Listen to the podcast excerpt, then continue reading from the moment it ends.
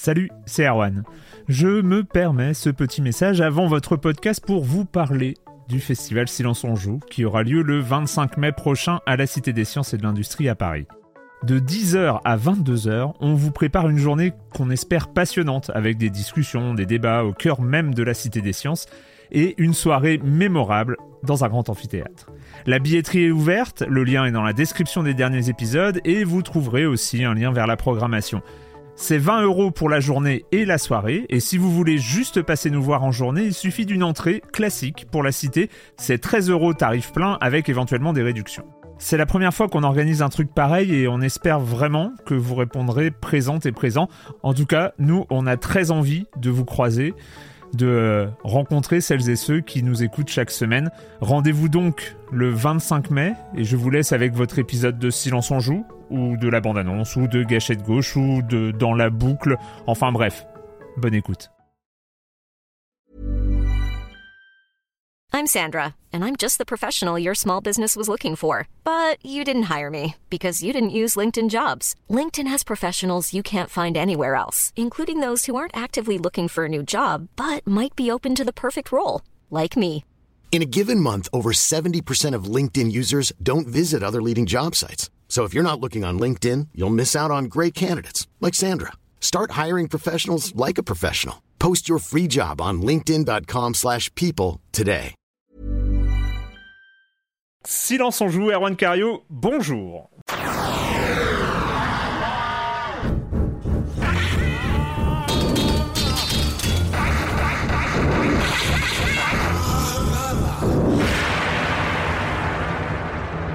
Après la dernière émission en studio, c'est la toute dernière émission, une sorte d'émission bonus de la fin de la saison 15 que nous enregistrons en public euh, sur le serveur Discord de Silence en Joue dont on parle énormément ces derniers temps, forcément parce que bah on vient de dépasser les 2000 membres.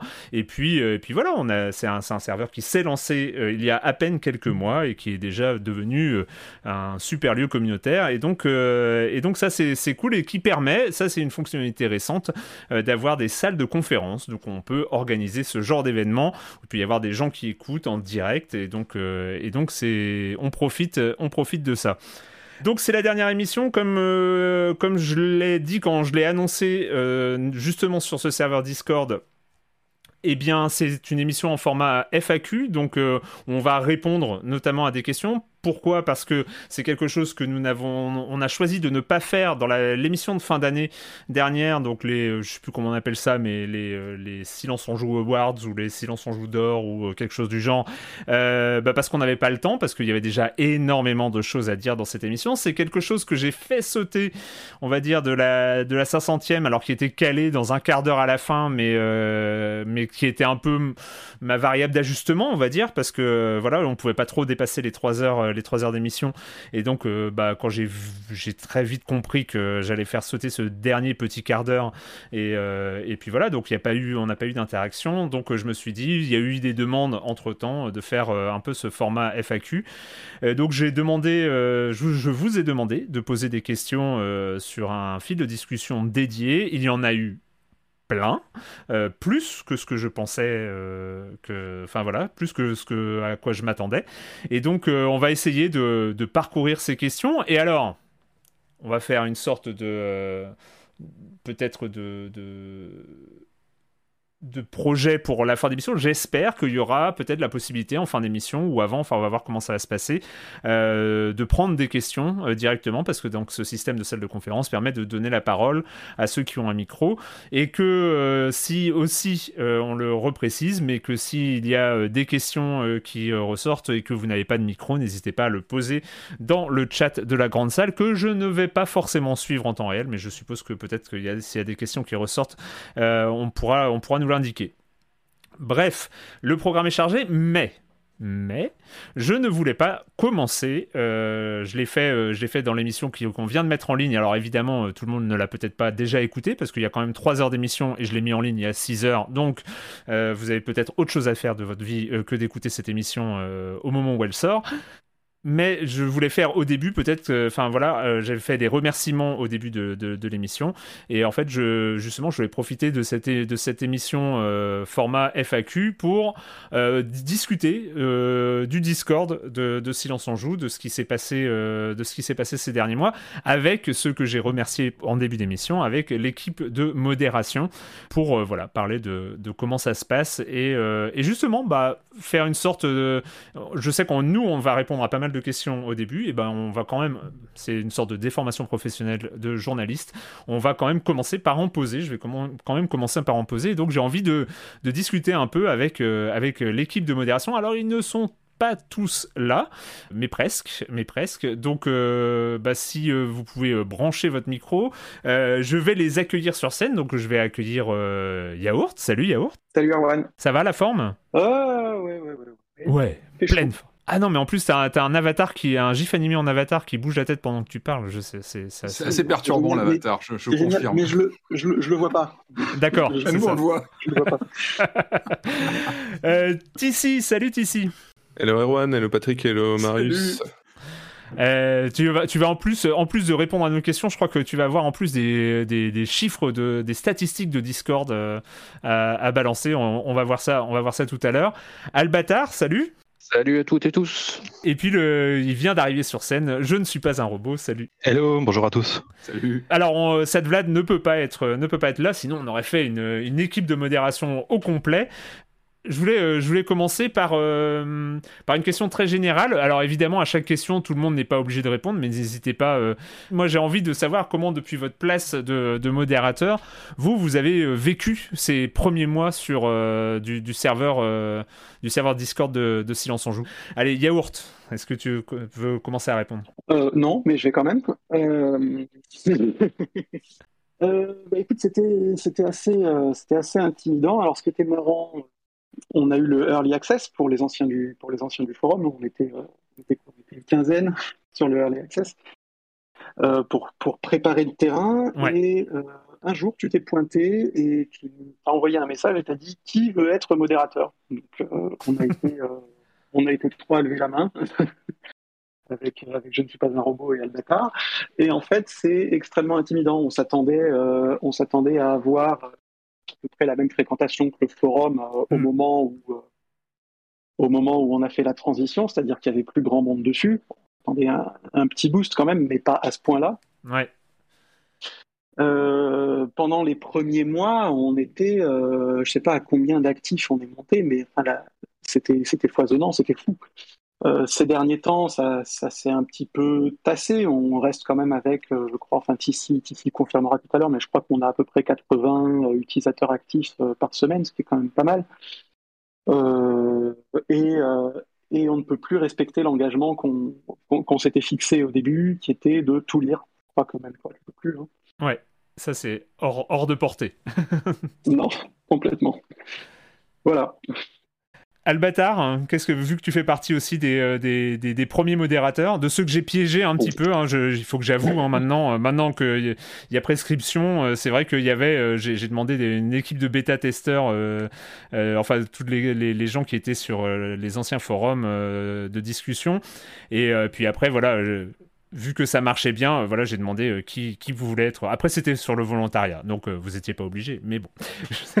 Toi, comment tu as vécu ces premiers mois? Bah, bien sûr, je suis totalement euh, en ligne avec Yaourt hein, sur le fait que on s'attendait absolument à, on savait pas à quoi s'attendre, mais on s'attendait certainement pas à avoir autant de personnes, autant de contenu, autant de choses intéressantes qui se passent en aussi peu de temps euh, sur ce Discord, parce que, ben, tout simplement, on était déformé par euh, par l'activité de l'ancien forum. Où hmm. on se disait bon ça va être à la cool puisque au pire il y aura deux fois plus de gens.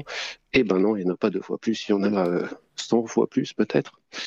Euh, aussi bien présent que actif donc euh, c'est vraiment une expérience super enrichissante puisque ben évidemment on lit beaucoup on apprend hmm. on apprend beaucoup oui on lit pas tout hein, mais on, on, essaie de lire un maximum de choses on apprend beaucoup on apprend les personnes aussi on apprend plein plein de choses. C'est c'est foisonnant et euh, c'est ce qui fait toute la richesse de cette communauté. Et donc euh, merci à tous parce que cette qualité-là, ben, elle est due à, chacune et chacun d'entre nous. Ouais, non, non, c'est clair.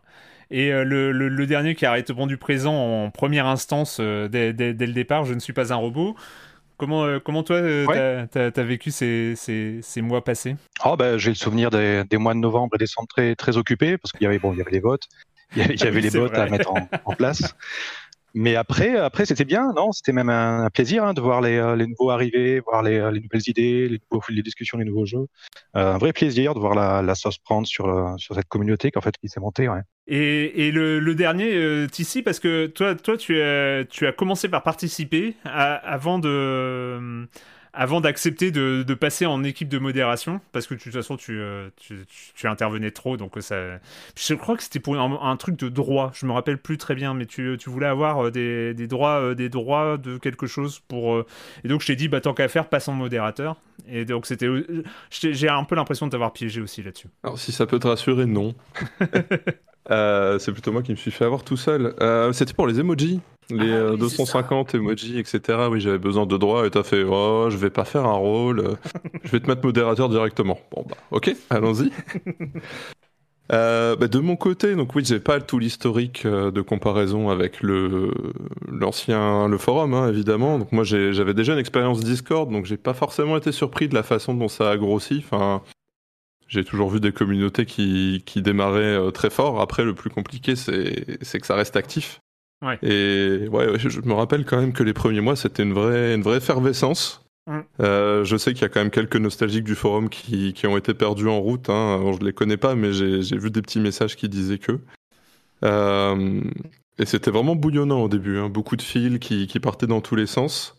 Mais ce qui est vraiment cool, c'est que euh, au final, ça, ça s'est calmé sans mourir pour autant. Je pense qu'on a passé ce premier pic d'effervescence et puis derrière, les, les, gens se sont posés mais sont restés. On a quand même euh, une activité euh, quotidienne, mais ça on y reviendra à la fin, qui, qui, qui est pas mal pour un Discord. Ouais. Oui, oui, oui, et puis, euh, puis ça, reste, ça reste quand même très actif. Après, moi, je sais que sur les, les fils de discussion que, en tout cas, je créais, je crée sur le forum officiel et que je continue à créer sur chaque épisode, c'est vrai que bah, sur le Com des Coms, il y a plus grand chose à voir avec, avec le, mode, le mode forum. J'ai envie de. On va, poser des questions euh, comme ça, mais euh, euh, juste pour parce que moi, je, même moi, je connais pas forcément le, le rôle. je suis pas un spécialiste de l'internet communautaire et ce genre de choses. Je me, je me suis dit que c'était bien, mais un peu par parce que d'avoir des modérateurs, je me suis dit que c'était bien parce qu'il faut rappeler que sur, euh, sur les forums officiels, on avait fini euh, par, en, par en mettre en place. Il y avait François et Jérémy qui avaient accepté de, de, faire modérateur parce que je pouvais pas regarder, ils pouvaient arriver, et je crois qu'à l'époque c'était surtout des, des, systèmes de spam qui, qui, qui arrivaient et qu'il fallait supprimer. Enfin voilà, c'était, des choses du genre. Et c'est vrai que le reste, le boulot de modérateur, je sais pas trop à quoi ça sert. Et puis j'ai aussi l'impression que vous avez construit un, rôle de modérateur un peu spécifique, c'est-à-dire que c'est pas forcément de la modération de euh, messages euh, agressifs, de messages haineux, de choses comme ça. Enfin voilà, c'est pas euh, c'est pas ça le, le, gros du travail. Comment est-ce que comment est-ce que vous voyez le, le rôle le rôle de modérateur? Je pense que je pense que notre rôle de modérateur, alors je suis très content qu'on n'ait pas eu à le faire ou quasiment pas. on n'a pas été amené à, supprimer des messages. En fait. Hmm. Euh, moi, j'ai une petite expérience, petite, hein, c'était il y a longtemps, de modérateur sur des forums classiques, de la, identique à celui de, de Silence on Joue, où les modérateurs avaient le pouvoir d'éditer les, messages des gens, ce qui n'est pas le cas sur, pas le cas sur, Discord. Et donc à l'époque, on pouvait, on pouvait juste aller, euh, aller supprimer la partie, euh, partie problématique du message et indiquer, indiquer que, que cette partie-là avait été modérée. Là, euh, si on se retrouve amené à supprimer un message, euh, ça va euh, complètement euh, briser le flot de la conversation. si on annonce qu'on a modéré le message, ça va être beaucoup plus loin dans la conversation, ça n'a pas de sens, donc hmm. c'est compliqué. là où je suis content, ce que tu vois pas forcément, parce qu'en en fait, on a certains des modérateurs, on se parle aussi sur un autre, sur un autre serveur en parallèle, celui, pour, pour travailler sur le bot. Euh, donc on mélange un peu, les trucs des fois, mais on fait, on, fait surtout de la prévention en réalité. Hmm. Quand on sent, quand on sent monter la, on sent monter la tension sur, euh, sur des sujets, on va, se, on, va se passer le mot, on va réfléchir à comment, comment, comment gérer la situation et, euh, et prendre une décision, prendre une décision en fonction. Il y a très exceptionnellement eu des cas où il a fallu régler la situation a posteriori plutôt plutôt qu'a priori, mais ça c'est bien fini malgré tout.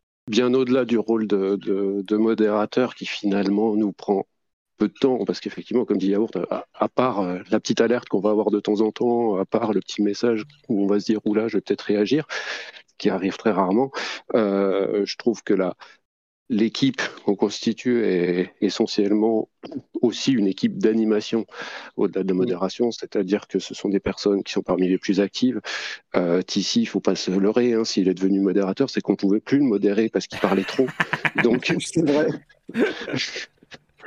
Donc euh, euh, il en est pas moins resté un des grands animateurs du Discord. Et puis chacun dans son petit domaine respectif eh ben, euh, est, présent et apporte, euh, ben, apporte le jus qu'il faut aussi pour que la communauté continue d'être vivante, continue de tourner. Euh, comme disait ici, c'est très important d'avoir ce, moteur dans le temps qui permet de, de faire perdurer ben, le nombre de messages par jour, l'intérêt de la communauté après les six premiers mois. Oui, bien sûr. Je ne suis pas un robot, toi. En plus, tu as une sorte de rôle de développeur en chef, hein, si j'ai bien compris. Oui, oui, oui. Non, bah, avec, les bots, c'est vrai qu'on peut, rajouter des trucs sympas. Donc, euh, ouais, on s'amuse bien. Non, mais ça va. C'est vrai que c'est pas, c'est pas, c'est pas si euh, le rôle de modérateur. C'est vrai qu'on a l'air sérieux là, mais euh, non, mais ça va. Il y a, y a une clip, c'est assez fun. La, la, communauté est sympa, donc ça donne pas trop de boulot, ça va il y a un truc, euh, c'est vrai qu'on parle, euh, on parle d'un truc qui s'est lancé donc euh, il y a à peine plus de six mois, on va dire. Est-ce mm. que toi tu vois, parce que moi je, vous avez, vous avez mis par exemple en place des améliorations, des features. Que moi, mm. je, alors moi, j'aurais été à des années-lumière de même les imaginer parce que j'y connais pas grand-chose. Par exemple, il y a le salon discussion en cours qui, comme ça, liste tous les fils de discussion actifs. Est-ce que, est-ce que vous voyez encore des, des améliorations à apporter à, cet ensemble? Oui, alors c'est vrai que la discussion en cours, c'est euh, super utile euh, et, là, on a identifié un manque en fait même de, Discord. Parce qu'avec les features diffuse qui, qui sont finalement assez récentes dans, dans la vie de Discord, bah, c'est difficile en fait, on peut vite rapidement perdre perdre le fil si on n'est pas inscrit sur euh, sur ces sur ces fils. Et donc ouais, ça c'était bien et, et, ça marche bien. Je crois que c'est utile pour la communauté. Dans les améliorations, il y a, y y a une autre, autre, chose dont on parle souvent, c'est de faire une feature de de recherche des fils qui sont archivés. Ah, oui. Pour savoir euh, si quelqu'un a déjà créé un fil en fait et que le fil est archivé, il n'apparaît plus dans discussion en cours, euh, qu'on puisse faire avec un bot hein, une recherche de savoir voilà la recherche de fil pour euh, pour pouvoir retrouver le fil et le désarchiver. Donc c'est un truc voilà c'est ça ça fait un moment qu'on en parle. Je pense que là cet été avec les vacances de, de l'été on va pouvoir on va pouvoir le faire. cool, vous êtes, formidable, je dirais jamais assez. Euh, et ici, il y a une des fonctionnalités que qu'a mis Discord en place euh, il y a ces quelques ces derniers jours, dernières semaines, c'est les insights, donc en fait des statistiques, euh, des statistiques détaillées sur sur l'activité du serveur. Tu m'as dit que tu avais récupéré des chiffres parce que alors moi, alors déjà les stats de Silence on joue, je les regarde pas toujours, un peu plus ces derniers temps, mais mais alors les stats du Discord, j'avoue que je suis un peu perdu. Euh, est-ce que tu as, vu des choses Ouais, déjà je vais, remercier, je vais, remercier, je ne suis pas un robot qui a trouvé euh, cette petite euh, mine d'or. eh ben oui, mais il fouille partout. mais il est connecté dans tous les sens aussi. effectivement, je suis allé jeter un petit coup d'œil et j'ai récupéré ben, quelques infos, alors qui ne prennent pas en compte les personnes qui ont, qui ont activement déclaré ne pas vouloir transmettre leurs informations. Mmh. Donc euh, j'ai eu un moment de peur parce que j'ai regardé le nombre de personnes inscrites et j'ai vu qu'on était 1850. Et après on m'a rappelé non non, il y a aussi des gens qui ont le droit de dire qu'on ne veut pas, qui veulent pas être intégrés dans les stats. Je fais ouf. Mais le robot, c'est le décompte du bot qui fait foi. Donc là, oui, 2051, quelque chose comme ça. Euh, alors, de ce que j'ai noté, euh, le passage au 2000 a exactement eu lieu le 1er juillet. Et ça a été un bond assez impressionnant parce qu'on a une vingtaine de personnes qui, en l'espace d'une journée, sont, sont venues s'inscrire. C'était euh, bah, le jour de la mise en ligne du, euh, du podcast sur, euh, sur Menace sur la presse jeux vidéo.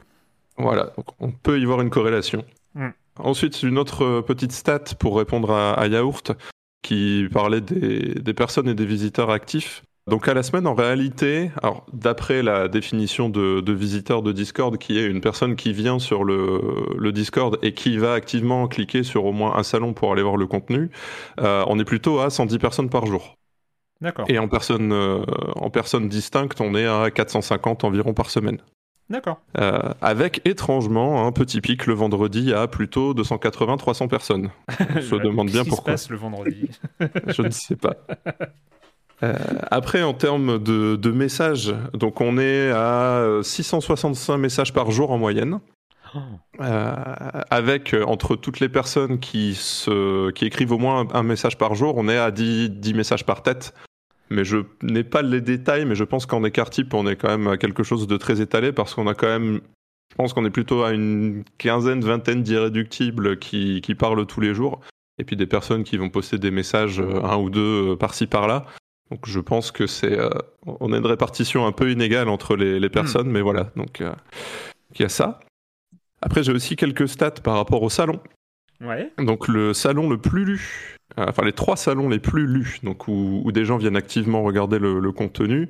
Euh, bah, le premier, c'est dernier épisode, évidemment, puisque les gens viennent avant tout pour euh, prendre les informations sur le podcast. Ouais. en deuxième place, c'est Autour de Silence on joue. D'accord, oui, qui, qui, a été renommé dernier, récemment. Voilà, donc qui, qui, est un peu le, le chat général. Mm. Et puis, euh, bah, n'oublions pas le, sujet du, Discord, les jeux vidéo, qui est euh, sur la troisième marche du podium. D'accord. Euh, donc ça, c'est des chiffres sur les trois derniers mois, ouais. Et sur les écritures, parce que bon, il y a les lectures, mais il y a aussi les participations. oui, parce que oui, je, me dis qu'en écriture, il y en a un qui va, qui va faire un sprint final et qui va dépasser tout le monde. alors, alors, justement, euh, j'avais fait un petit pronostic dans ma tête qui s'est qui s'est déjoué. Le premier fil, enfin le premier salon n'est pas le dev test. Ah bon? C'est de tout et de rien qui, en tout cas sur les trois derniers mois, est premier. Alors ça se joue pas à grand chose euh, puisqu'on est à 850 euh, messages. en moyenne sur de tout et de rien. Alors je sais plus, non, je crois que c'est un cumulé pardon sur le dernier mois. Euh, donc 850 messages sur de tout et de rien et ses fils associés.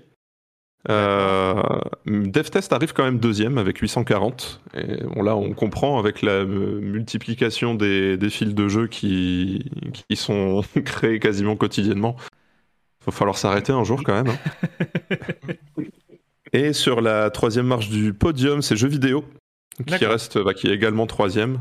Euh, avec 600 euh, messages euh, sur le dernier mois. Donc ça va, on, voit quand même que le Discord parle de jeux vidéo et c'est respecté dans, dans les chiffres. Ah, mais je pensais que sincèrement, je pensais que le dev test. Le dev test moi aussi, mais finalement, c'est voilà, ça se joue à, à 10, 10, ou 15 messages sur le dernier mois, donc on est quand même, on est quand même sur quasiment les mêmes scores. Et après, bon, j'avais, euh, il y avait eu quelques petites stats euh, durant les silences on joue d'or euh, autour de la répartition de nos auditeurs, ou en tout cas des, des, personnes sur le qui avaient répondu au questionnaire. là, d'après ce que me remonte Discord, en niveau de l'audience, on a 84% des personnes qui participent qui sont en France. Euh, pour le reste, euh, l'effectif n'étant pas assez euh, gros, Discord regroupe tout dans un autre pour éviter de. Bah, pour des raisons RGPD, tout simplement. Ah bah oui. et après, bah, on a quand même pas mal de, personnes qui sont là depuis plus de 6 mois, puisque 75% des participants sont inscrits au serveur depuis six mois, entre 6 mois et 1 an. 20%, euh, qui ont rejoint dans les six derniers mois, enfin, entre un mois et six mois d'ancienneté. 5% qui sont euh, à moins d'un mois d'ancienneté. Et puis 1% de mémoire, l'effectif c'était 8. 8 inscrits qui sont là depuis plus d'un an. Euh, donc il faut voir la.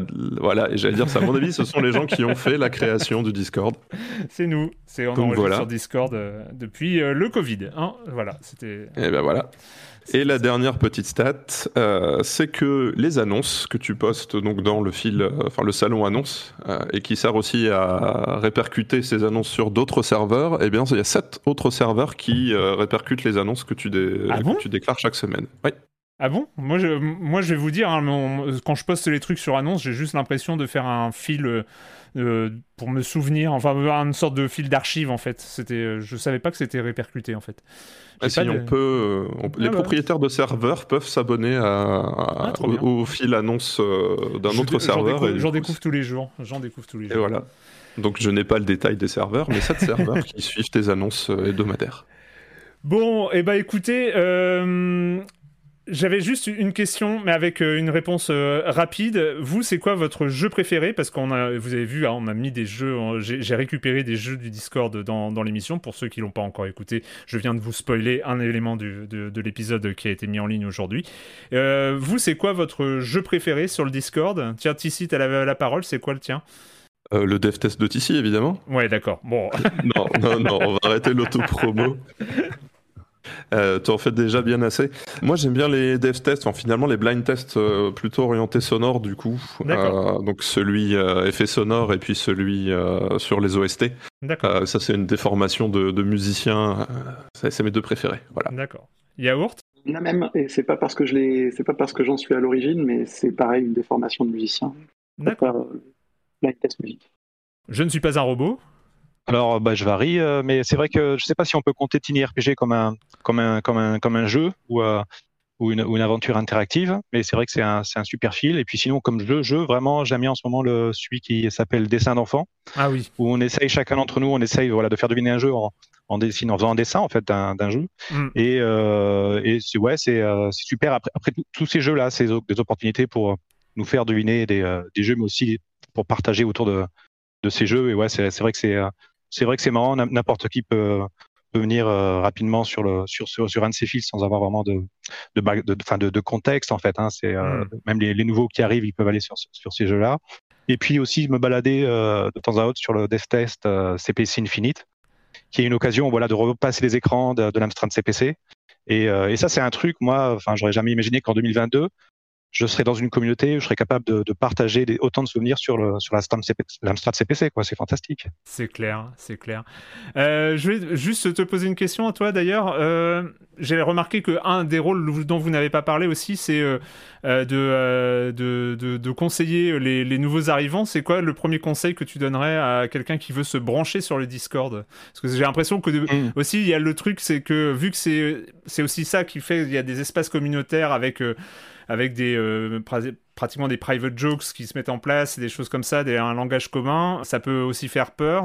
Euh, c'est c'est quoi le, un conseil pour euh, une arrivante, un arrivant qui, qui, débarque, qui débarque par ici? Ouais, c'est vrai que ça peut faire peur. bah, on le voit de toute façon les expériences personnelles aussi quand on va sur, sur, des, sur des serveurs, même sur des forums qui sont déjà en cours. C'est souvent quelque chose qui se passe. Quoi. On, hmm. on, a du mal à rentrer dans les discussions. Euh, faut pas avoir peur. Moi, je recommande d'aller voir le, le fil discussion en cours qui montre tous les fils actifs. Et là, s'il y a un sujet qui nous, qui nous interpelle, bah, d'y aller et de, et de, partager. Partager, surtout, faut pas avoir peur. Je vois qu'il y en a qui, dans, les nouveaux, des fois, ils hésitent à partager une anecdote. Ou faut hmm. pas, il faut pas hésiter. Au contraire, parce qu'une anecdote qui est valide pour euh, pour euh, pour eux, bah, va intéresser les autres. Faut, faut pas hmm. avoir peur de, de, ça. Et puis euh, voilà, petit à petit. parcourir les fils et puis et puis pas hésiter à en créer aussi hein, parce qu'il y a encore je pense qu'il y a encore plein d'idées plein de plein de hobbies un truc, je sais pas si tu l'as, parce que j'ai pas, pas eu le temps d'écouter le, podcast précédent, mais si je, ne sais pas si tu l'as mentionné, mais il y a aussi plein de dans le dans le dans le salon Blabla, tu sais, il y a plein de de, de gens qui, qui, qui partagent leur leur hobby. Donc on mm. a le silence ça pousse, le silence en cours, le c'est le silence ça pédale. Et euh, j'aime bien ça aussi, voilà, euh, découvrir ces, euh, ces hobbies des, des gens en dehors du, en plus du jeu vidéo. Mm. Donc ouais, les, les nouveaux, n'hésitez pas, venez et créez vos fils. Ben voilà, il y aura toujours, je pense que vous serez jamais seul, pour le coup. euh, écoutez, avant de, avant vous, de vous euh, laisser partir, et euh, parce que je me demande si je ne l'ai pas oublié la dernière fois, parce que c'est un truc qui me reste, tu vois, des sortes de regrets qui, euh, qui restent. Moi, j'ai envie quand même, avant de vous laisser rejoindre le public, vous pouvez évidemment, vous êtes, vous êtes modérateur, vous avez tous les droits, donc vous pouvez revenir discuter quand, quand, quand, ça vous arrange et quand vous avez envie durant, durant cette émission, mais j'ai envie de vous poser la question quand même. Et quand vous ne jouez pas, vous faites quoi, euh, Yaourt? Quand je ne joue pas, je lis des bouquins. Deux en ce moment. Le premier, c'est euh, un bouquin de, sur, la, sur la communication qui s'appelle euh, Les mots sont des fenêtres, entre parenthèses, ou bien ce sont des murs, qui a été écrit par Marshall B. Rosenberg et qui s'intéresse au sujet de la communication non violente, une technique de communication qui, qui consiste à clairement exposé euh, la perception qu'on a d'une situation, les sentiments que ça génère chez nous, le besoin que ça, que ça génère au fond de nous et, l'exprimer. Et à part ça, euh, pour me détendre l'esprit après, euh, après une soirée de silence on joue, barré, je lis une BD qui s'appelle The Frank Book, qui est une BD principalement muette. Il y a un petit peu de texte dans une histoire au milieu, qui a été écrite par, par Jim Wooldring, qui date des années 90, qui est complètement barré, qui est, en fait qui est une compilation de petites histoires d'un personnage qui s'appelle Frank, qui est, une espèce de, hamster anthropomorphe. L'auteur lui-même ne savait pas ce que c'était. D'accord. C'est un peu comme si l'auteur avait, avait raconté ses, ses, rêves, avait mis en, image ses rêves et ses cauchemars surtout. Voilà. Ça s'appelle comment? Tu peux le répéter? Euh, The Frank Book. D'accord. Le livre de Franck. Et j'entends Marius confirmer. Euh, ouais, ouais, c'est génial. Woodring, c'est super. vous pouvez essayer n'importe quel bouquin dans n'importe quel ordre. Euh, vu que c'est la plupart du temps complètement muet, euh, c'est très ouvert et c'est formidable. Cool. Et c'est à l'assaut, je crois, de mémoire. Albatar Eh ben, écoute, quand je joue pas, je fais plein de choses. Bon, mon, plus gros passe-temps, ça reste m'occuper des abeilles.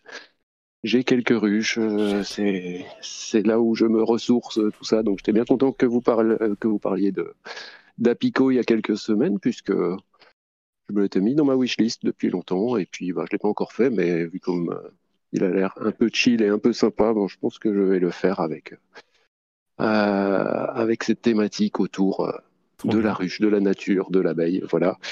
Et je confirme. Aujourd'hui, j'en ai 6. Je, suis au, max pour l'instant parce que après, ça commence à faire beaucoup. Ah oui.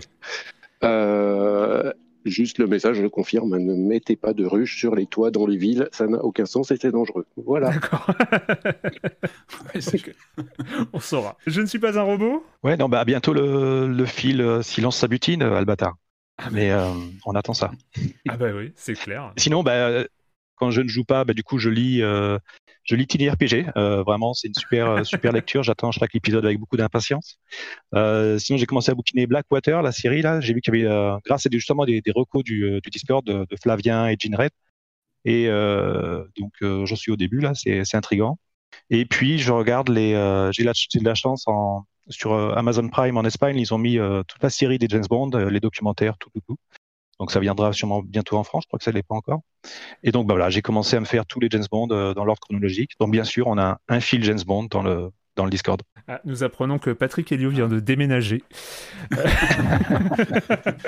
est-ce que tu as, est as, un interprète favori du coup pour James Bond? Attention, sujet délicat, hein, toujours. Hein. Ouais, ouais, ouais. À, la base, euh, c'est une connerie. Mais euh, c'est vrai que là, justement, je suis curieux de voir ce que ça va donner à la, à la, toute, la, toute la série dans l'ordre. D'accord. Ah oui, oui, avec, euh, avec l'évolution, les tons radicalement différents d'un acteur à l'autre. Mais c'est évidemment Roger Moore le meilleur. Mais, mais sinon, c'est vrai que ça reste intéressant à, voir dans sa globalité, bien sûr. Et, et ici euh, moi, de mon côté, bah, pour tout ce qui est télévisé, jusqu'à récemment, c'était euh, la dernière saison de Stranger Things. Et ah puis Obi-Wan en, parallèle. Euh, donc c'était bien d'avoir les deux parce qu'au final euh, la moyenne retombait à un truc euh, ok. Il y en a un que j'ai beaucoup aimé et un que j'ai pas beaucoup aimé ou déçu. lequel du coup? Alors j'ai adoré. alors moi j'ai adoré la, dernière saison de Stranger Things qui à mon avis a un peu remonté le, le niveau par rapport à un cru qu'il y a eu sur la saison 2, saison 3. Euh, et Obi-Wan, euh, bah, j'ai pas du tout accroché. Euh, bah, voilà, j'avais encore réussi à aimer le Star Wars de Disney. alors on oublie la, dernière trilogie, mais sur les spin-offs, tout ce qui était Bad Batch, etc., ça m'avait plu. Mandalorian, j'avais accroché. Boba Fett, ça commençait à me titiller un petit peu, et puis là, non, c'est un peu le divorce avec Obi-Wan.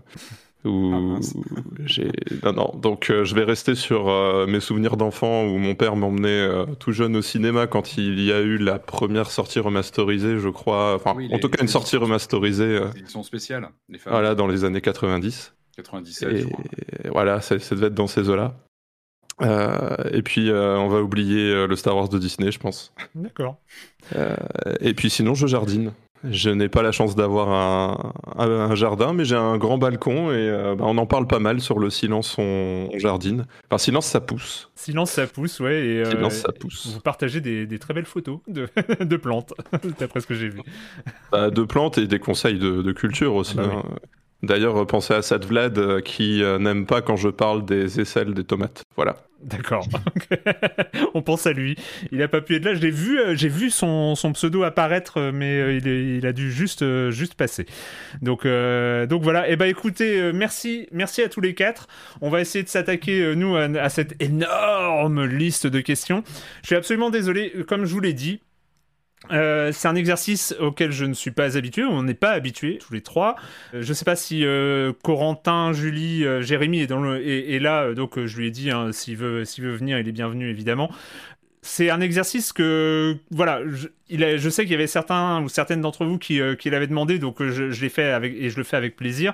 Après, j'ai toujours peur qu'on parte dans des trucs euh, qui, euh, qui intéressent peu ou qui, euh, qui, sont, qui sont inintéressants. Mais bon, je, je, compte sur vous pour, pour nous le dire dans, dans, le, dans le chat si si on s'enferme dans des, dans, dans, dans, des tunnels un peu inintéressants. Mais bon, bref, on a quand même, je crois, 8 pages de questions auxquelles répondre. Donc on va quand même essayer d'aller assez vite. Et puis euh, après, s'il y en a euh, certaines ou certains qui veulent, euh, qui veulent participer, poser des questions, faire des remarques, on essaiera de se garder un petit moment pour ça. Est-ce que Marius et Patrick, vous êtes prêts à, à, répondre si à fond, à fond, à fond. ouais. J'ai oublié, et, voilà, je suis un peu perdu dans ces émissions. J'ai oublié de vous présenter comme à chaque début d'émission, mais bon, bref. Marius et Patrick sont donc là, hein Donc bonjour. on vous a déjà Bonjour Erwan. Bonsoir Erwan. Comment allez-vous? On va commencer. On va commencer avec euh, bah, la question un peu historique. Alors, c'est une question à laquelle j'ai l'impression d'avoir euh, répondu quand même un certain nombre de fois, euh, mais vu que c'était la première question posée sur le fil de discussion des, de, cet enregistrement-là, je me suis senti un peu obligé. C'est Cordyceps qui demande comment est née l'idée du podcast, les discussions avec la direction de l'IB s'il y en a eu, et toutes les petites étapes qui ont mené à l'enregistrement du tout premier épisode et votre état d'esprit à ce moment-là. Euh, c'est vrai que on en a un peu parlé, si je ne m'abuse, lors de la 500e, euh, parce qu'on on, on, avait, euh, on avait avec nous Hervé Marchand et, Marc qui étaient là, qui étaient à la Réal au début de l'émission. Donc, Avec un making of de, du, du, générique quand même qui était C'est ça, c'est ça, ça c'était cool. C'était cool d'avoir un peu l'explication par euh, par Marc de, euh, de comment il avait construit ça. Euh, je me souvenais plus comme ça. Et il y a une remarque d'ailleurs, mais je crois qu'il en parle. Il y a une remarque de quelqu'un parce qu'il y a un salon rétro podcasting et qui a fait la remarque que le premier épisode où ça s'appelle pas encore Silence en joue, qui est disponible sur le flux du podcast, le générique a 4 secondes de plus. Et donc, euh, en fait, Marc avait coupé, avait fait une deuxième version pour, à partir du deuxième épisode, il y a le générique qui est encore le générique actuel euh, et tout ça. Bref, pour répondre à la question, comment est née l'idée du podcast? En fait, c'est euh, donc en 2007, il y a le projet porté par Florent Latrive et accompagné par Hervé Marchand et Marc Quattro de faire de l'audio sur, sur l'IB, sachant qu'à l'époque, YouTube est juste naissant, la vidéo est, enfin, on n'est pas encore, Internet n'est pas encore passé à la vidéo vraiment. Et euh, parce que ouais, YouTube, je crois que c'est 2005, donc autant vous dire que c'était vraiment. Le Minitel était encore euh, en cours, non, il me semble. Non, à vérifier, non, c'était déjà coupé. c'était déjà pour vérifier. Ah, le 3615. tu l'avais probablement encore. Ah, je crois qu'il est encore là, hein, il me semble. Hein, il faudrait vérifier, mais. Euh. Et bref, euh, Florent euh, monte un projet autour de, de l'audio qui s'appelle Libé Labo, comme vous pouvez le savoir si vous écoutez l'émission depuis assez longtemps. Et donc, et donc il y avait donc cette idée de lancer, parce que voilà, c'était l'époque où il y avait plein d'expérimentations sur Internet dans les titres de presse. Et donc, on va essayer l'audio. il le, mot podcast existait déjà. Hein, il y avait, il y avait sur notamment sur iTunes, il y avait une section podcast, euh, donc euh, donc c'était déjà, euh, on, savait déjà faire du podcast. Et notamment, le mot il y podcast existait déjà dans ça. quand tu resitues. C'est ah bah, ça m'a fait pouffer aussi. Bah oui, mais c'est vrai. c'était le mot podcast existait. c'était pour préciser parce, qu'on avait... hésité à le diffuser par cassette audio envoyée par la poste, mais, mais en fait non, on s'est dit que le podcast c'était quand même plus simple. C'est vrai qu'il y a eu une hésitation au tout début. Mais non, mais alors le mot podcast existait déjà et notamment en fait il y avait tous les et, mais il servait en fait la grosse utilisation du podcast à l'époque c'était le replay de, mmh. des stations de radio en fait et notamment de mmh. Radio France qui a été très en avance sur ces sujets-là et qui mettait énormément de ses émissions en podcast. Bref, donc l'IB veut se lancer dessus, fait réfléchir à des programmes. Donc le lancement, je crois que c'était prévu pour la rentrée 2007. Et donc il y avait donc les trois personnes, Marc, Hervé et Florent, ont fait une formation à Arte Radio qui était Arte était vraiment précurseur sur ce domaine-là. Arte Radio, je crois que c'est 2001 ou un truc comme ça. Et donc, euh, et donc ils se forment chez Arte Radio, euh, ils, vont chez eux, enfin voilà, il y a une sorte de partenariat qui est fait. Et à l'époque, ils cherchaient déjà des émissions, des, trucs, euh, ils, demandaient un peu aux journalistes, est-ce que ça vous intéresserait? Donc évidemment, tout le monde était motivé, que ce soit à la politique, au sport, enfin voilà. Et à l'époque, voilà, c'était, c'était, ça marchait bien. Et donc on était même, donc la première fois, le, tout premier enregistrement qui s'apparente à Science on Joue, c'était un pilote que nous avions enregistré chez Arte Radio.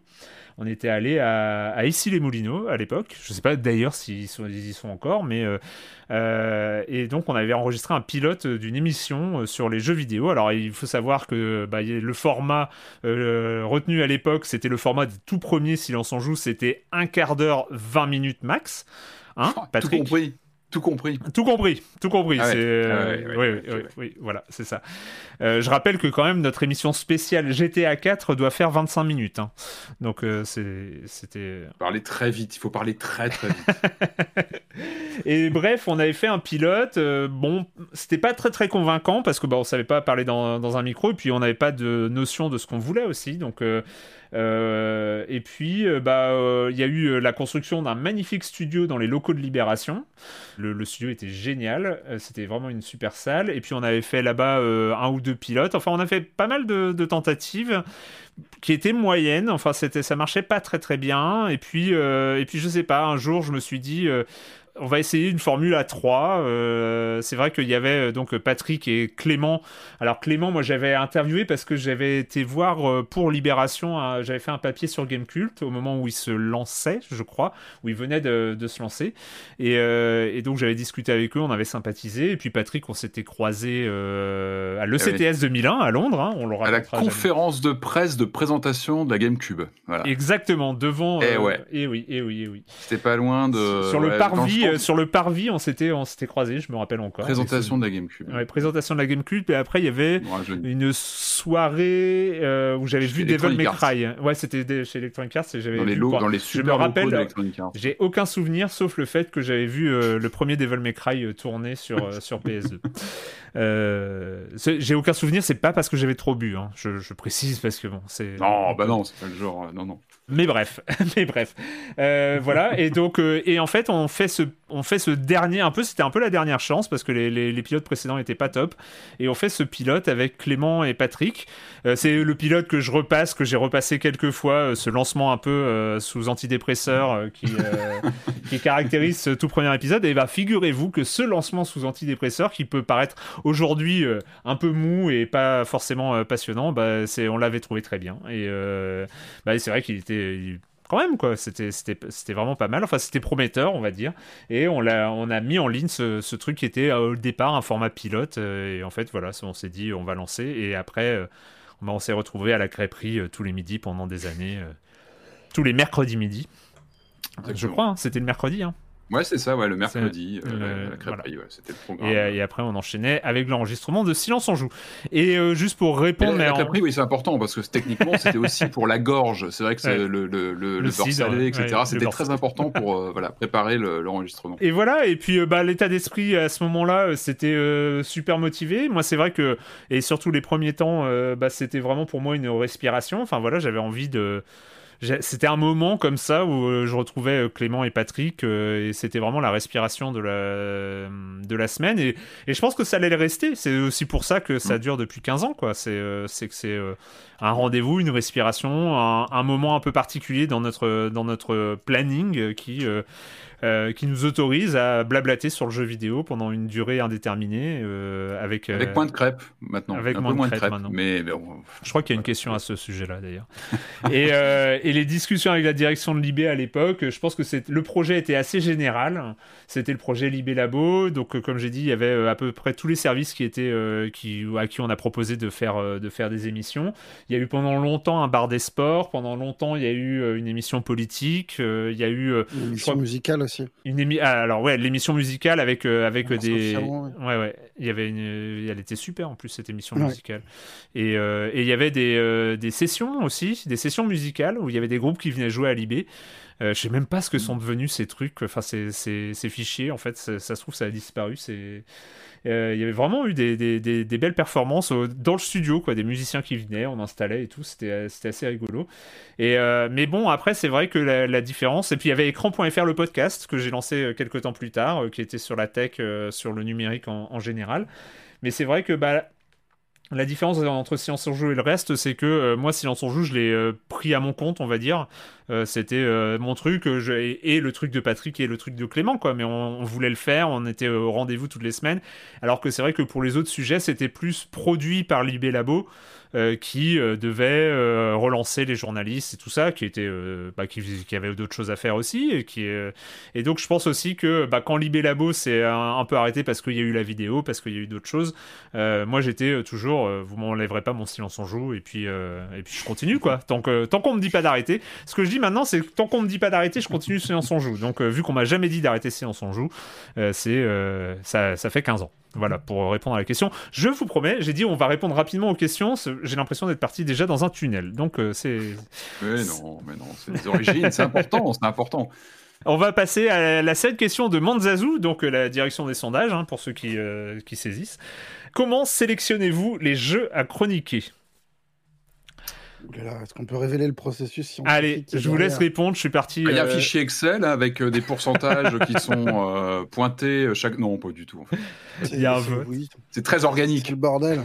c'est organique. le, mot organique sonne mieux quand même, mais c'est organique. comment, comment on fait? Bah, Ça dépend de, des jeux qu'on suit chacun de notre côté. On a mm. nos petits trucs, nos, petits nos petites marottes. Euh, qu'on essaye plus ou moins discrètement d'imposer aux autres. C'est ça. euh, les plus démerdards euh, filent des clés aux autres euh, en disant Hé, je t'ai chopé ton jeu, je t'ai chopé ton exemplaire, tu peux pas dire non. et, et, voilà, ça se fait vraiment à la bonne franquette. après, il y a des. Ça, c'est quand on, sait exactement ce qu'on veut faire. Après, il y a la configuration où on zone un petit peu pendant le week-end, on fait nos petits jeux chacun dans notre coin, et puis on revient en début de semaine en disant euh, Ah, il y a ça qui est bien, euh, peut-être que ça vaut le coup que vous essayez aussi. Ou juste euh, une espèce de, de petit moment de flottement où on se dit bah, J'ai joué à ça, mais c'est pas ouf. Ah, ça va être un jeu inconnu dont on dit du mal, hein Copyright Jérémy. et en général, oui, on voit dès le lundi, on voit un peu la configuration de la, semaine. Quoi. Est-ce qu'on va avoir des, gros jeux? Est-ce qu'on va avoir plus des, choses plus fragmentées où hmm. chacun va amener euh, ah bah, Les gros jeux, pour le coup, on, le sait. On les voit venir en général. Parce qu'on les voit venir, on, sait quand on va avoir les clés. Ou, euh, Du coup, on peut les caler une ou deux semaines d'avance, voire plus, mais c'est rare. Hmm. Euh, mais il y a quand même beaucoup d'improvisation qui se, qui se fait pendant le week-end, quoi, en fonction de nos jeux, euh, nos jeux du moment. Le, le, truc pour remettre un peu euh, la question dans le contexte de l'organisation de Silence on Joue, euh, c'est une question que moi je trouve assez importante, qui, qui a été longtemps un stress. notamment à l'époque, pour ceux qui sont là depuis assez longtemps se souviennent peut-être, mais où, où les, les, chroniqueurs changeaient régulièrement. Euh, où il y avait comme ça un pool de chroniqueurs. Euh, et c'était cool, hein, parce que c'est vrai que ça permettait aussi de, de, euh, de multiplier les mhm. regards. c'est vrai qu'il y avait des semaines avec Joël, avec Erwan, avec tous les gens de l'équipe de JV qui venaient de temps en temps, Kevin, Sophie, Sylvain et, et, tout ça. Et puis, et puis plein d'autres personnes, enfin Olivier Bénis de France Inter, enfin il y avait vraiment, il y, a eu vraiment pas mal de gens, Jean Z, qui qui, sont venus. Et, et en fait, j'avais comme ça une sorte de poule euh, assez euh, protéiforme. Et c'est vrai que le stress, c'était de quoi on va parler, à qui je vais demander s'ils ont joué à quoi.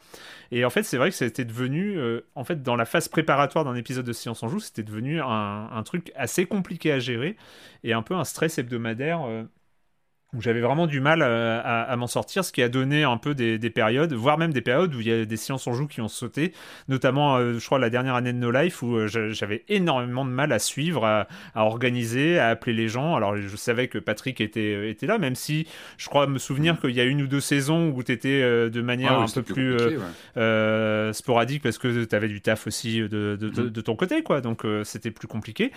Et, et donc, c'est vrai que c'est quelque chose qui a, je dirais pas qui a mis silence son jeu en péril, mais qui, où c'était euh, c'était difficile quoi, de, de, mettre en place ce programme.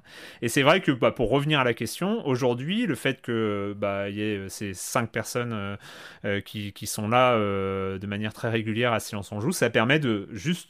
Moi, j'arrive, je demande à de quoi euh, est-ce que vous voulez parler. Je peux avoir des propositions, moi, des jeux que j'ai découverts, mais c'est vrai qu'on joue le rôle, on est un peu cinq têtes chercheuses, où tous les cinq, on connaît euh, relativement bien euh, l'industrie, on suit chacun, on a chacun son propre calendrier des sorties aussi, ses propres intérêts, ses propres passions, ses propres, propres thématiques où on va suivre de manière particulière. Et donc c'est vrai que bah, moi de mon côté sur le planning, ça permet d'avoir des propositions à droite à gauche et puis on voit généralement le consensus euh, se dessine de lui-même en fait. Il n'y a pas, euh, je crois qu'il n'y a pas eu de jeu censuré dans, dans Silence en joue. Je n'ai pas de souvenir. Non, je ne pense pas. Pas récemment. Question, donc euh, c'est toujours de Manzazou. Comment organisez-vous votre temps pour arriver à assurer votre travail quotidien? Tester des jeux, préparer et enregistrer un podcast, vous tenir au courant de l'actualité du jeu vidéo et avoir une vie ou des loisirs et des loisirs. comment comment comment on s'organise? Est-ce que vous avez une vie déjà hein? Bah, c'est terrible, c'est que souvent, euh, une des difficultés, c'est de, répondre à la dernière question sur euh, vous faites quoi quand vous ne jouez pas? C'est vrai que parfois il y a un vrai stress sur euh, bah j'ai pas fait grand chose dans la semaine. C'est vrai que ça peut être une difficulté. Euh, non, mais je sais pas pour vous, mais on a quand même cette chance de, bah, de travailler euh, autour de l'industrie. Enfin, on est dans ce secteur, donc on est de toute façon, on est de facto, on a les pieds dedans, donc on suit l'actu, donc on est, c'est pas comme si on était en dehors de ce secteur, donc on, on, sait ce qui arrive, on a tendance mmh. à avoir les, les antennes actives, donc voilà, je pense qu'il y, a une, y a une corrélation entre notre quotidien et puis Silence on joue qui s'imbrique finalement. Euh. Après, sur la gestion du temps, ça dépend vraiment. Comme, tu disais, Marius, c'est que en général, on l'a reconnu euh, depuis un moment. Le week-end est capital. C'est-à-dire que c'est vrai que bien préparer le, le week-end, savoir qu'on va attaquer vraiment des jeux en profondeur pendant le week-end parce que ça va être traité la semaine qui vient ou la semaine encore suivante, c'est important. Euh, moi, en ce qui me concerne, en général, il y a une montée euh, crescendo. Enfin, nous, on enregistre donc le jeudi. Et euh, bon, voilà, on est plutôt à la cool le week-end. Le lundi, ça va. Puis plus on approche, bon, bah là, il faut vraiment s'y mettre, commencer à chercher des news, etc. Et c'est, en général, voilà, c'est la veille au soir où c'est un peu plus intense, où là, il faut vraiment rechercher les, les infos, euh, mmh. préparer les news, parce que c'est la news, elle est importante quand on prépare Silence on joue. Je sais pas pour vous, mais c'est le, bah, c'est la première prise de parole qu'on a sur le podcast. Donc, il faut, faut arriver avec souvent des sujets plus euh, branché sur l'actu, etc. Donc c'est plus là où il y, a, vraiment de la recherche, euh, plus euh, de l'instant sur l'actu. On essaie d'avoir du frais en plus sur quelque chose qui, en général, euh, sachant qu'il y a toujours un petit décalage entre l'enregistrement et puis la publication, il y a 24 heures, c'est pas énorme, mais quand même. Donc on essaie toujours d'avoir des choses assez fraîches.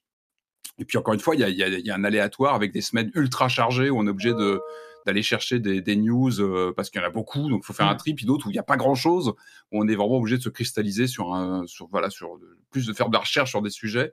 Euh, mais en général, c'est vrai que par moi, je sais qu'il y a une montée en puissance euh, plutôt en soirée. C'est vrai que je prépare plutôt Silence en joue en soirée concrètement. Sur les tests de jeu, etc. Et voilà, en général, le mardi, le mercredi soir, je les consacre pas mal à Silence en joue, en tout cas au, au, jeu, au, au programme. Marius? Euh... Est-ce qu'on a une vie et des loisirs? En fait, moi, la solution, c'était de confondre mon travail avec ma vie et mes loisirs. Monsieur qui s'occupe du cinéma, des séries, de la BD et des jeux vidéo. dur, hein. non, c'est juste je file un coup de main de temps en temps. Mais... c'est vrai que des fois, c'est beaucoup trop de temps en temps. Mais euh, non, mais c'est, c'est, je vais pas me plaindre. C'est le boulot, je l'adore. Euh, après, il faut, après même dans le boulot, trouver une place pour Silence on joue, c'est un peu particulier parce que on parle de jeux dans... auxquels je serais pas forcément amené à parler dans l'IB. et inversement, ça me permet de parler dans l'IB de jeux auxquels je n'aurais, dont je n'aurais pas parlé si je n'avais pas fait Silence on joue. Donc moi j'y vois plus une hygiène de travail, de me forcer à, enfin de me forcer, c'est pas le bon mot, mais de me de me contraindre, c'est pas mieux. c'est plus simple, c'est plus simple de faire silence on joue et de faire le tri après dans les jeux testés au, cas de vent, plutôt que de rester sur. Ça, me permet d'éviter de rester sur mes goûts à moi. Et c'est il y a quelque chose de sain en fait à essayer de ne pas s'enfermer quand on couvre un champ culturel dans, dans, ses propres goûts, ses propres certitudes. C'est vrai. ça, pour ça, je trouve que c'est vachement sain d'avoir cette émission en, en, plus et en backup. Enfin, je, trouve c'est presque ouais, c'est utile dans mon boulot, même si ça ne se voit pas forcément. Ouais. Euh, après, bah, euh, en dehors de, de ça, bah, c'est la vie de famille seulement. Euh, j'ai des loisirs, j'en ai pas vraiment en dehors des jeux vidéo, du cinéma, des séries et des BD. oui. constat terrible, un constat terrible. moi, de mon côté, ça va un peu se mélanger avec la question suivante, toujours de Manzazou, euh, donc qui, me, qui était pour moi combien de temps consacres-tu par semaine à Silence on joue? Euh, C'est compliqué, je ne sais pas. J'ai pas fait le compte. Euh, après, c'est comment dire? Moi, le, le, truc étant animateur plus que chroniqueur, c'est vrai que je peux j'ai cette liberté, on va dire, euh, de... et cette contrainte aussi, qui est euh, j'essaye de jouer à tous les jeux dont on parle. Euh, au moins pour avoir de la matière pour relancer le ou les chroniqueuses qui vont aborder le, sujet. Après, ça arrive euh, quelquefois que, euh, que je, que je n'ai pas joué du tout, mais généralement, au moins, j'ai lancé le jeu, j'ai joué peut-être à minima une demi-heure, une heure, et puis évidemment, si c'est des gros jeux ou si j'ai envie d'y jouer ou si j'ai le temps d'y jouer, je peux y jouer plusieurs heures et ce genre de choses. C'est vrai que c'est important parce que quand tu es tout seul à avoir fait un jeu, c'est un peu un tunnel, quoi. Mmh tu sens qu'il y a moins de. Enfin, es forcément moins intéressant si personne te relance. Bah oui, voilà, c'est ça. dans la confrontation, c'est vrai que ça manque en général. quand il y en a un qui a ouais, tout seul fait un jeu, c'est moins. Euh, c'est moins une discussion automatiquement, c'est plus du monologue avec quelques relances, mais c'est moins. Euh, voilà. Ce qui est intéressant, c'est voilà, c'est de confronter des visions d'un même jeu, mais avec euh, en ayant eu les, les, manettes en main, quoi. C'est important. Donc c'est vrai que généralement mon mardi soir et mon mercredi soir c'est euh, lancer euh, maintenant que le programme est calé euh, c'est au moins faire une demi-heure une heure de chaque jeu minimum sachant que la plupart du temps quand même sur les jeux principaux enfin j'ai fait j'ai joué à peu près autant que autant que tout le monde. Mais mais après voilà il y a d'autres questions qui vont qui vont en parler on sera peut-être amené à en, en, reparler mais en termes de préparation euh, et en termes de montage et en termes de mise en ligne, euh, c'est vrai que ça prend beaucoup euh, de travail. On va dire que dans une fois que, que tout est prêt, entre l'enregistrement, le montage, la mise en ligne, on va dire que c'est un jour et demi de travail. Euh, par semaine, sachant que euh, après, en fonction du, vrai travail entre guillemets de, l'autre euh, versant de mon travail à Libération, cette, journée et demie par semaine peut devenir un jour un peu où je grignote un peu pendant sur la soirée ou la nuit pour finir dans les temps, mais c'est c'est voilà, c'est à peu près ça officiellement. Question suivante, c'est vrai qu'il faut qu'on accélère un petit peu parce que c'est vrai que autrement on y est jusqu'à demain matin et je pense pas que tout le monde est prêt la nuit blanche prévue. Euh, vous est-il arrivé, celle-là, la réponse va être courte, hein, je pense. Vous est-il déjà arrivé, mais je trouve la question intéressante, vous est-il déjà arrivé d'avoir une vraie divergence entre chroniqueurs sur un jeu ou un sujet, et mhm. au point de ne pas en parler dans le podcast? C'est-à-dire d'être euh, tellement, euh, tellement euh, l'un opposé à l'autre qu'on n'en parle pas dans le podcast. Ben moi, j'ai divergences, oui, on, a déjà eu des grosses divergences. Mais de là, ne pas en parler, non, au contraire. Enfin, je crois pas qu'on ait.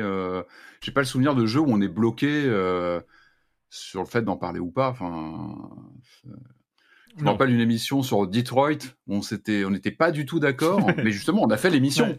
Bah oui, on en a parlé, bien sûr, bien sûr. on parlait de notre opposition, point de vue, etc je crois pas qu'on est bloqué à dire on écarte un jeu parce qu'on n'est pas du tout d'accord. Au contraire, ça alimente même plutôt, c'est plutôt intéressant. Bonjour. Ah, ah, salut. Bonjour. En fait, la, notification pour euh, venir parler de Discord, je l'avais jamais entendu. Je me demandais qu'est-ce qui se passait dans mon ordinateur et voilà. Bonjour. Comment ça va? Ça va. Je vous écoutais. Je vous écoutais depuis oh, 5 minutes. D'accord. Donc, bah, cette question, non. Ensuite, toujours, hein, euh, on, est, on est toujours sur la première page de questions. Pardon, ça, me fait rire. Ah oui. Ok, je repars. Salut, parce qu'au moment, faut manger, hein, faut, dormir. Euh, avez-vous déjà été contacté par des éditeurs pour faire une chronique promotionnelle de leur jeu? Eh bien, figurez-vous que non dans le cadre promotionnel, c'est-à-dire euh, rémunéré, enfin payé en, tant que pub ou euh, en tant que publi éditorial, je sais pas comment on appelle ça. Hmm. Euh, Même la double émission sur Red Shadow Legends, c'était pas payé par. Je sais plus. Non, non, mais non, non, c'était c'était de c'était de notre passion. C'est nous, on adore. Oui, voilà, on adore. Et non, ça n'est jamais arrivé. Alors après.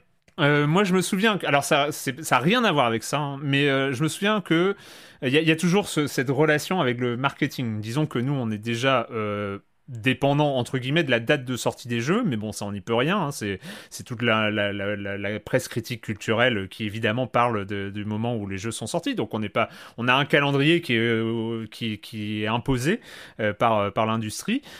Et en fait, je me souviens que à un moment, on s'est dit, bah tiens, ce serait rigolo d'avoir des développeurs au moment de la sortie de leur jeu.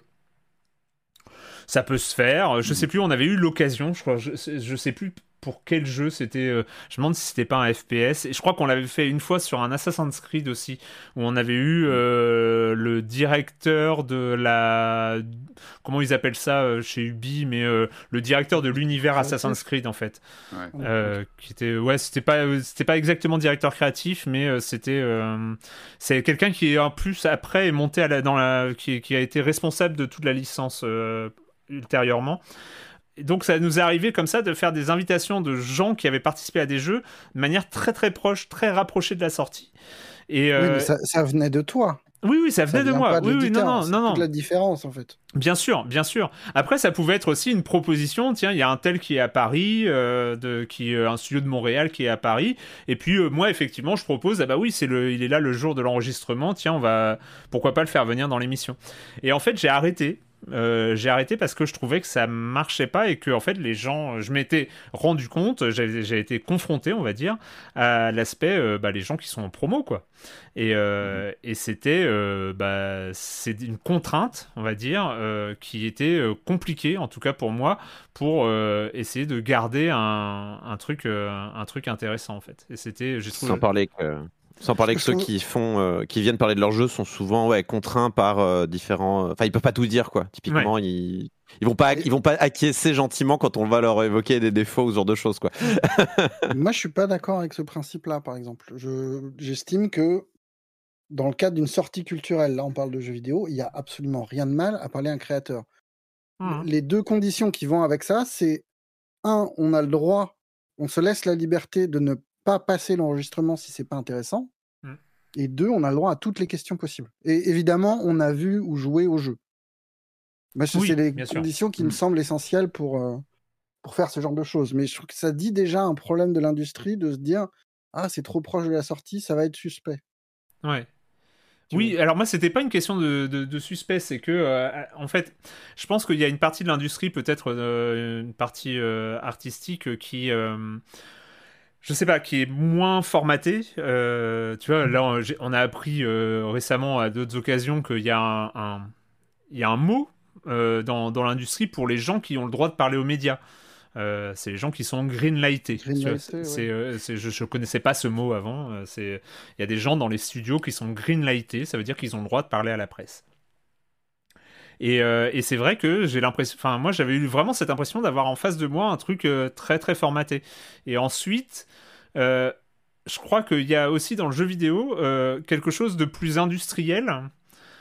qui fait, mais moi c'est mon ressenti et je comprends que tu sois pas d'accord Marius, mais qui fait que il y a rarement quelqu'un qui va arriver, un jeu auquel on a joué, où on va avoir zéro bémol, zéro critique et tout ça. Enfin, c'est, je trouve que c'est, et puis c'est, je trouve c'est toujours compliqué d'en parler soit de ne pas de décider de ne pas en parler parce qu'on a envie de parler avec le créateur de la façon dont il a construit l'univers et tout ça.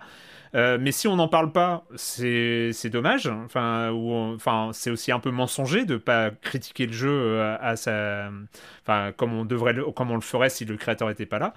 Et, euh, et, en même temps, si on le fait, il va, la réponse va être, il va taper à côté ou il va, enfin, je sais pas toujours. Non, mais il y, a toujours un, y a un, y a un mini euh, conflit d'intérêt euh, à chaque fois. Si c'est auprès du moment de la sortie, c'est obligatoire. Mais après, je pense qu'on peut le faire un peu plus tard. Vous l'aviez fait techniquement avec euh, Death, Deathloop. Deathloop, voilà. L'idée. Ça, c'était super. Par... Oui, mais tu vois, c'était l'idée, c'était moi je voulais faire une double sur le une double page sur le, le level design d'Arkane. la sortie de Deathloop permettait ce truc-là, le jeu est super, et je t'ai proposé qu'on le fasse à deux et qu'on en tire un, un silence on joue. Mmh. Et, et, je pense que c'est pas déconnant de le faire dans la mesure où il s'agit pas de critiquer Deathloop, de faire une critique de Deathloop avec les avec des créateurs de Deathloop quoi.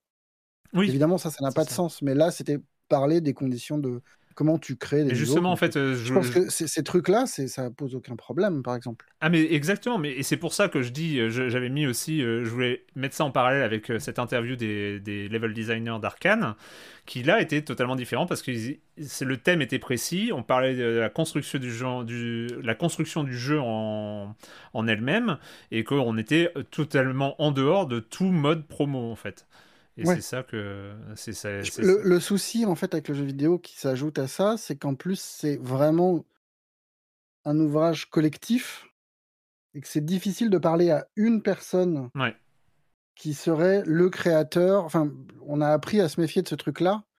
Et par exemple, les directeurs créatifs, c'est peut-être très intéressant de leur parler, mais naturellement, il y a une petite méfiance sur le côté. Euh, est-ce que c'est la bonne personne à qui il faut parler? Est-ce que c'est vraiment. Est-ce qu'il faut incarner les jeux dans une personne? Est-ce qu'il y a pas ça dépend de l'échelle. derrière ça quoi? Ça dépend de l'échelle de production. Entre une un blockbuster avec 500 personnes derrière ou un jeu fait à 2 ou 3 personnes, c'est pas du tout le même euh, paradigme pour l'indé c'est différent. Alors, je la pose la question pour Patrick, mais euh, s'il te plaît, réponds. non, mais comment dire du bien de l'Atari ST quand on sait que l'Amiga 500 le surpasse en tout point? Je, je, sais pas, j'ai l'impression que c'est un piège cette question, je me demande. Non, c'est une question que je peux comprendre. Après, moi j'étais euh, j'étais team Amiga, parce que j'ai eu un Amiga 500, c'était un vrai, vrai bonheur. Une grande page de jeux vidéo, enfin de mon, voilà, mon expérience de, de joueur. Euh, non, moi j'ai appris euh, justement, euh, j'étais très équipe Amiga à l'époque, et en fait plus j'ai fait de recherches sur bah, sur l'histoire du, jeu, de l'informatique, etc. Et plus je me suis rendu compte de l'importance de l'Atari ST, en fait, de mm. ce qu'il proposait lorsqu'il est arrivé en termes de prix, en termes de démocratisation de, certaines technologies, hein, comme le bah, l'interface point and click. enfin, il a apporté énormément de choses le ST avec cette idée de bah, c'est pour ça qu'on l'a appelé le, le Jackintosh. C'était le Macintosh euh, populaire en fait. C'était vraiment la vision d'Atari à l'époque. Donc euh, non, enfin oui, évidemment, j'ai tendance à chambrer le ST parce que j'étais équipe Amiga et qu'on est. C'est une guerre qui reste active et, et j'adore moi ces, ces, ces, ces, guerres de paroisse comme ça. Ça fait partie du folklore du jeu vidéo et de l'informatique. Après, j'ai appris voilà à réviser un petit peu ce côté euh, très biaisé que j'avais en tant qu'utilisateur d'une marque. Mmh. Et euh, aujourd'hui, je suis le premier à saluer bah, l'histoire du ST, ce qu'il a apporté. Et il était là avant l'Amiga 500. Enfin voilà, il faut aussi resituer les choses, les enjeux. Et euh, je garde une mauvaise foi d'apparence, mais dans le fond, je sais très bien que le ST était très très important dans l'histoire d'évolution. Alors, tu devrais lire tes livres à l'audio dans des podcasts entiers. je pense ça. Tu pourrais y avoir un public je, pense, Patrick, que tu as fait euh, sans doute le plus court que ce que je pouvais imaginer. Euh, pour ah, tu m'as demandé, moi, je, moi j'ai franchement bravo. Hein. Mais par contre, c'est synthétique. Que... Hein. Ah, mais attends, attends, après tu, tu, lançais Shadow of the Beast sur les deux bécanes et on rigolait moins déjà. Mais bon, voilà, après, après je sais que le ST était euh, devant sur d'autres choses, mais, mais voilà, encore une fois. Il faut mais cette question qui finalement, même en faisant une liste, elle sera peut-être ta réponse sera peut-être plus longue. Pouvez-vous chacun lister les machines dont vous disposez actuellement pour jouer? Et Patrick? Toutes. Patrick. bon, on s'en va. Euh, bah, non, bah ça va. Non, mais pour jouer, mais oui, activement. Enfin, des choses. Bah, évidemment, bah, j'ai envie de dire PS5. Euh, moi, je suis Xbox One euh, avec Kinect branché, donc je suis vraiment à l'ancienne sur la Xbox. Switch, après Amiga, Amstrad, toujours, j'ai toujours un Amstrad pas très loin, un peu tout, enfin très franchement. Si, non, j'ai pas de CDI. J'ai pas de CDI et ça me manque le CDI. Euh, c'est celle que t'as parce que parce que si, si ah celle qu'on a bah ouais non bah, euh, si on, on, liste celle qu'on n'a pas c'est fini là. non mais à peu près tout hein, dans les machines actives je crois. Ah, je suis pas je suis pas gros joueur sur mobile enfin sur téléphone par exemple. C'est vrai que c'est quelque chose que je fais pas beaucoup. Euh, Patrick t'as pas, de Panasonic IQ par exemple? Ça, tu as ça? Euh, non, non, j'ai pas. Ah. Non, par contre, j'ai de la 3DO, j'ai de la Jaguar, c'est important la Jaguar. Mais euh, non, non, j'ai pas. Non, j'ai pas. Marius, t'as quoi? Euh, bah, J'ai le, le, matériel actuel, donc PS5, euh, série X, euh, la Wii, un PC. Qu'est-ce que j'ai d'autre? La Wii actuelle? Tu dis Wii actuelle? Non, pas la hmm. Wii, la Switch. Ah, ah mais la Wii, c'est important aussi. La Wii, la Wii U aussi, c'est important. Eh oui. pas la Wii. Suriam va devenir ce papa qui dit la Nintendo pour désigner la PlayStation 6. Et le reste, bah, c'est parti chez mes parents ou, euh, revendu. D'accord. Ah ouais. Hmm. Tu n'empiles pas. Tu n'empiles pas du coup. Après, c'est un choix de vie, hein, ça c'est sûr. Euh, moi, ben, pour travailler, euh, j'ai juste une Switch et un gros PC. Ça me suffit pas mal. Il y a juste les, PC, c'est vrai.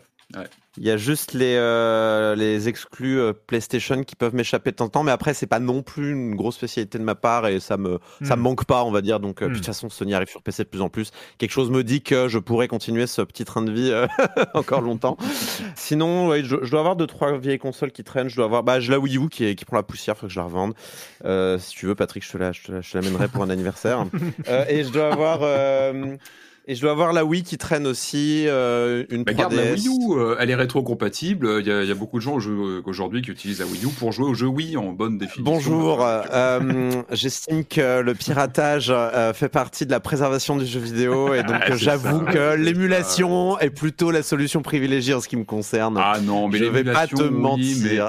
Mais... oui, mais tu manques le, le feeling, tu vois, le gamepad et tout ça. Enfin, le, le mais je n'en doute pas. Et, et je ne dis pas que les autres pas le droit de faire ce qu'ils veulent. Je préfère. Euh, disons, que j'ai découvert le monde merveilleux. Euh, enfin, le monde merveilleux. J'ai découvert Mario 64 en 4K, 60 FPS avec avec pas de pas de limitation de, de field of view, je nom que ça porte. Enfin, en gros, les éléments s'affichent à l'infini. C'est une autre manière aussi de revisiter ces jeux vidéo et pour ah, ça, l'émulation. C'est ah, plus le feeling d'une T'as pas le feeling de l'Ultra 64, tu mettais la cartouche dedans, que le bruit, euh, la manette qui est quand même très singulière, hein, à moins que tu aies euh, une émulation de manette aussi. Non, le, pad N64, il est bien particulier. Euh, Là, je suis d'accord. Les matériaux, le, petit bouton d'allumage, clac, le petit bruit quand tu allumes une N64, quand tu l'allumes, encore aujourd'hui. Non mais je, encore une fois, je ne juge pas le mode de vie des autres. Je dis juste qu'en ce qui me concerne, euh, c'est vrai que je suis plus euh, sur euh, la préservation numérique que mmh. physique. Mais c'est important. Un tube cathodique aussi, parce que c'est quand même pas fait pour. c'est clair. C'est vrai. Bah ça, ouais. Ah mais je plains surtout les joueurs de Smash Bros Melee qui continuent à jouer sur des écrans cathodiques en, tournoi et un jour, est-ce qu'il y aura encore Je me demande le jour où le dernier écran cathodique va, mourir au-delà de toute respiration. Je sais pas comment on va faire. Et moi, pour ma part, j'ai la partie euh, travail, on va dire, avec euh, Ordi, euh, Xbox Series et PS5. Et les, autres consoles qui sont encore actives, c'est PS4, Xbox One. Switch et la Wii U est encore active chez moi. Il a bah PS Vita aussi, moi. J'ai toujours Parce qu'il y a, y a, ah, y a Rayman Legends, notamment Rayman Legends, euh, qui tourne sur la Wii U. Et puis, euh, je crois qu'il y a un Yoshi euh, Woolly World qui hmm. tourne sur la Wii U aussi et qui est hyper cool. voilà. C'est vrai que quand on a une quand on a une famille et des enfants, l'aspect comment dire, l'utilisation des consoles après leur vie, il y a une deuxième vie qui arrive quand même pour les ah, consoles. Qui moi, la DS a, trouvé une nouvelle jeunesse, quoi. Ah, c'est vrai. Il y, a aussi des 3DS. Ah oui, oui. Exact, ah exact. Ça marche aussi. Euh, quelle est. Hop, on a la suivante. je rappelle qu'on est encore sur les questions de Manzazou, mais c'est lui qui a posé la plus grosse liste au début. Hein, donc euh, après, je pense qu'il y a des questions auxquelles on a déjà répondu qui vont revenir. Enfin voilà. Euh, quel est votre meilleur souvenir concernant Silence on joue? Alors moi j'ai mes réponses, mais mais vous Patrick, toi qui es là depuis oh, le début, c'est dur, hein 15 ans. Il y en a tellement. Bah, L'éléphant dans la pièce, parce que c'est vrai que c'est un peu l'expression qu'on ressort très, beau, très souvent en ce moment. Bah, c'est la 500e, évidemment, parce que c'est récent, parce que ça nous a tous marqués, etc. C'est difficile de choisir un souvenir. Euh, allez, alors c'est peut-être pas forcément le meilleur souvenir, mais moi c'est quelque chose qui m'a marqué. C'était en plein confinement en fait, quand on a relancé Silence on joue pendant le confinement. Hmm. Euh, pour moi c'était vraiment euh, bah, c'est un truc important. De, de... C'est tout bête parce que c'est vrai qu'aujourd'hui ça paraît déjà loin et heureusement, mais on entrait dans une phase un peu singulière quand même. Euh, c'est le moins qu'on puisse dire. Et c'est vrai que retrouver ce, bah, ce rendez-vous hebdo qui était presque un, un îlot de normalité entre guillemets, mmh. même si on commençait à travailler bah, du coup en distanciel, etc. Euh, moi, ça m'a fait un bien fou. Enfin, c'était vraiment mmh. important de, de garder les, les, pieds ancrés dans cette, euh, cette habitude, c'est-à-dire relancer ça, de se retrouver entre nous, même si c'était à distance. en plus, on sortait d'une phase où c'est vrai qu'on on était en studio juste avant, on avait pris voilà, des habitudes en studio, etc. C'était une sorte de reboot un petit peu dans ce contexte très très très singulier du confinement. Et moi, ça m'a marqué. C'est vrai que c'est une période de silence on joue. C'est pas forcément la meilleure, mais c'était c'était vraiment marquant pour moi ce cette relance à un moment où on était peut-être au plus bas. C'est vrai que je pas, je pourrais pas dire au bout de combien de semaines on a relancé Mais on a, on, a relancé direct, hein, je crois. Direct, hein. et, c'est vrai qu'on était tous un peu à genoux, je pense, dans on avait tous un peu le moral dans les chaussettes, et ça, c'était voilà, c'était un moment de, reprise, de se remettre en route, et c'était important. Enfin, moi, je l'ai vécu comme ça en tout cas. Non, mais t'as totalement raison. J'avais même pas, j'avais même pas mis ça dans, dans quand, quand j'ai vu la question, ça m'est pas venu, mais c'est vrai que euh, les premières semaines de confinement qu'on était dans l'inconnu euh, complet ah bah pour le coup hein, euh, on va on a appris enfin on a appris on fait comme on peut hein, et surtout en ce moment mais à, vivre avec le Covid mais c'est vrai que ces mm. premières semaines c'est surtout pour nous qui sommes biberonnés aux, attaques de zombies et, et aux cataclysmes aux apocalypses on était un peu en inconnu quoi. Ouais, mais what the fuck qu'est-ce qui nous arrive pas, quoi. et, et c'est vrai que le côté le le, côté de se retrouver à parler de jeux vidéo euh, sur Discord euh, toutes les semaines, c'est vrai que c'était, c'était très cool. Marius Ouais, j'aime beaucoup cette réponse aussi. Et puis en plus, je pense que même si le, boulot en studio était cool parce qu'il y avait un côté très. Euh, c'était humain, quoi. On était mm. tous les quatre. Et, mais mais je, moi, j'étais encore un peu noob dans l'exercice et j'avoue que j'étais toujours un peu stress. Et je pense que le côté délocalisé m'a un peu permis de relativiser et de, mmh. de parler plus simplement, enfin moins, moins en stress quoi. D'accord. Corentin? Euh, moi, ça va peut-être être un poil plus égoïste, mais après tout, euh, ça c'est des expériences personnelles aussi, si on s'en joue. Et bah, la première, quoi, la première que j'ai faite euh, de Silence on joue, je pense, c'est celle que je garde, dont je garde un souvenir un peu ému parce que bah, j'écoutais grave Silence on joue en fait avant d'y participer. C'était un peu le podcast jeux vidéo de mes études.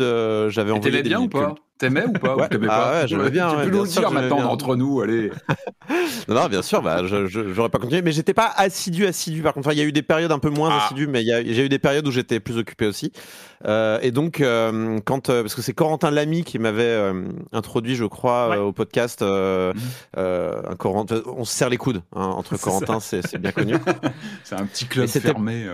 et du coup, ouais, donc voilà, j'étais un énorme. Enfin, j'étais très content de venir à Silence on joue. J'avais envoyé des minutes culturelles, je suis allé les retrouver, les, les, déterrer. C'était pas facile. J'en avais fait une sur Zelda, mais il y avait pas, il y avait que, je crois qu'il y avait que Clément Apap qui galérait de ouf sur mes questions ultra spécialisées. Donc c'est dommage. Et donc c'était, donc j'ai pu le retrouver là, ça y est, j'ai la page Libération devant les yeux. Euh, c'était le 8 octobre, l'émission du 8 octobre 2015. Et c'était sur, euh, c'était sur Mario Maker. Je suis venu pour parler de Mario Maker. Ah mais oui, mais oui. Et c'était bah, rue Béranger surtout. donc ah, euh, première fois que je foutais les pieds à Libération et pas genre Libération, Libération, genre les, les, les locaux historiques, ah, tout ça. Canal historique. Ouais, c'était quelque chose d'un peu euh, impressionnant et, rigolo parce qu'en plus, donc euh, pour ceux qui, qui savent pas, euh, il y a toutes les raisons de pas savoir, les anciens de locaux de Libération étaient dans un ancien garage, un ancien parking, pardon. Ouais. Euh, et donc il y avait cette cette espèce d'escalier en torticolis, enfin en, euh, pas en torticolis, comment on dit? En, en, en colimaçon. on appelait ça la vis, c'était la rampe d'accès euh, euh, qui tourne, qui tournait autour, que, vous connaissez dans les, dans les parkings pour monter, que les voitures montent aux différents étages. Nous, c'était un grand couloir. Voilà. Ouais, et c'était pas des marches, voilà, c'était une rampe. Et donc c'est très bizarre d'avoir ça au milieu de, de, Alors je me rappelle, moi je me rappelle que je suis arrivé dans les bureaux de, c'était c'était Gaston Lagaffe. Hein. Il y avait des papiers partout, mm. des journalistes qui étaient euh, occupés à, leur, euh, à, leur, euh, à leurs affaires. Et, et ouais, et puis au détour d'un couloir, un studio d'enregistrement complet. Enfin, il y avait quelque chose un peu magique là-dedans. J'ai bien aimé ma toute première. Et j'étais encore plus content de revenir et de revenir et de revenir et de revenir. C'était chouette. moi, bah, mis à part ce que tu as raconté, Patrick, parce que c'est totalement vrai, moi, un des très très grands souvenirs, un des très très grands souvenirs, bah, c'est la... ce qui est arrivé à la 200e. Euh, bah, non, mais enfin, c'était un truc. Euh, enfin, c'est aujourd'hui même aujourd'hui quand, quand, je le raconte, ça me fait quelque chose pour ceux qui n'étaient pas là. J'ai raconté l'histoire et puis il y en a beaucoup qui l'ont vécu en live. Euh, on enregistre la 200e en public on avait déjà fait quelques trucs en public à l'époque, mais où il y avait vraiment le petit cercle des, des, des, plus fidèles qui, qui étaient là, notamment Jérémy qui avait déjà été là, enfin que j'avais déjà croisé et tout.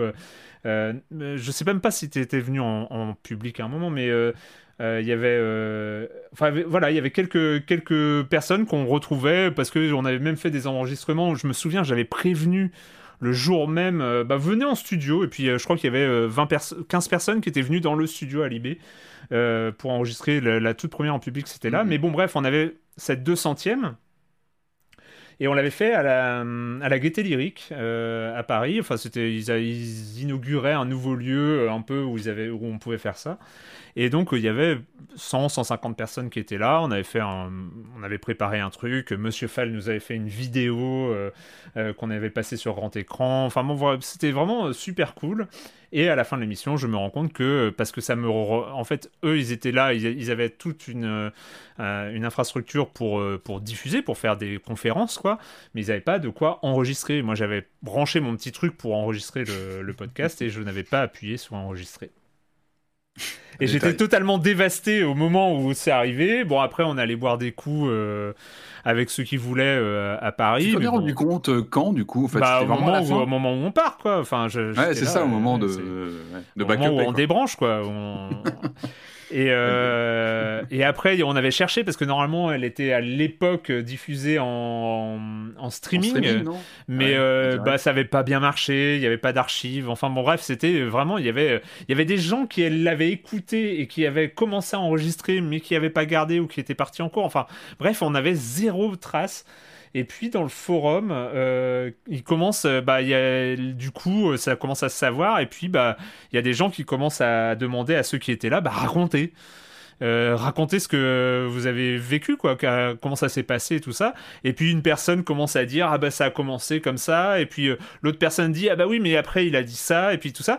Et puis en fait ils, sans qu'on personne demande, ils se sont mis les gens qui étaient là, enfin, ça se trouve, il y, a des gens qui, sont encore là euh, dans, dans, la pièce, dans la, dans la grande salle, ils se sont mis à, euh, à, réécrire, un peu façon pièce de théâtre, à réécrire l'intégralité. Euh, voilà, ils ont fait un framapad, un framadox peut-être à l'époque, un framapad, et, euh, et, chacun pouvait modifier le, fichier. Enfin, c'était vraiment un framapad ouvert.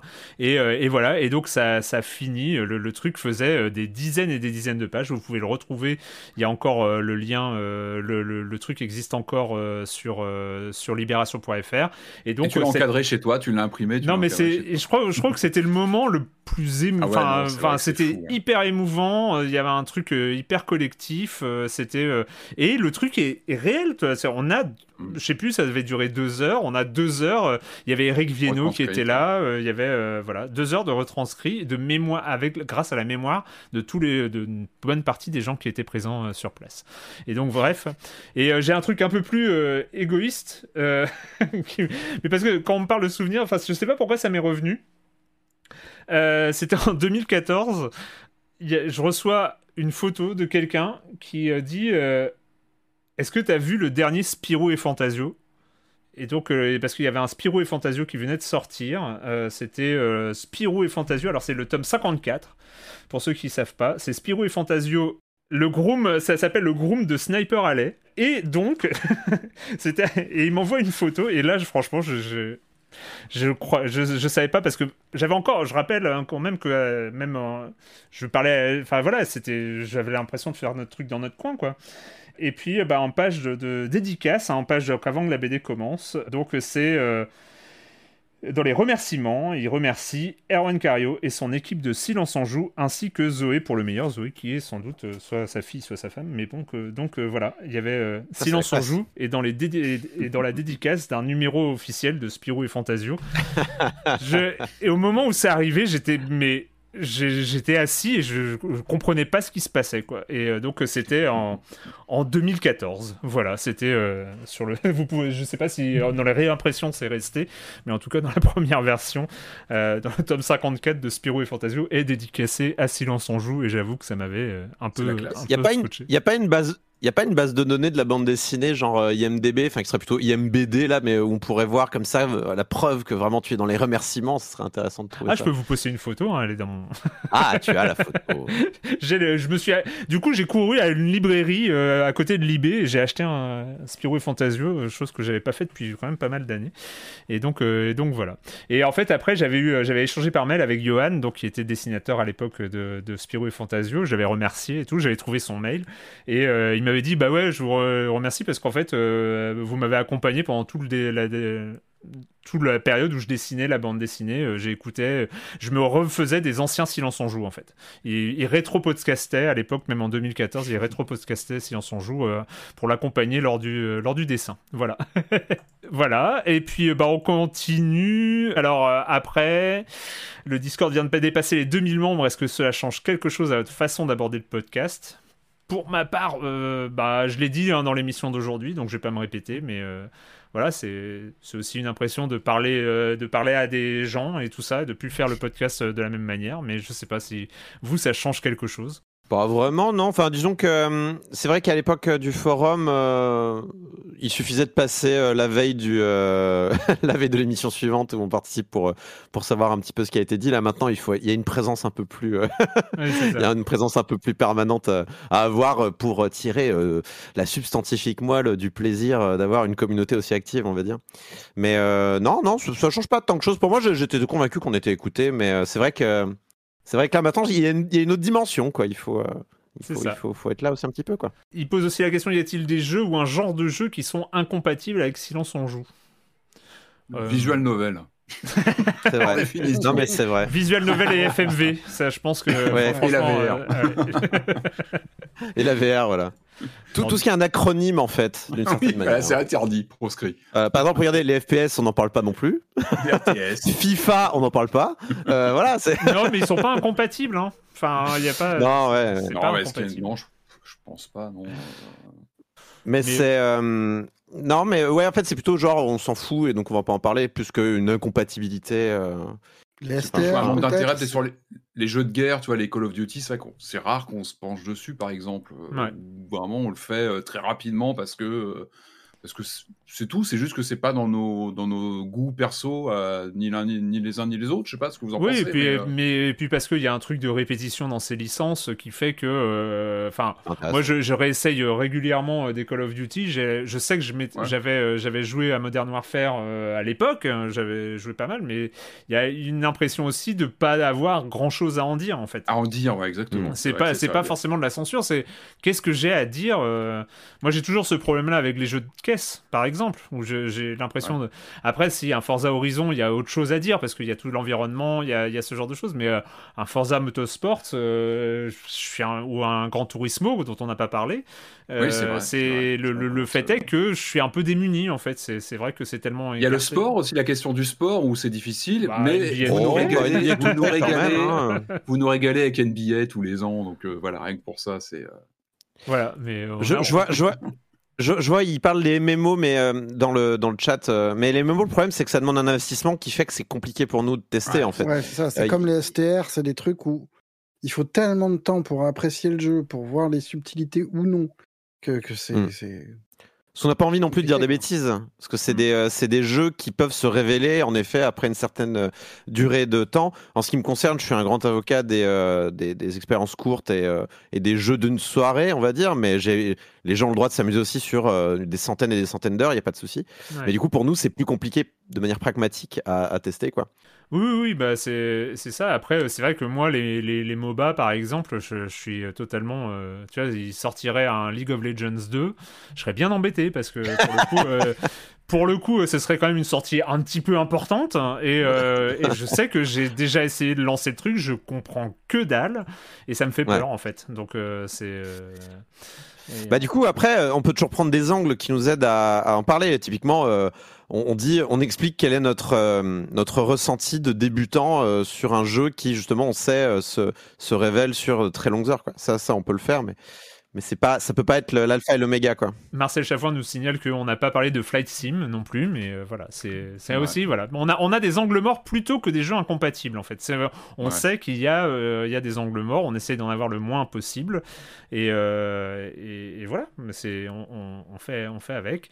et une question alors c'est revenu peut-être qu'on abordera plus euh, rapidement selon les angles, tout ça, mais euh, comment Silence on joue euh, est-il perçu par Libé depuis ses débuts jusqu'à maintenant? Alors c'est la question un peu large, mais cette perception a-t-elle évolué avec le succès de l'offre spéciale d'abonnement pour les auditeurs de Silence on joue? Alors, pendant longtemps. Euh, ouais, non, juste, je vais être rapide. Je, fais que des tunnels. Je suis absolument désolé. J'espère que c'est pas non. pénible. Mais euh, oh, t'es chez toi, hein. t'es chez toi. Euh, franchement, quand même. Prends tes hein. Disons qu'il y, y, a différentes phases dans l'histoire de Silence on joue. Il y a eu la première phase où ça a été un projet de Libé Labo. Donc forcément, il y avait l'équipe de Libé Labo. C'était le projet de Libé Labo. Donc on était totalement incorporé à un projet industriel de, de Libé. Libé Labo s'est arrêté. Alors je sais plus si c'est en 2011, 2012 ou en tout cas dérivé vers la vidéo, il n'y a plus d'audio, euh, en tout cas produit par l'équipe de Libé Labo. Euh, sauf que euh, Silence on joue et écran.fr, le podcast à l'époque, ont continué parce que moi j'étais motivé, je voulais continuer mes podcasts. Et donc personne m'a empêché, comme j'ai dit, hein, on me dit pas d'arrêter, je continue. Mais à partir de ce moment-là, c'est vrai que Silence on joue est devenu un peu plus sous-marin entre guillemets. C'est pas que c'était un secret, c'était un secret pour personne et, et, tous les gens autour de moi savait que je le faisais, enfin voilà, c'était, il euh, n'y avait aucun souci, euh, mais, euh, mais ça faisait plus partie d'un projet industriel de, de, de Libé. C'était un truc un peu à part qui a été reconnu, donc ça, ça gênait personne, et puis les gens savaient. Et les, chaque épisode de Silence en Joue, ils ont tous été annoncés dans Libération, sur libération.fr, qu'il y avait même parfois des encarts dans le journal sur, sur Silence en Joue. Enfin voilà, c'était, un programme de Libé, mais, mais c'était plus un projet industriel. Après, il y a eu euh, bah, carrément le moment où on a déménagé, où là, euh, bah, il, a fallu carrément aller chercher euh, des endroits pour enregistrer parce qu'on n'avait plus de studio. Donc, enfin voilà, ça devenait un peu compliqué. Donc, Silence en Joue est de fait devenu, on va dire, de plus en plus sous-marin. Et c'est vrai que hum, au début, on a, quand on a déménagé, on, était dans les mêmes locaux que l'Express, et l'Express avait un super studio de web TV euh, qui pouvait nous servir. Euh, quand l'Express a vendu ce studio de web TV, on n'avait plus accès. Euh, bah, moi, il a fallu que je trouve une solution un peu tout seul. Donc j'ai trouvé No Life. Alors après, j'ai demandé à la direction de Libération, vous êtes OK pour qu'on fasse un partenariat avec No Life Ils ont dit, ça nous coûte des sous. J'ai dit non. Ils ont dit bon, d'accord.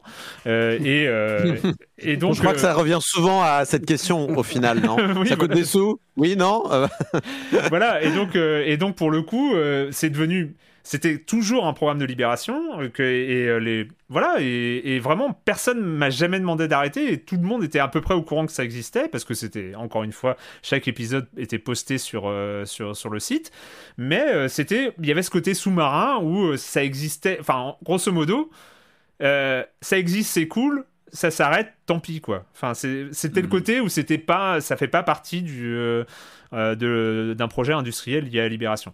Et en fait, ces derniers temps, et notamment avec l'arrivée de la pub, des abonnements à Science en Joue, et il faut le signaler aussi, l'arrivée de Lorraine Provo, donc alors ça c'est vraiment cuisine interne, mais on a une nouvelle directrice de la rédaction adjointe à Libé qui est en charge un peu du numérique, et qui en fait, ça a été c'est totalement symbolique ce que je vais dire, mais euh, le truc c'est que c'est elle qui m'a envoyé un mail un jour pour dire Salut Erwan, ce serait cool qu'on se croise pour qu'on parle de Silence on joue. Et quelque part, ça change aussi. C'est-à-dire que euh, c'est plus moi qui est en train de dire euh, j'ai besoin de trucs ou est-ce que ça vous dérange si? C'est quelqu'un de la direction qui s'intéresse à, ça. Et en fait, bah, on a commencé à discuter. Il y a eu l'arrivée de la pub. Il y a eu ce truc, cette idée que j'avais un peu en fond euh, de lier euh, Silence en joue avec un système d'abonnement, ça a marché et c'est vrai que bah, maintenant c'est autre chose. C'est euh, champagne quoi. Ouais, c'est vrai. Hein. Tous les jeudis matin, champagne, de bon matin, ça fait plaisir. ça. Et Avant euh, l'émission, ouais. ouais. ouais, Et le, buffet à volonté, euh, croissant et jus d'orange aussi. Ah ouais. Ah, c'est bah, pour ça que je reste à titre perso. Hein. je peux plus vous, je peux plus vous encadrer. Par contre, j'avoue les croissants. Euh, surtout moi, j'adore les croissants, vous savez. Mais oui, oui, bah, du, coup, c'est vrai que c'est les, les, gens ils connaissent et et voilà, c'est aussi une reconnaissance de, de Science Joue qui est toujours pas un projet industriel, même si euh, Libération essaye de faire des podcasts et des, choses comme ça par ailleurs. Il y a eu Libellisé qui a duré pendant quelques semaines. Euh, mais ah peut-être euh, petit à petit, petit à petit, je pense qu'il y a aussi ce, fait de, prendre en compte ce qui se passe avec Silence on joue pour imaginer d'autres choses. Et je pense que là, c'est vrai que c'est récent, donc on va voir comment ça va évoluer, mais en tout cas, c'est très très bien accepté. Et comme je dis, c'est très bien accepté aujourd'hui. Ça n'a jamais été rejeté même si c'était voilà. Je continue, alors je suis désolé, je dis au revoir à ceux qui nous quittent, mais c'était déjà euh, super cool de, de, vous avoir. Je vois dans le, dans le chat, il y a des, des gens qui doivent nourrir leurs enfants, alors ça, hein, il paraît que c'est important. Euh... Ouais, pas euh, convaincu. Euh, moi je dis que vous avez... moi je dis c'est pas une excuse, mais bref, chacun son truc. Alors, bah, on passe à la question alors qui rebondit un peu là-dessus de Manu 2015 qui demande plus que seulement la perception au sein du journal. Je suis curieux des relations qui existent entre le podcast c'est le journal. Est-ce que le podcast est une initiative du management? Ça serait dans une euh, stratégie de fidélisation ou un truc moins calculé du genre c'est Internet, il faut y être, on sait jamais. On trouvera bien une manière de rentabiliser plus tard. Euh, ou est-ce que c'est son initiative que la direction a accepté Je crois que j'ai à peu près répondu à l'ensemble de cette question. Euh, donc je vois pas trop quoi plus rajouter, mais d'un peu dans le même dans le même domaine. On a CPT Alex. Je sais pas si CPT ça veut dire capitaine. Je, je veux pas une fois, j'ai. Je confirme. tu confirmes, donc d'accord. on peut, on peut l'appeler Capitaine Alex à, l'audio, donc c'est très bien. Il dit euh, plus encore que cette question, je me suis toujours demandé comment le jeu vidéo était perçu par une grande rédaction et par vos pairs. Tiens, Marius, toi qui écris sur le jeu vidéo, comment c'est perçu par la grande rédaction à Libération? Euh, Avec le plus grand respect et, euh, et une bonne dose d'incompréhension, on va dire. non, non, mais le, jeu vidéo, il est dans l'IB depuis longtemps, par exemple. Euh, il y a eu Olivier Séguret, il y a toi, il y a France, enfin, il y a plein de gens qui ont, contribué à ça. Mmh. Après, est-ce qu'il y a une demande extrêmement forte de jeux vidéo de la part de la direction? Non. De la part de la direction du service culture, oui, déjà plus. Parce qu'il y a vraiment une reconnaissance du fait que c'est, euh, enfin, au-delà de tous les débats, euh, c'est une forme d'art ou une forme de divertissement importante. Euh, majeur, quoi. Après, il y a une telle méconnaissance globale de, de, ce dont on parle que euh, il y, a forcément un écart, quoi. Moi, je sais que des fois, il faut que j'explique ce que c'est qu'une map, des choses comme ça. Enfin, ouais. Mais euh, mais il y a vraiment une reconnaissance du fait que c'est important, qu'il y a besoin d'en parler. L'avantage de cette situation, c'est que ça nous laisse une liberté totale. Ouais. Qui est plutôt chouette. L'inconvénient, c'est que j'ai pas l'impression que la situation évolue des masses avec les ans. Mmh. a... Je pense que sans qu'on s'en rende compte, il y a de plus en plus de gens dans la rédac de l'IB et dans toutes les rédacs en général qui jouent et qui voient exactement ce dont on parle. Mais c'est pas forcément encore des gens qui sont en position de, de très très grande chefferie. Et, c'est pas grave à la limite. C'est pas mais c'est vrai que c'est pas c'est pas sacralisé comme euh, comme d'autres euh, comme d'autres types d'art. Le cinéma, euh, c'est quelque chose qui est, extrêmement identifié à l'IB, qui est extrêmement identifié au monde. c'est moins le cas pour pour le jeu vidéo, mais on, pourrait dire que c'est la même chose dans le cadre des séries. C'est la même chose pour plein de plein de choses en fait, enfin plein d'autres types d'art qui sont moins formellement sacralisés, on va dire sans qu'on sans qu'on les dénigre pour autant. Je pense qu'on est vraiment à des kilomètres de, de l'image d'un jeu vidéo qui rend débile ou qui qui n'est qu'un truc mineur, quoi. Vraiment, je pense que ça. Enfin, en tout cas, nous, il y a vraiment pas du tout, du tout euh, cette idée-là, quoi. Non, c'est vrai, bah, ce que tu dis, euh, c'est c'est totalement le cas. Moi, je me souviens encore, euh, moi j'ai commencé à écrire euh, dans Libération sur les jeux vidéo en 2001, et c'est vrai que c'était bah, le moment où c'est devenu vraiment très régulier. Je crois que c'était le, vendredi où on avait une page jeux vidéo, il y avait la chronique hebdomadaire d'Olivier Séguret qui s'appelait Moi Jeux, et il y avait des, des critiques de jeux aussi. Et en fait, jamais Enfin, ça n'a jamais été euh, à l'agenda d'arrêter, quoi. C'est euh, que tout le monde respectait euh, la présence de jeux vidéo au sein de Libération. Enfin, je rappelle tout le temps que bah, grâce à Olivier Siguret, on a eu la, la première une d'un quotidien national consacré aux jeux vidéo, c'était en 1997, en juillet 97, c'était oui, Lara Croft en une de Libé. et, et, depuis, voilà, il n'y a, jamais eu, il a jamais eu une envie de d'arrêter d'en parler euh, et, Libération a toujours évoqué régulièrement le jeu vidéo, alors plus ou moins régulièrement. Euh, depuis que toi tu as repris un peu le truc, Marius, c'est revenu de manière plus régulière. Il y a eu des époques où c'était moins régulier, mais euh, mais enfin c'était ça n'a jamais été rejeté quoi. C'est après ce que tu dis est totalement vrai, c'est que ça n'a jamais été rejeté, mais ça n'a jamais été bien compris non plus quoi.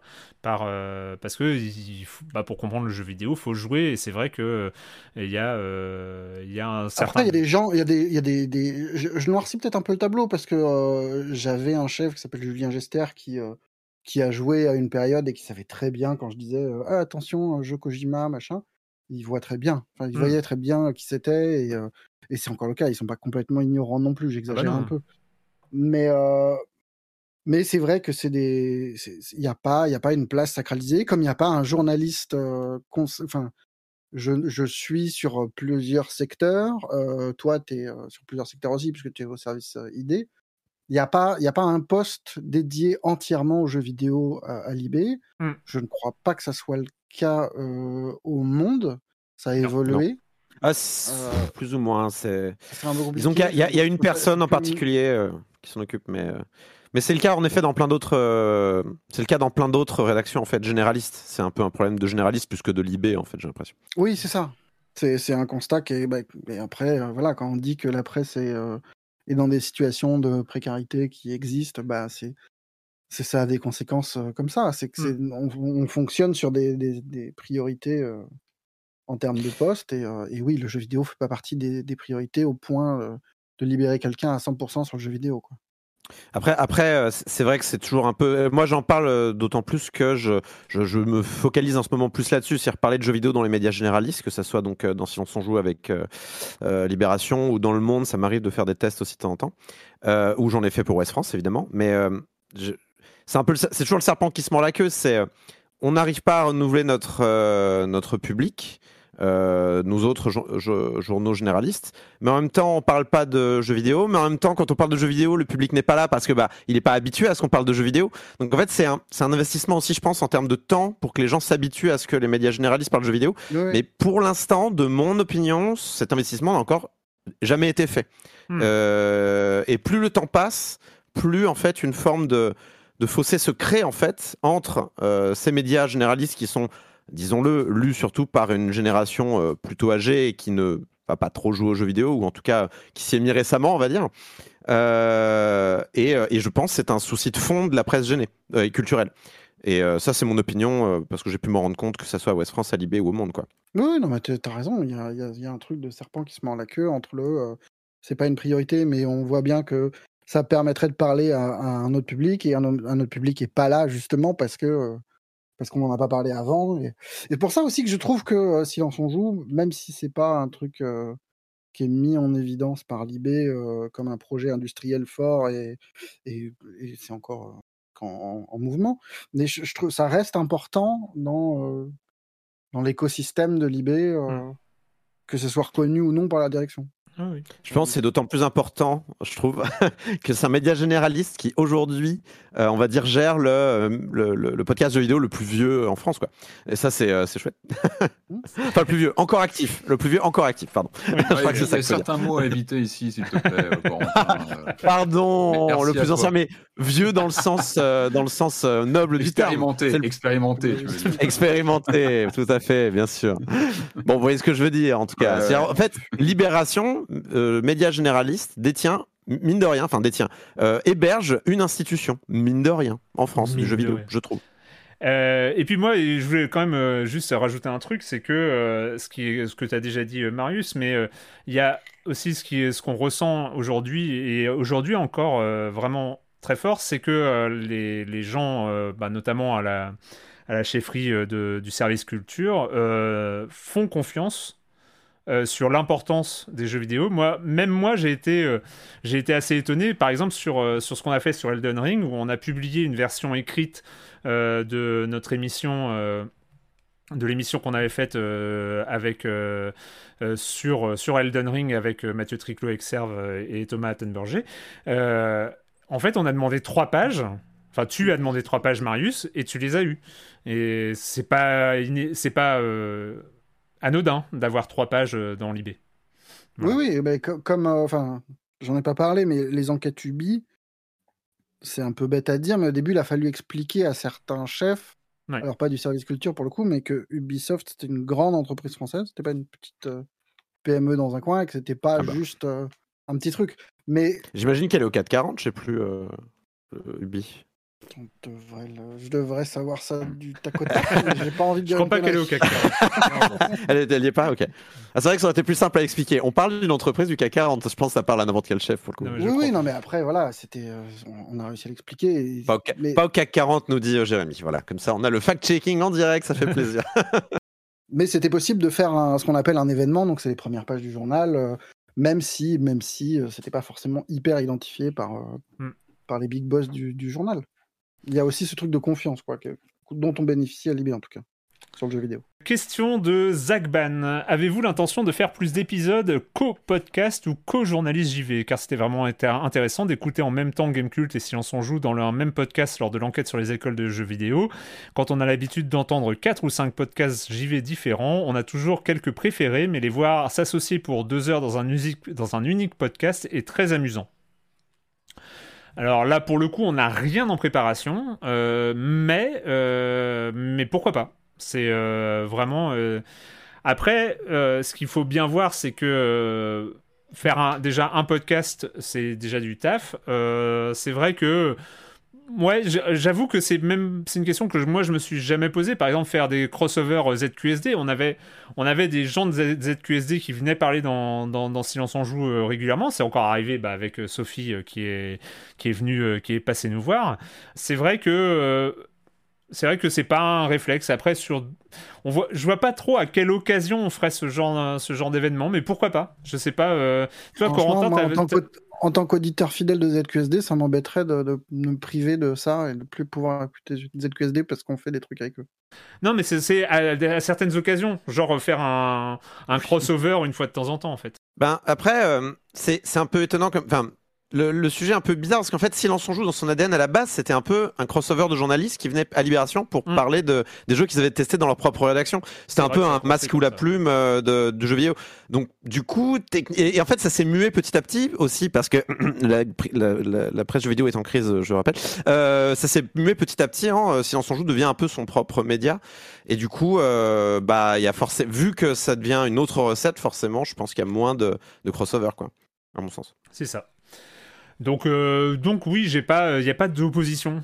Pourquoi pas? C'est après, c'est Zagban qui fait aussi la remarque qu'il faudrait une chronique, les news du Discord. Je suis entièrement d'accord et j'ai promis de m'y atteler euh, au moins de parler des fils de discussion euh, rigolos. Il faudra que je fasse une news sur Tiny RPG dont on n'arrête pas de parler. On n'a pas du tout expliqué ce que c'était.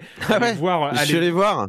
Allez voir le fil Tiny RPG. En, grosso modo, c'est un, jeu de rôle en, en en, chat euh, fait par euh, Manzazu. Et donc, euh, mais c'est très drôle. C'est un peu what the fuck. Et, mais après, il faut remonter au début. Enfin, il fait des résumés d'épisodes et tout ça dans les, dans les messages épinglés. Euh, une longue question de Boopflow. Depuis le premier confinement, le podcast est passé sur un format visio et on a profité pour s'allonger un peu au fur et à mesure et que vous que vous, vous sentiez plus à l'aise euh, sur cette façon de procéder. Du coup, pensez-vous un jour revenir sur du présentiel ou est-ce que finalement c'est un point de, de non-retour qui euh, n'aurait pas été dépassé? Ne serait-ce que pour la gestion du temps de chacun, s'éviter les temps de transport, consommateurs en énergie, etc. Je me souviens que vous aviez déjà parlé du fait que vous vous étiez bien habitué au et que vous aviez pris vos marques et vos habitudes. Quelque chose me dit, Cormi pour des émissions spéciales avec invité par exemple, vous allez rester sur ce format, mais je suis curieux de savoir si la question se pose ou s'est posée entre vous. En tout cas, je pense que l'allongement de la durée des émissions jusqu'à parfois frôler du ZQSD n'a pas dû amener beaucoup d'auditeurs à se plaindre. À ma grande surprise, non. mais mais quand même. Euh... J'ai eu des gens, des gens que, enfin, des proches qui m'ont dit ça devient trop long, désolé, je peux plus écouter. C'est vrai, non, non mais moi j'ai vu passer ces remarques-là que ça commençait à être un peu long euh, pour pour certains. Pour ça qu'il y a une autre question qui va venir. On va peut-être en reparler de, de, ça. Sur le présentiel, euh, est-ce que la question se pose? Alors moi, pour moi, c'est une question qui est en suspens parce qu'elle ne se pose pas justement, euh, parce que pour l'instant on n'a pas de studio. Euh, alors euh, évidemment on est revenu en présentiel, enfin il y, a, du présentiel au journal et tout ça, donc on n'est plus du tout en. Vous êtes au courant qu'on n'est plus confiné, donc c'est pas, plus ça. Mais alors il faut savoir que Libération est aussi, alors façon côté institutionnel, on va dire, Libération est sortie de SFR Presse donc qui était le groupe dont on faisait partie. Aujourd'hui, on est, euh, je crois, d'une fondation, ou je sais plus comment ça s'appelle. Un... Euh, bref, j'ai pas les, j'ai pas les détails. Mais bon, on est sorti de l'actionnariat de SFR Press et dans lequel était RMC. Et donc, en fait, pendant quelques temps, euh, nous avons plus, dans le cadre d'un actionnaire commun et de, d'échange de, bons procédés, on va dire, squatter le, le, un des studios de RMC et tout ça. Donc, c'est dans ce cadre-là qu'on nous a c'était pas mal, hein. faut reconnaître que c'était pas, mal, en termes de. J'ai jamais connu ça, je suis trop jaloux, honnêtement. Bah oui, t'étais au Japon. J'étais au ah Japon à ce moment-là. Et, jamais euh, connu. Non, non, c'était pas mal du tout. Hein.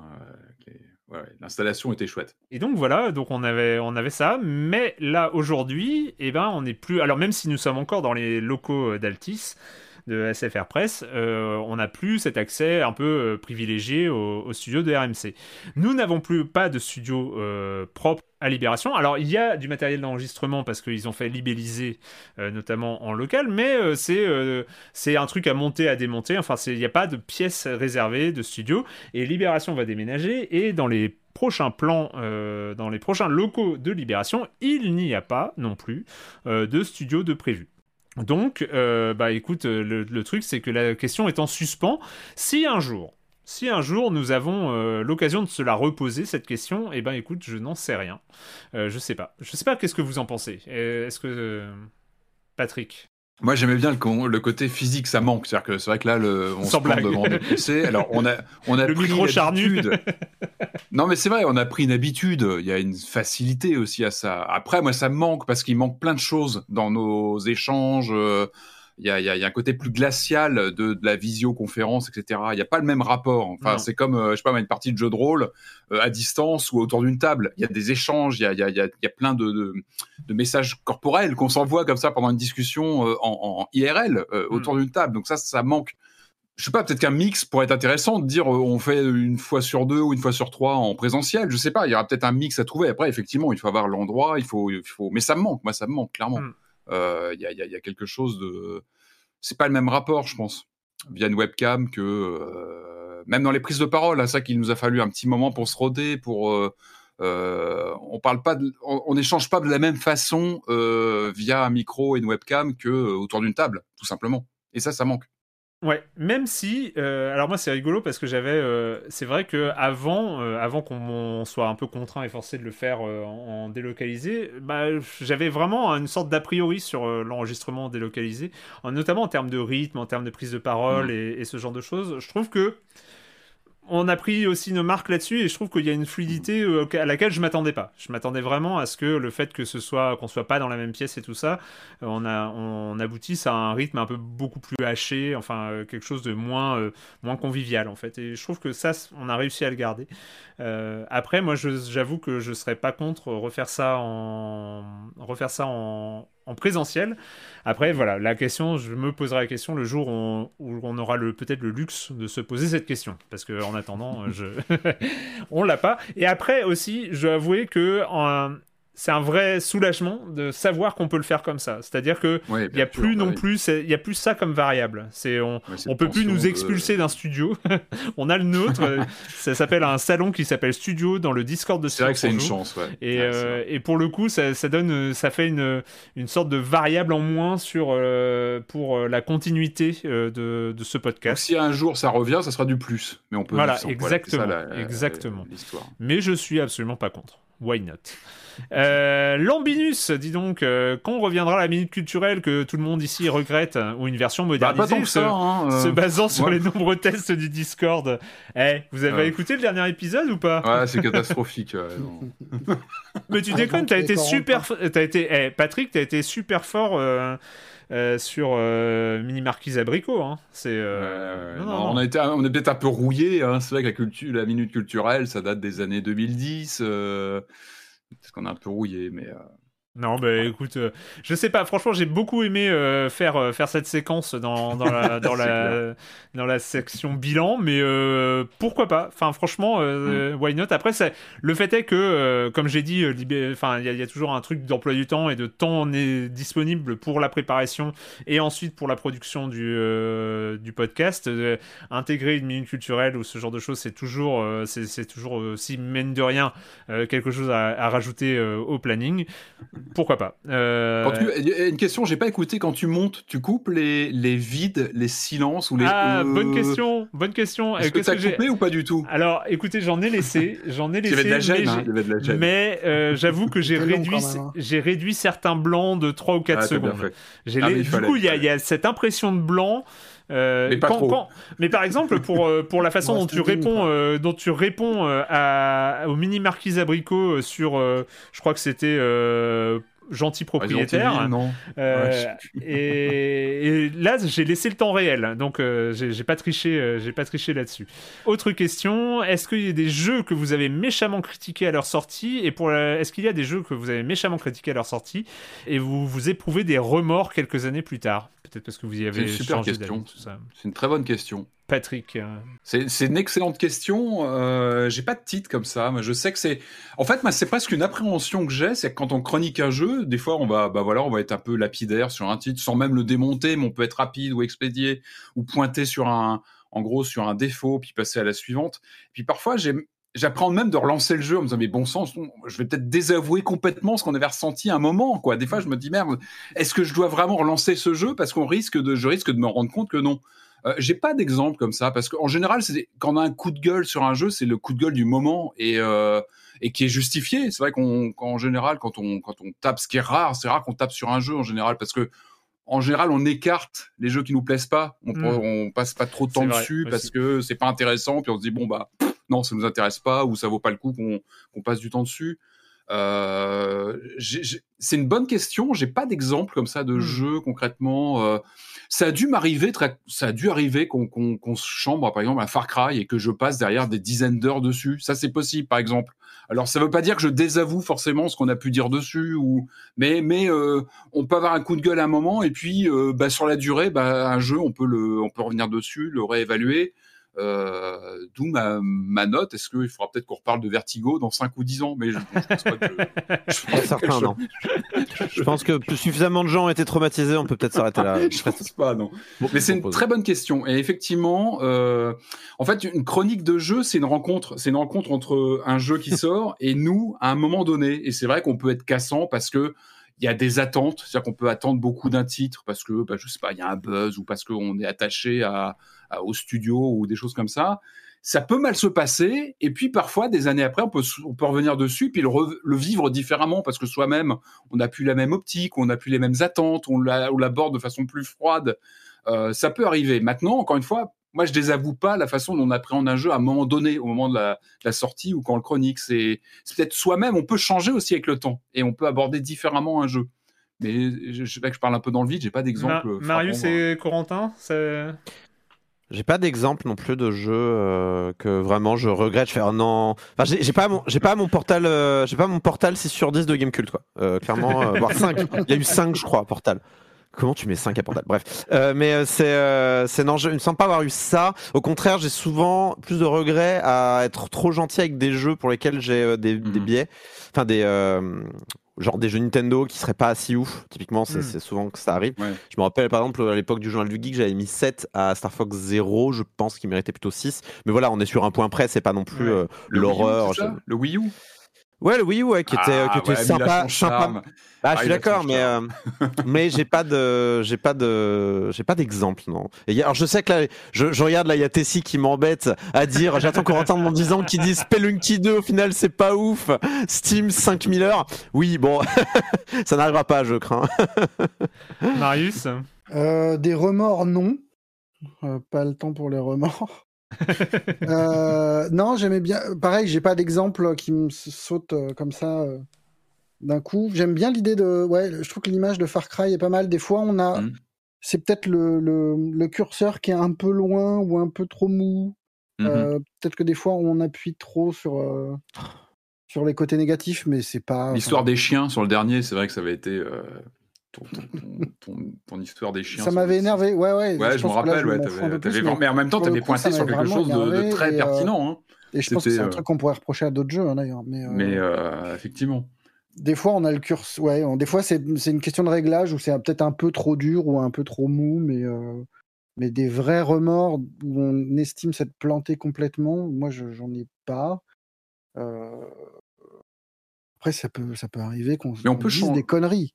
Ouais. Ça, c'est possible. J'éprouve pas, pas du tout de remords, euh, mais euh, je peux euh, après accrocher un jeu que j'ai critiqué sur des points particuliers. Par exemple, le Vampire Survivor, après l'avoir beaucoup critiqué en compagnie de Corentin quand il est sorti pour l'aspect machine à sous et, et, et cet aspect-là, j'ai continué à y jouer et franchement, je kiffe et franchement, euh, je trouve que la démarche du développeur qui met à jour le jeu avec avec des mises à jour de folles euh, et tout récemment là. Ouais, ouais, tout récemment là. Oui, il continue et c'est euh, c'est vraiment. Mais après, je pense qu'on en a parlé de manière très franche et je pense qu'on va pas on a dégoûté personne quoi c'est euh, non euh, non et, et, mais après c'est vrai que moi ça m'a fait bizarre je le dire enfin, ça m'a fait bizarre d'avoir été assez agressif pendant l'émission on va dire parce qu'il y avait vraiment des choses que j'avais trouvé euh, un peu artificielles dans, dans, le gameplay et, mais après j'ai replongé dedans et puis je me souviens quelques semaines après avoir ah, tiens il y a plusieurs mises à jour de retard et j'avais plein de trucs des nouveaux niveaux à faire et des nouveaux personnages à débloquer, que j'ai tout débloqué, j'ai fait les niveaux, enfin, et, en m'amusant. Et puis, euh, et je me suis dit, est-ce que au final, j'ai pas assez mis en avant le fait que euh, je kiffais m'amuser dessus quoi et euh, mais je trouve que je trouve que la discussion allait sur autre chose on avait discuté sur des points particuliers je pense que moi, Erwan, on est un peu, enfin, on est un peu diamétralement opposé sur la, sur l'axe de des jeux qu'on recherche. Qui veut pas dire qu'il y a une bonne ou une mauvaise recette ou quoi, mais c'est vrai que Erwan va plutôt être attiré par des roguelites et moi plutôt par des roguelikes. Et du coup, euh, ben, euh, Vampire Survivor, euh, il va quand même, enfin, il est, il est sûr, il faut grinder, il faut grinder, il faut grinder, il faut débloquer des trucs, il faut débloquer des trucs. Ça pétille dans tous les sens. Il est un petit peu dans le, ouais, dans le, dans le high candy, euh, tous ces trucs-là, quoi. Et moi, ça, ça a tendance à me repousser, ce genre de choses. J'aime pas trop qu'on me high candise.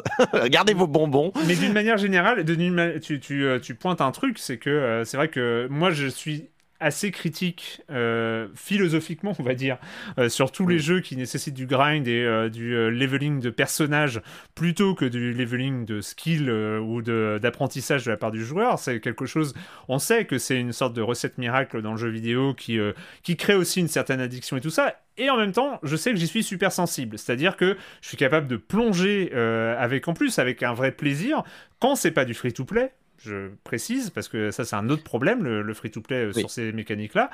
Euh, quand c'est à l'intérieur d'un jeu euh, fini et, tout ça, je plonge et j'adore, et que ce soit dans NBA 2K, que ce soit dans Hades, dans, ce genre de choses, je, je, suis hyper sensible à ce genre de choses.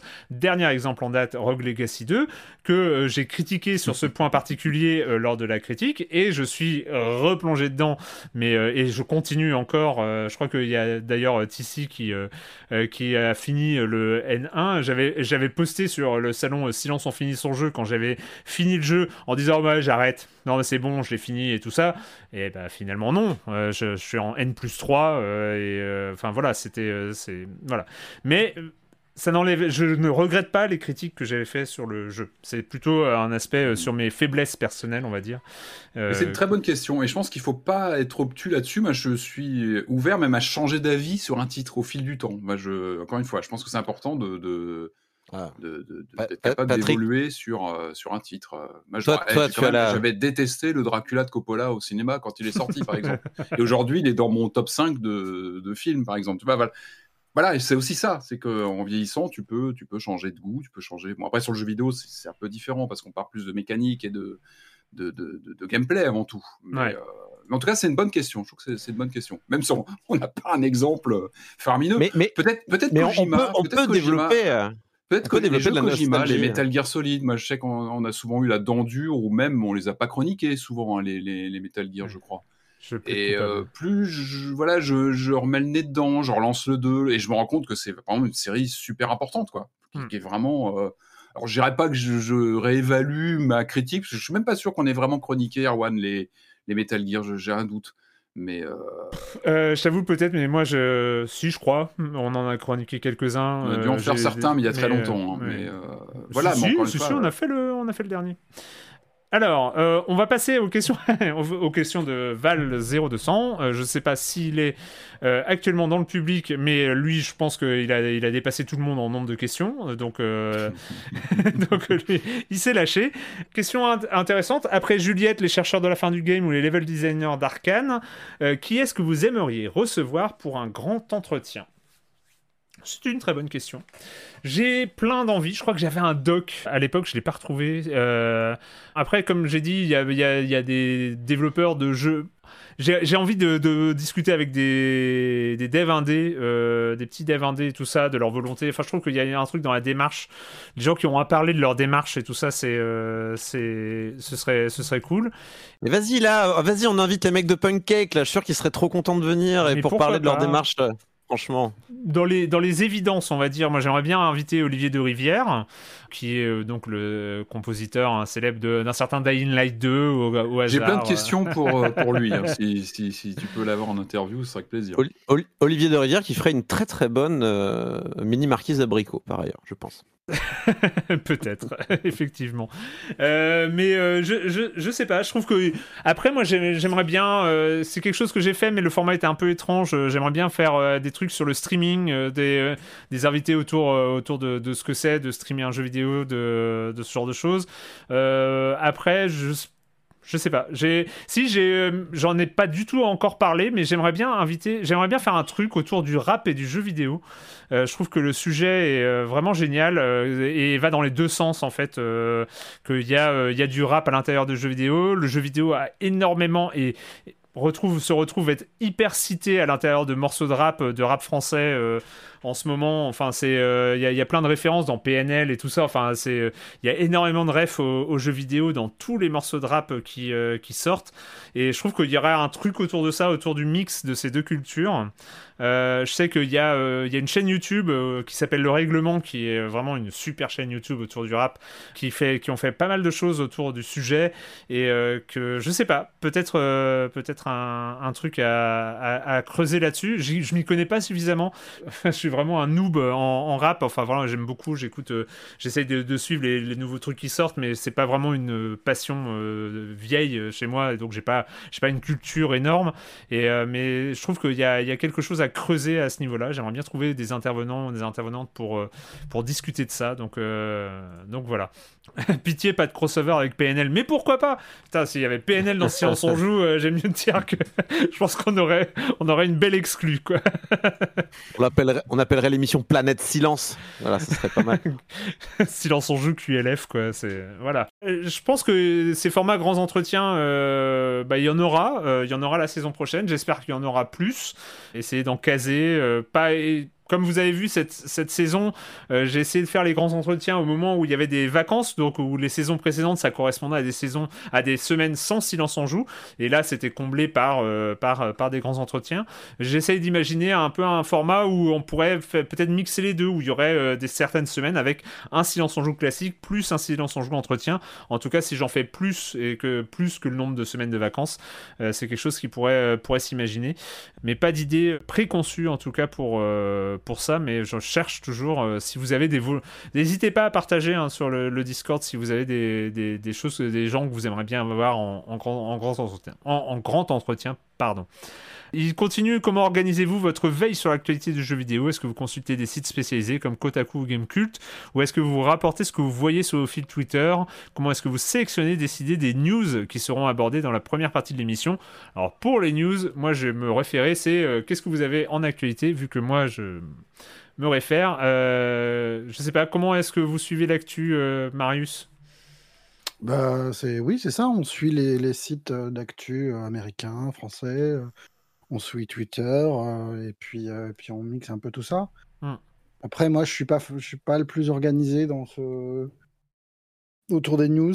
J'avoue que c'est un peu ma marge de ma marge de sécurité quand je suis à la bourre pour l'émission, c'est sur les news que je vais renier, euh, sauf quand c'est vraiment des trucs qui me semblent très importants, genre hmm. voilà. Acti et compagnie, ça me paraissait important de prendre le temps de, Bien sûr. de faire ça avec des notes et, mais, mais après, voilà, c'est de la veille jeu vidéo qu'on fait euh, en général tout le temps, euh, pas seulement pour l'émission en fait. Patrick Ouais, ouais, non, je suis le... bah, on a à peu près tous les mêmes outils, hein, effectivement, les réseaux sociaux, parce qu'il y a des choses qui peuvent émerger sur les réseaux euh, comme ça très rapidement. Les sites, comme tu disais, Marius, je suis assez d'accord. Moi, la subtilité, ça va être essayer d'injecter un peu en loose day des choses un peu rétro, c'est-à-dire que parler de news, mais essayer un peu en catimini de mettre un peu de rétro gaming là-dedans sans que ça se voit trop et sans qu'Arwan mette son blocus. Donc euh, voilà, c'est un petit peu le, challenge. Euh, parler de oh consoles euh, un, peu, inconnues, de trucs comme ça. voilà, bah après c'est toujours un petit peu difficile parce que on est en général on fait quoi? On fait une, deux news chacun, donc on est obligé vraiment de c'est vrai de sélectionner. Ou alors des, fois, j'essaie d'en faire un peu plus, mais il faut aller, il faut aller très vite. Donc j'ai tendance à parler très vite pour essayer de remplir plein de choses. Donc c'est un peu un challenge parce que c'est vrai que, comme je disais tout à l'heure, c'est vrai qu'on a des fois des semaines très pauvres en, en, actu où bon bah là on se dit qu'est-ce qu'on, de quoi on va parler. Donc tout ça on en parle entre nous avant hein, dans les jours hmm. qui, qui, précèdent. Donc on, on se répartit un petit peu les sujets. En général, on parle avec Marius, Corentin, Erwan un peu. On, on se répartit ou Julie euh, les news selon selon les affinités, les sujets qui nous plaisent, etc. Euh, et puis il y a des semaines où il y a énormément de choses. On, on, bah, voilà, on peut pas tout aborder. Ou alors il faudrait quasiment faire un silence en joue de news où on n'aborderait que l'actu, ce qui serait aussi intéressant. Hein. Mais bon, arrive quand il y a le 3. Le, 3 le fait est que voilà, on est obligé de, de, de, faire des sélections et euh, et voilà, bon, en essayant toujours un peu bah, de trouver ou des choses un petit peu marrantes ou de prendre en général, moi j'essaie toujours, j'essaie toujours d'avoir une grosse actu importante et puis des choses un petit peu plus secondaires comme une console que personne n'a vu sortir ou des choses comme ça. Donc c'est un mix, un petit peu une sorte d'équilibre euh, euh qu'on essaie de trouver euh, chaque semaine. Mais c'est vrai que comme je le disais euh, tout à l'heure, c'est vrai que la, les news, bah, c'est pas mal de travail. Encore une fois, c'est la première prise de parole dans le, dans le, mmh. dans le podcast, donc il faut, faut avoir la pêche, il faut y aller, il faut, faut arriver avec il faut avoir, faut, bien choisir sa news en général. Mais pour le coup, excuse-moi, mais je fais quand même pas énormément de blocus sur tes news. Non, mais je plaisante, bien sûr. Mais c'est aussi une autorégulation. C'est pas faire que des news sur la Liga et sur, des consoles à cartouches qui sortent aujourd'hui. Voilà, on essaie aussi de se, mesurer et puis de, de pouvoir parler à tous. Corentin? Euh, moi, je, bah, j'ai gardé les, euh, les habitudes que j'avais quand je bossais sur des, des sites de news. Euh, donc, euh, j'ai plusieurs outils. Alors, Twitter, évidemment, est vachement, comment dire, spécialisé sur la tech et le jeu vidéo. J'utilise, sinon, comme ça, je vous donne mes, je vous donne mes sources si vous voulez. Alors, le, le Reddit Air Games est très très bien pour de la mm. news qualitative. je l'utilise quasiment tout le temps pour jeter un œil si j'ai pas raté un truc important. sinon, j'utilise un bon vieux agrégateur de flux RSS. Et oui, vous ne pensiez pas entendre parler des flux RSS dans ce podcast, mais pourtant nous y sommes. Et bah dedans, bah j'ai toute la presse malheureusement, surtout anglo-saxonne. Je vais être franc avec vous, euh, la presse française euh, dans l'état où elle est actuellement n'a pas trop de Enfin, elle peut pas, elle peut pas avoir de il y a pas de compétition possible quoi. Donc dedans, il y a quoi? Il y a Video Games Chronicle, Game Developer, Game Informer, Destructoid, Game Industry, euh, VG247, Game Cult, salut, le, petit Frenchie du groupe. Eurogamer, c'est un peu mon l'endroit où je vais quand j'ai pas j'ai pas le temps. Donc je vais sur mhm. Eurogamer, je regarde s'ils sont traités comme news et je j'en prends une parce que je sais qu'ils vont traiter des sujets, ils vont sourcer correctement et ça va être intéressant. Ils ont moins de volume, c'est vrai Eurogamer, mais c'est toujours très documenté. Enfin voilà, c'est voilà. Et bien sûr Kotaku, euh, parce que mine de rien, Kotaku ont leur travers, mais ils ont aussi leur gros papier intéressant. Euh, enfin, je, j'y vais quand même toujours régulièrement. Donc hmm. voilà, voilà comment je fais. Ok. Euh, moi, c'est vrai que euh, je, suis passé euh, pas mal sur Twitter. C'est vrai que quand on suit certains, certaines personnes, certains journalistes US et tout ça, c'est vrai qu'on a pas mal, pas mal d'infos. Après, les news d'une manière, d'une manière générale sur, sur les sites que vous avez déjà cités. Alors, combien de temps dure l'enregistrement d'un épisode de Silence on joue? Hein Combien de temps? Patrick? C'est flexible. l'enregistrement, bah, ça, hein bah, l'enregistrement, le temps d'enregistrement, c'est à peu près, grosso modo, le temps de l'émission, non Si je dis pas de bah bêtises. C'est enregistré dans les conditions du direct. À peu près, hein, euh, à quelques virgules près, on va dire. Euh. Et question subsidiaire, euh, toujours, hein, c'est toujours Val 0200. Combien est coupé au montage Combien est coupé au montage? Eh bien, c'est une bonne question. le, le, truc, c'est que pas grand-chose. Qu'est-ce que je coupe au montage? Je coupe quand ça se chevauche trop.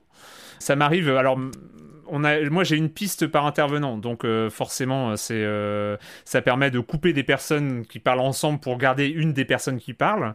Donc là ça m'arrive de couper.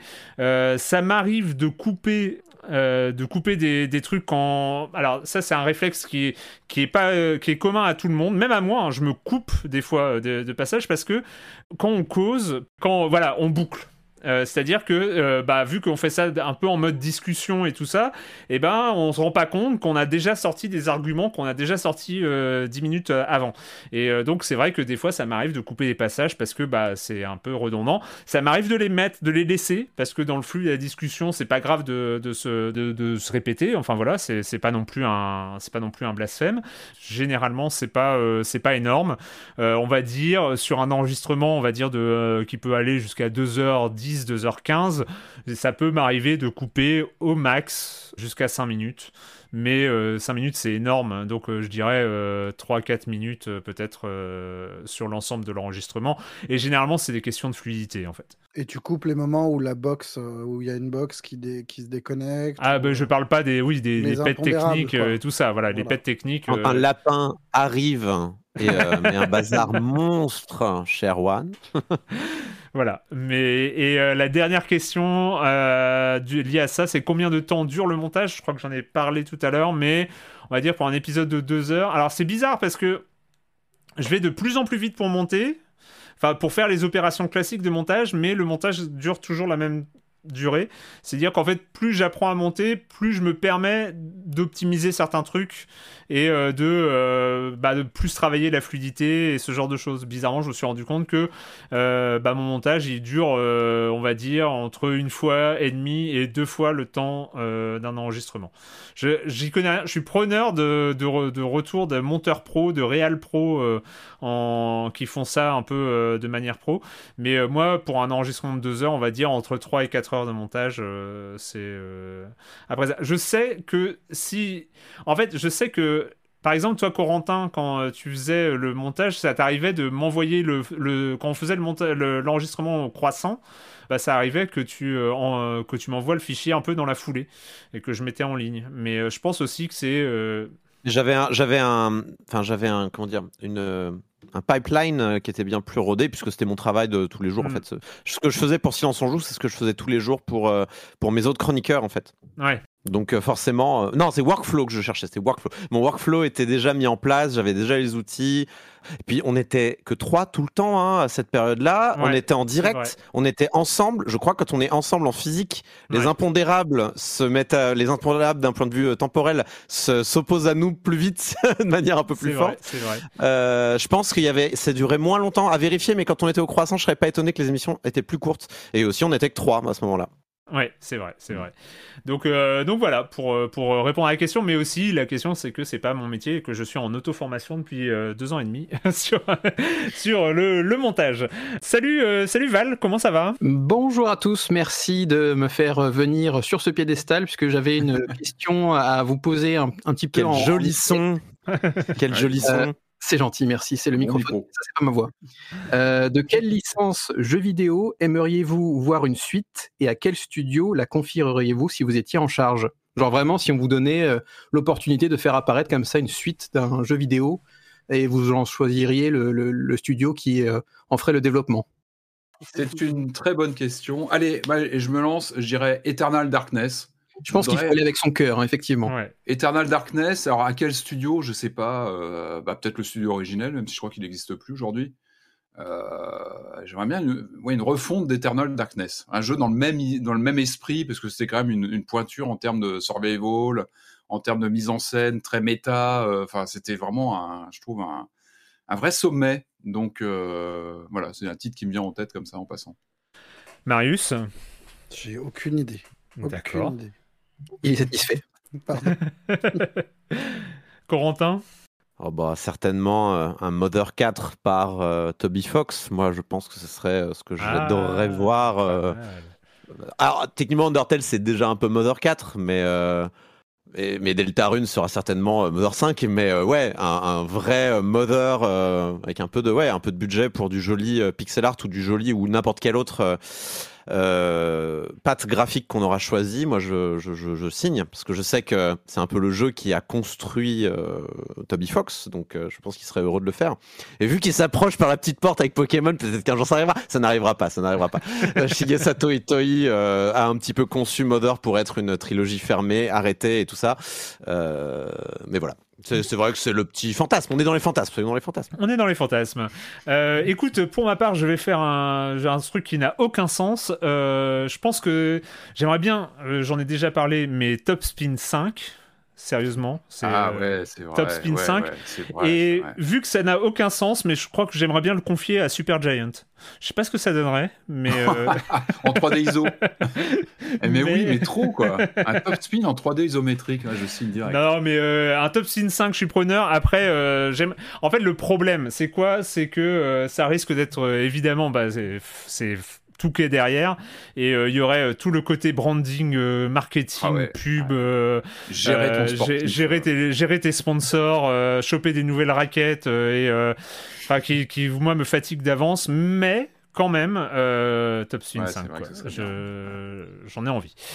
Pour le trouvé mais c'est supra nul. C'est supra nul. Vas-y. C'est un jeu de sport aussi. J'aimerais bien je, je suis accro au jeu de hockey depuis 15 ans 20 ans J'aimerais bien que euh, Touquet s'empare du truc et, que qu'il fasse comme avec le basket en fait. Ah ouais. Electronic Arts qui vivote sur son mmh. truc en, faisant des jeux médiocres depuis 6 ans, euh, arrête et, que quelqu'un s'empare de ça pour avoir des jeux cool. Parce que c'est super le hockey en jeu vidéo, ça va vite, ça, va dans tous les sens. Mais là c'est nul. Enfin, je...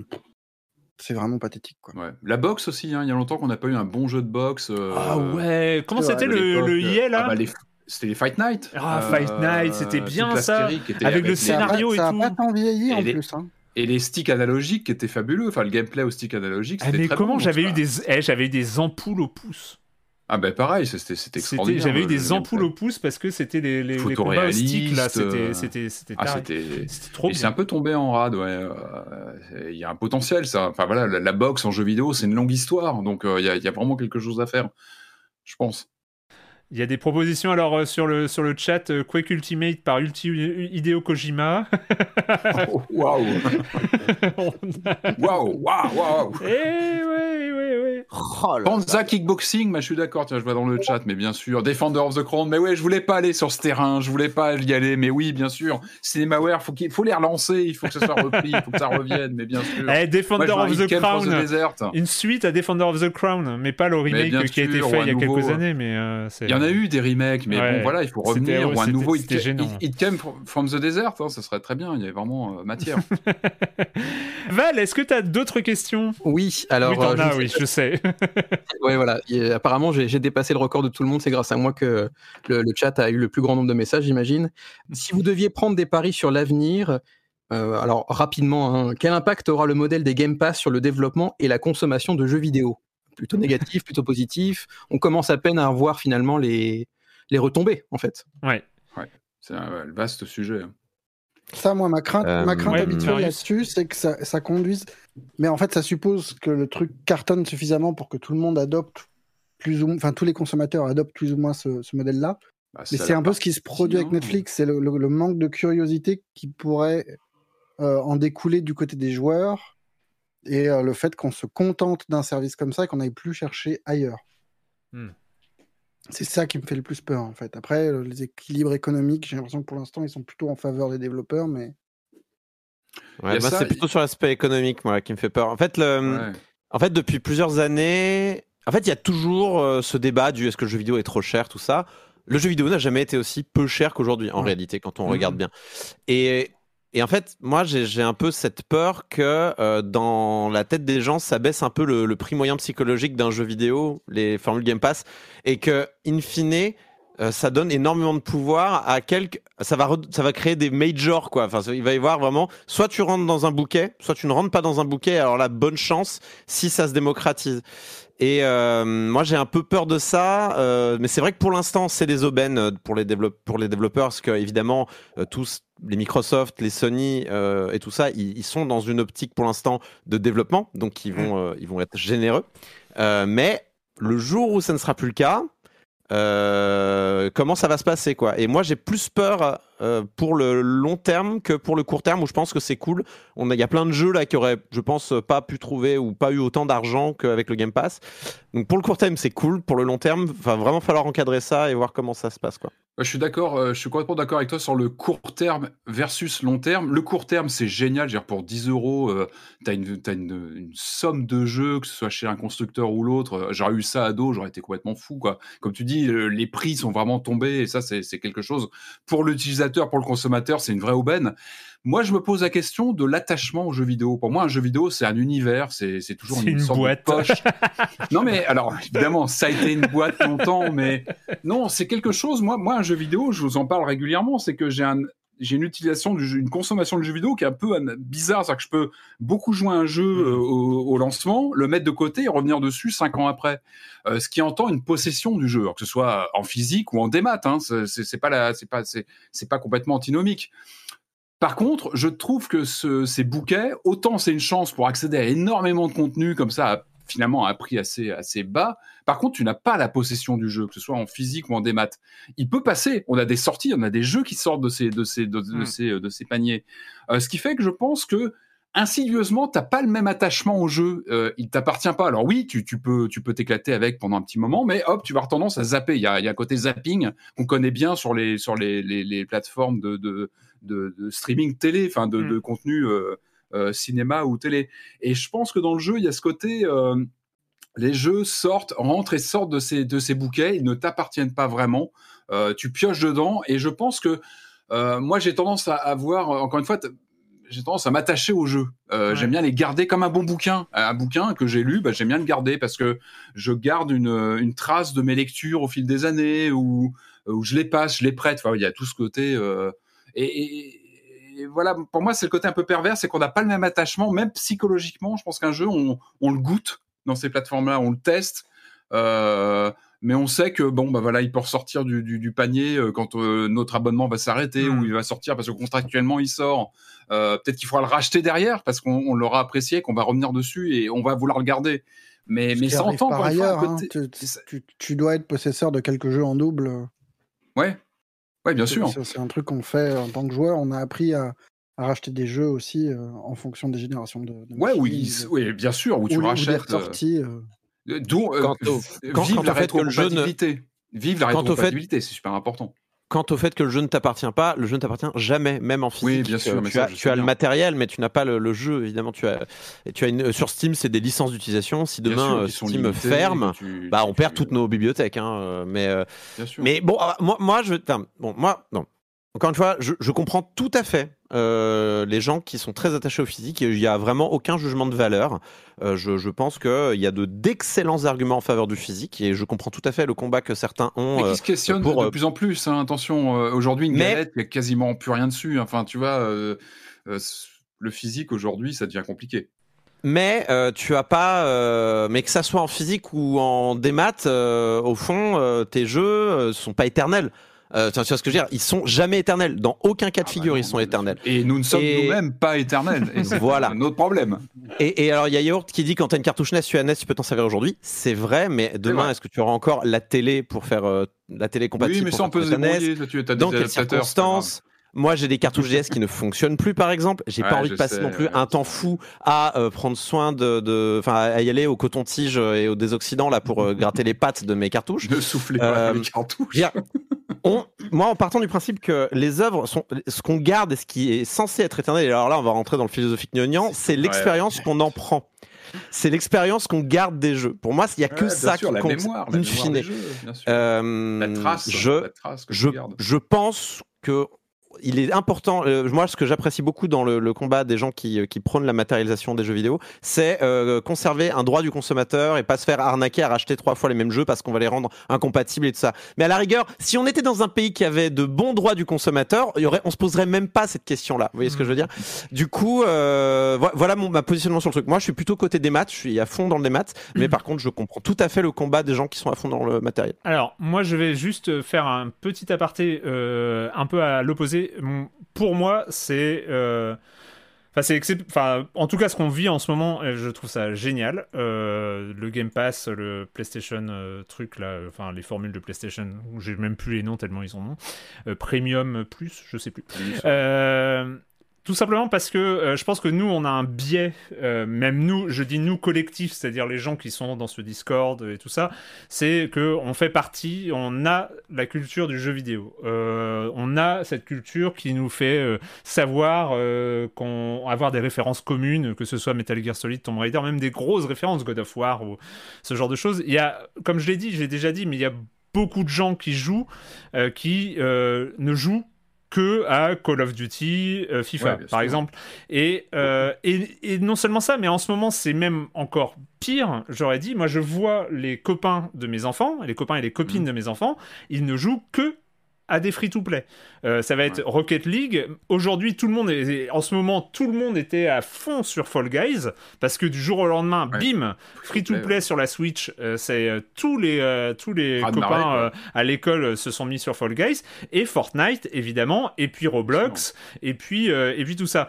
Pourquoi? Bah parce que la barrière d'entrée, elle est à zéro et donc bah, mm. on, peut leur proposer n'importe quelle daube façon tout ce qui se passe sur Roblox. Il n'y a pas que des daubes hein, sur Roblox, mais mais quand même, on a, a parlé suffisamment euh, du système général. Mais là, on voit qu'il y a une barrière à l'entrée qui est le prix. Bah, les gens qui jouent à Call of et FIFA, c'est aussi peut-être parce qu'ils n'ont pas forcément les moyens d'investir dans, beaucoup plus. Et, je trouve que ce truc de mettre une barrière à 10 euros par mois, qui est déjà une euh, barrière financière, mais euh, pour avoir accès à un ou deux AAA qui nous font envie, et ensuite avoir la possibilité de découvrir bah pas toutes, mais à une grosse partie de la proposition culturelle que donne le, jeu vidéo aujourd'hui, que ce soit parce que c'est cool quand même, il y a des jeux indés, il y a des jeux double A, on va dire, il y a les triple A aussi. Euh, je trouve que ça va ouvrir, enfin j'espère en tout cas que ça peut ouvrir une partie à une partie de la population euh, tout le spectre culturel euh, que propose le jeu vidéo, qui ici dans le cadre de ce Discord, dans le cadre des gens qui écoutent Silence on joue, euh, bah c'est vous êtes au courant que ça existe, mais euh, je trouve que euh, c'est après je suis conscient des risques à très long terme. À long terme, c'est il va falloir faire gaffe, mais avant qu'on ait un risque d'uniformisation à la Netflix, j'ai l'impression quand même qu'il y a il y a, y a de la marge quoi. Je pense que ça pourrait arriver plus vite que tu ne le penses. Cela étant, tout ce que tu viens de dire est absolument valide. C'est-à-dire que nous, dans Silence on joue, on parle que de. On, en rigole, mais genre 1% de la consommation de jeux vidéo et encore, quoi. Euh, c'est vrai que tout le monde joue au free-to-play euh, euh, et aux jeux, moi, ce que j'appelle. Bon, non, c'est un peu pédant les jeux que tu achètes au supermarché, donc le FIFA parce que tu vas le voir, ou le, le, le, le, le Call of Duty parce que voilà, c'est un peu le, la tradition qui va sortir chaque année. C'est plus vraiment le cas pour les Call of. Mais alors, autre parenthèse, tous les, enfin tous les free-to-play là, chez les gamins, euh, les Roblox, les jeux où en fait on te dit mais en fait le jeu vidéo c'est gratuit. D'un point, après va leur faire payer des jeux vidéo à ces gamins là quand ils seront adultes. Moi ça me fait un peu peur aussi. Hein. Je fais juste une petite parenthèse, euh, Lambinus qui dit euh, Fall Dans la parenthèse de la parenthèse. Fall Guys est une daube. J'ai pas, dû, j'ai pas dit du mal de Fall Guys, Rocket League et Fortnite. Hein. C'est, c'est, je dis juste que ce sont les jeux auxquels les gamins jouent euh, parce que il euh, n'y a pas de barrière à l'entrée parce que c'est en mode free to play. C'est pour ça que je dis euh, diminuer la barrière à l'entrée, proposer ces catalogues. après c'est peut-être du bol hein, que le, le, le, le, catalogue de Game Pass est suffisamment éclectique en ce moment. ça ne sera peut-être pas toujours le cas, mais mais voilà. Pour je trouve que il y a une autre il y a une autre barrière aussi qui est je sais pas du tout. Mais la barrière du matériel qui, qui pourrait tomber à terme avec avec les, avec les offres de streaming. Me bah lance pas sur le streaming. non, je sais non, mais je sais qu'on n'est pas du tout du même bord là-dessus, mais moi, moi, la promesse, même si c'était un, délire mégalomane et de Stadia, je la trouvais super séduisante. Et mine de rien, bah, ce que fait le Game Pass, ça marche bien. Ce que fait euh, le PlayStation Plus en streaming aussi, ça marche bien. Parce qu'on a des bonnes connexions, hein, mais c'est vrai que ça fonctionne. Ouais, mais tu peux imaginer que, que la barrière des machines, bah, elle, pourra tomber un jour et. Bah, tu le vois dans la communication de Microsoft, hein, qui parle plus lors des conférences du Game Pass que du hardware, euh, d'une génération ou l'autre. Tout ça devient un peu. Euh, enfin, les, générations de machines disparaissent un peu, je trouve, dans la communication par rapport au ah, Game Pass. C'est lié à la stratégie de Xbox, là, pour le coup, euh, qui aimerait bien vendre. C'est, eux, ils aimeraient, eux, eux, je pense que le endgame, c'est de vendre le Game Pass sur PlayStation et sur Switch, quoi. Mais même à des clients qui n'ont pas ça, tu vois, tu peux imaginer un truc sur PC. Alors je tiens à m'excuser auprès des auditeurs puisque chacune de mes questions a l'air de créer un débat qui va durer 10 minutes. Est-ce que j'ai le droit d'en poser une dernière peut-être? Ouais, vas-y, vas-y. Bien sûr, et, j'aimerais bien que ça soit. Est-ce que le jeu vidéo doit être fun? Parce que j'aimerais bien qu'on voilà, qu'on passe. Euh, qu'on aille vraiment au fond du problème. Est-ce que le jeu vidéo est une forme artistique Est-ce que c'est une forme d'art? Oh bon là, oui, il n'y a plus de débat. Alors je sais pas, c'est à la fois euh, tech et euh, JV. Est-ce qu'on trouvera un jour une utilisation intéressante à la blockchain dans les jeux vidéo? Non, next. Voilà, ça peut être très rapide. Hein, ça peut être très rapide. Moi, je vois pas. Mais après, c'est après la blockchain. La blockchain, c'est un algorithme. Enfin, c'est un, c'est un principe technique. Donc, euh, euh, est-ce qu'il y aura une utilisation intéressante euh, de la blockchain telle qu'elle est utilisée aujourd'hui? Je ne pense pas. après, pourquoi pas? Mais je ne pense pas. Après, est-ce qu'il y aura une utilisation du principe général de la blockchain dans le jeu vidéo? Ça, pour le coup, c'est, j'en sais absolument rien. Je vais répondre très rapidement. Je doute même qu'on trouve une application générale, même en dehors du jeu vidéo. Voilà, c'est mon avis.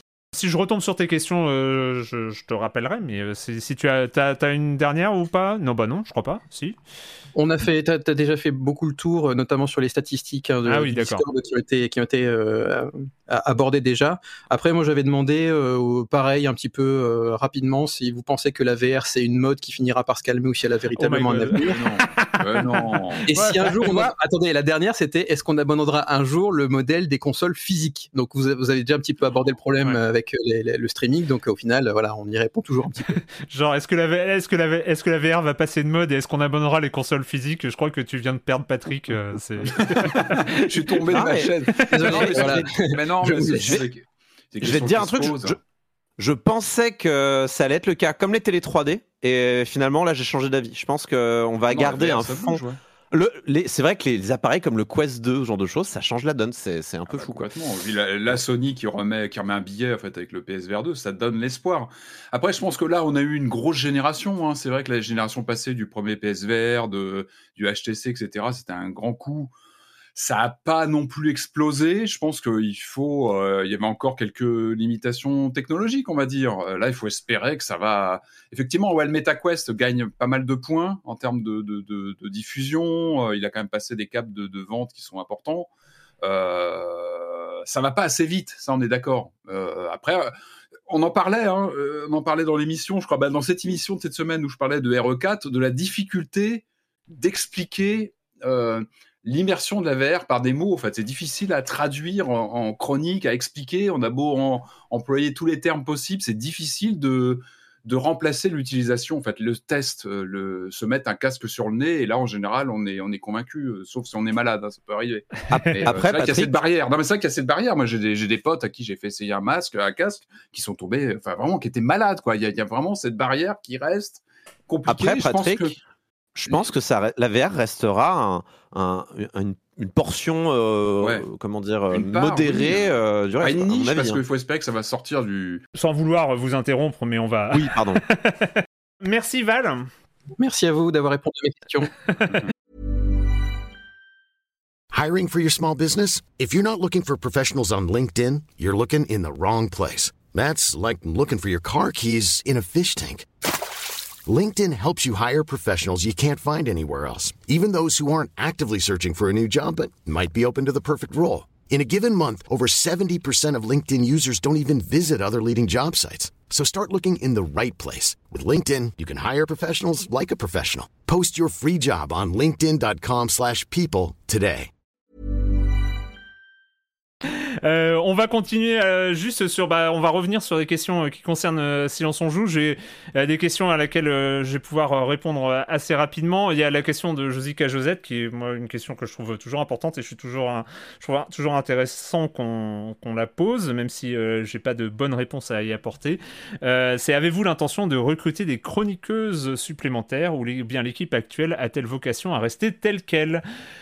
Alors, la partie recrutement, bah, c'est une partie de moyens déjà, euh, donc ça c'est bah c'est pas euh, pas l'ordre du jour. Euh, donc c'est malheureusement c'est pas une question. C'est un peu comme le fait d'enregistrer en physique même si c'est compliqué de, de, de comparer les, les, les, choses. Mais c'est vrai que c'est pas une question que je peux me poser aujourd'hui de savoir si je peux faire venir quelqu'un d'autre dans l'équipe.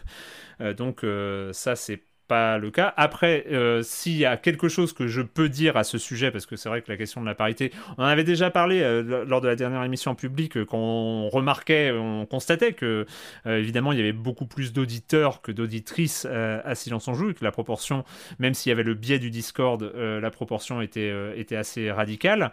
ce que la seule chose que je peux dire, c'est que, évidemment, s'il y a un recrutement, ce sera forcément un recrutement qui va, qui rééquilibre le, truc. Euh, mais euh, mais c'est euh, pour l'instant la, question ne, se pose malheureusement pas. mais mais voilà. On peut, signaler aussi que ça sera un challenge parce que quelles que soient les rédactions jeux vidéo qui, veulent tous, en ce moment en tout cas, tout le monde cherche quand même à plutôt avoir aussi une représentation, voire une parité au sein de la rédaction. C'est, ça demande plus d'efforts de trouver une journaliste jeux vidéo qu'un journaliste pour les mêmes raisons de... c'est un milieu d'hommes quoi ça demande des efforts d'être vertueux en la matière quoi.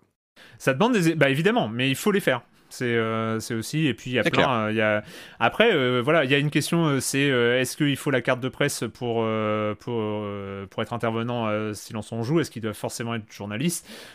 Moi j'ai pas de j'ai pas d'a priori là-dessus. Donc c'est après voilà il, il peut y avoir des des, des, des, personnes très talentueuses qui qui sont potentiellement intéressées qui ont une culture qui ont la volonté de, de, de qui sont très compétentes pour, euh, pour, euh, pour participer à un podcast comme Silence on joue.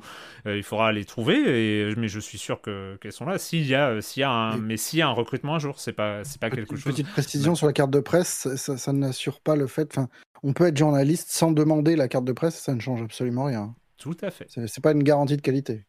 Je sais pas ce qui se passe. On a Valérie Pécresse dans le chat de la grande salle. On n'invitera pas Valérie Pécresse en tant que chroniqueuse. Euh... Silence on joue. ouais, bon, alors, euh, ouais, les questions rapides. Alors, je vais faire les questions rapides. Euh, les chroniqueuses sont-ils, euh, elles, considérées comme des pigistes C'est dans le budget de Libé ou bien sont-elles rémunérées en titre restaurant Écoutez, je crois que j'ai, on avait déjà évoqué le, le, le, sujet. Les chroniqueuses sont payées effectivement en pige à chaque émission. Il y a une question, il y avait une question subsidiaire et c'était payé à, la chronique ou à l'émission, c'est à l'émission, pour être totalement. c'est une bonne idée, ça, la chronique. Oui, au mot. au mot, au mot prononcé, ce serait pas mal. Euh, donc, euh, donc voilà, c'est, euh, c'était, c'était des questions assez rapides. quelle est la taille de l'appartement de Patrick Helio Lui reste lui reste-t-il la place pour dormir dans un coin? Hein? C'est ouais, c'est une question. Là, on rentre un petit peu dans l'intime quand même. Non, bah oui, bah effectivement. c'est la question de euh, Sammy Fisher Jr., pardon. Non, non, mais j'y réponds de plaisir. Moi, j'habite à Paris, donc évidemment, j'ai une surface euh, relativement limitée. Allez, sans donner trop de détails, je vais vous dire que j'ai failli trépasser un soir parce que j'ai eu une chute de DVD vraiment dans, dans l'appartement. Euh, enfin, une sorte de, de, conglomérat de DVD et de jeux qui, qui, qui, sont vraiment tombés sur un bruit de plastique un peu inquiétant et ça a été très très dangereux. Vraiment, il y a eu un affaire. voilà, ah. voilà, bon, c'est terrible. Donc euh, voilà, ça vous donne un petit mais, peu. Mais, euh, mais, mais depuis que le Pivert a grandi petit à petit la taille de ah, ton appartement, t'as gagné de la place. Il est jamais ah. revenu. Il est jamais revenu, donc je. Tu vas le retrouver écrasé sous. Tu vas le retrouver écrasé sous une pile de DVD, hein, je pense. Je ne veux rien savoir. Je ne veux pas savoir. Alors, euh, toujours Sammy Fisher Jr. Est-ce qu'il y a des fois où vous dites, ah, il faut que je bosse pour préparer l'émission?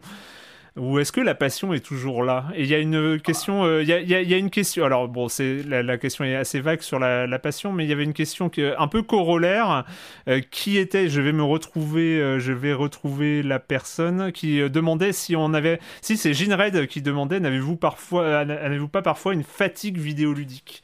Est-ce qu'on est un peu saoulé de, de jouer aux jeux vidéo et de préparer l'émission? Le oral ball, il arrive. Enfin, moi, il m'arrive souvent hein, quand, quand, quand, Patrick suggère qu'on fasse Sniper Elite. Ah alors ça, ça revient. non, non, mais, non, mais il y a une cristallisation. Ah non, c'est intéressant. non, arrêtons-nous deux secondes. Il y a une cristallisation sur Sniper Elite 5. Alors, mais non, mais parce qu'on a, on a fait ça il y a deux semaines, donc je m'en souviens très bien. bah oui, mais je sais, mais moi aussi, j'étais là. Mais, mais bon, c'était pas non plus. Euh, non, mais en plus, c'est Il y a Yaourt qui dit tu es payé pour jouer à Sniper Elite, c'est pas le rêve. Attends, tu lui as trouvé ton compte vrai, aussi, Marius. Tu lui as retrouvé ton compte aussi. Mais et voilà, et l'intérêt, c'est que même si on râle, et eh ben des fois, on ferait mieux de pas râler et de fermer notre gueule, et de et, des fois, on est surpris en bien. Et c'est, moi, je trouve que c'est le, principal intérêt de Silence pour nous. C'est, marrant cette question de la, fatigue vidéoludique qui peut se poser. Moi, je joue depuis, euh, depuis quoi, 35 ans, 40 ans bientôt, je sais même plus, je calcule même plus.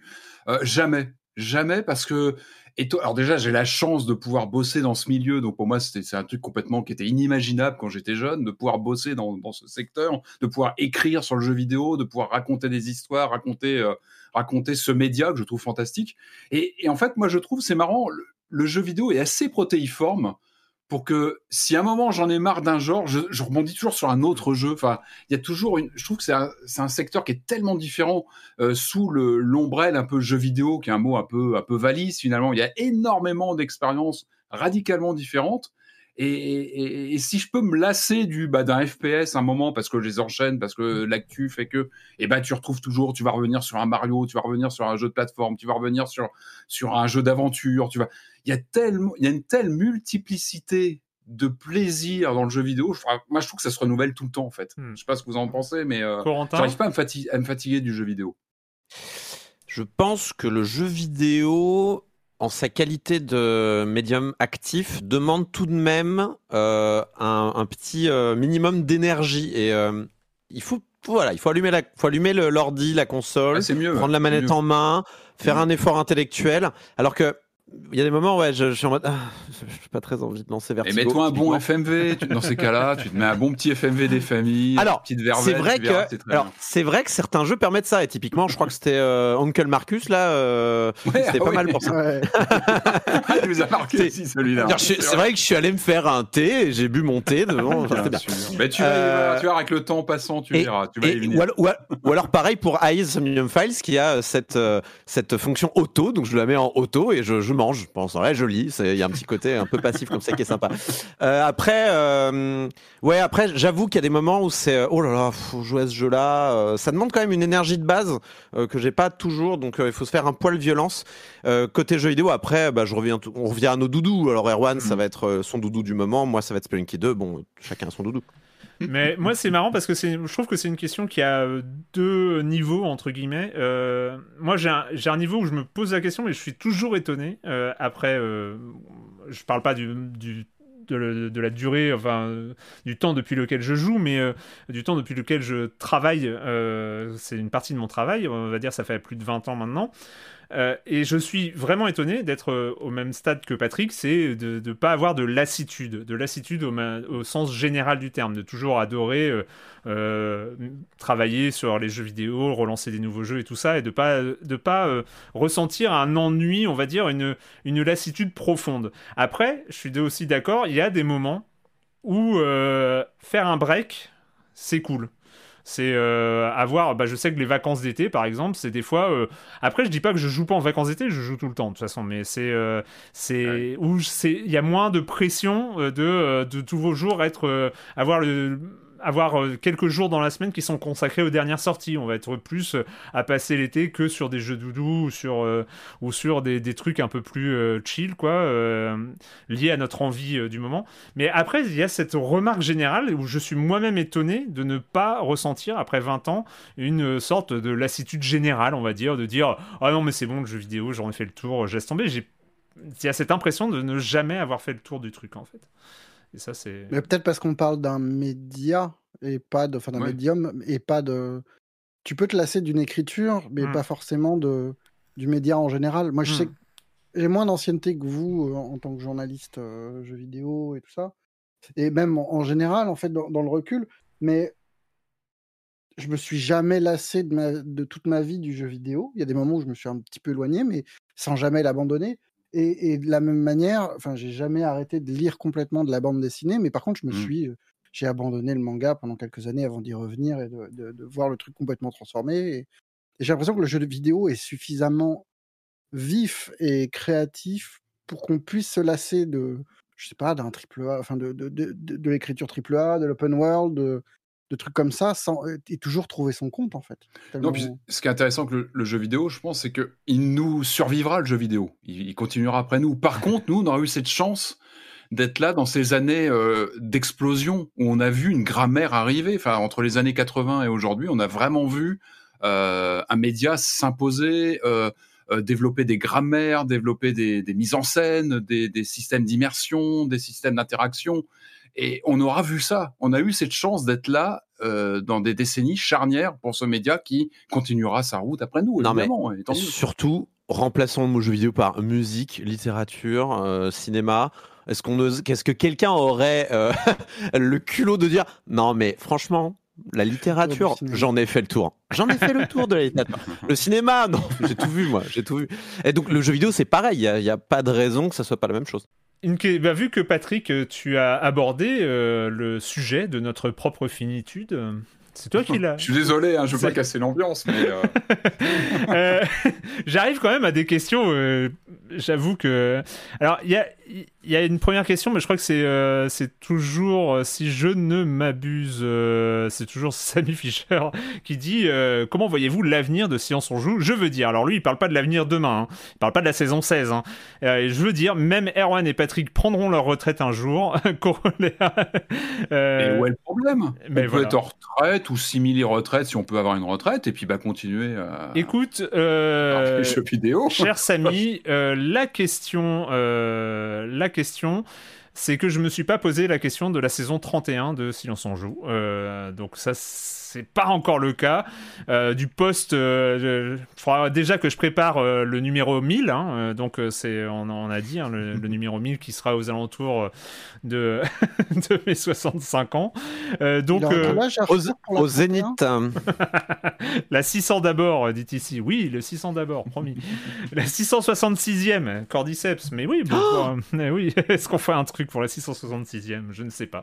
Donc, donc je, je sais pas. Pour un Doom, on va faire une spéciale Doom pour la Mais par contre, euh, une question, il faudrait que je la retrouve. Euh, une question euh, un peu dans le, dans le même, dans la même truc. Cécile, une question. Envisagez-vous une fin à Silence en joue? Et ça, ça c'était, j'ai trouvé que c'est glaçant. C'est bah, glaçant. Pourquoi c'est glaçant? Eh, ah, Parce que. Euh, non, mais après, il y, a cette question. Alors, j'ai abordé la question sur un autre angle. Est-ce que j'ai déjà envisagé une fin à Science en Jeu? Est-ce que ah c'est une réflexion qui m'a déjà euh, traversé l'esprit? Oui. Euh, en fait, je me suis. Non, parce que je me suis pas dit, ah bah tiens, il faut. Ça y est, j'en ai marre, ça se termine à un moment, je me suis dit, bah, qu'est-ce que je fais si ça se termine et euh, comment est-ce que je veux que ça se termine? Euh, Le truc, c'est que c'est un podcast, il a 15 ans. Et, si c'est un plus vieux podcast euh, de France, même hors jeu vidéo, c'est-à-dire c'est un plus vieux podcast de France, ça veut dire que ce genre de projet, comme un podcast, une émission, un truc comme ça, bah, ça a un début, c'est un milieu, ça a une fin. C'est-à-dire qu'il y a plein d'émissions pendant ces 15 ans qui se sont lancées, qui se sont arrêtées et qui, et qui voilà. Et c'est vrai que je me suis un peu posé la question d'un jour, est-ce que je suis capable, par exemple, de prévoir euh, un an à l'avance, euh, dire c'est la dernière saison de Silence en Joue Je pense que ce serait le meilleur moyen. Je pense que ce serait, ça, enfin, ça me rendrait triste de pas le faire comme ça, c'est-à-dire de pas euh, imaginer une fin de Silence en Joue dès la saison, dire c'est la saison finale. alors après, début en général. Hein. après, je vais vous dire, c'est pas à l'ordre du jour. Donc euh, tout ça. Mais je me suis déjà posé la question. C'était juste pour dire que je m'étais déjà posé cette question-là. Euh, j'ai pas de réponse. Euh, j'espère que si un jour ça arrive, je le saurai bah, au début de la saison en disant. Tu nous appelles quand même avant oui. que nous bah, au courant. Bah, pour, la. pour ma propre expérience, c'est vrai que c'était des questions qui se posaient pour euh, mon podcast Passe le stick à l'époque, et c'est une décision qu'on a pris en début de saison et qu'on a annoncé autour de décembre pour, préparer les gens six mois à l'avance euh, que euh, l'été serait la dernière quoi. Mais du coup, il y avait aussi l'aspect une fête arrive, tout le monde est invité quoi. Il y a, y a, ce mmh. côté-là qui est réjouissant aussi. Triste et réjouissant, surtout amer de toute façon les fins d'émission hein, de manière générale. Mais après, après il y a Jérémy qui demande est-ce que la marque appartient à Libération euh, De fait, oui, mais euh, je, je, pense pas qu'elle ait été déposée par qui que ce soit, mais on a l'antériorité et tout ça. Et puis, euh, il y a l'émission québécoise n'est pas venue nous embêter. On avait, on avait l'antériorité, hein, parce qu'il y a, y a, un silence on joue.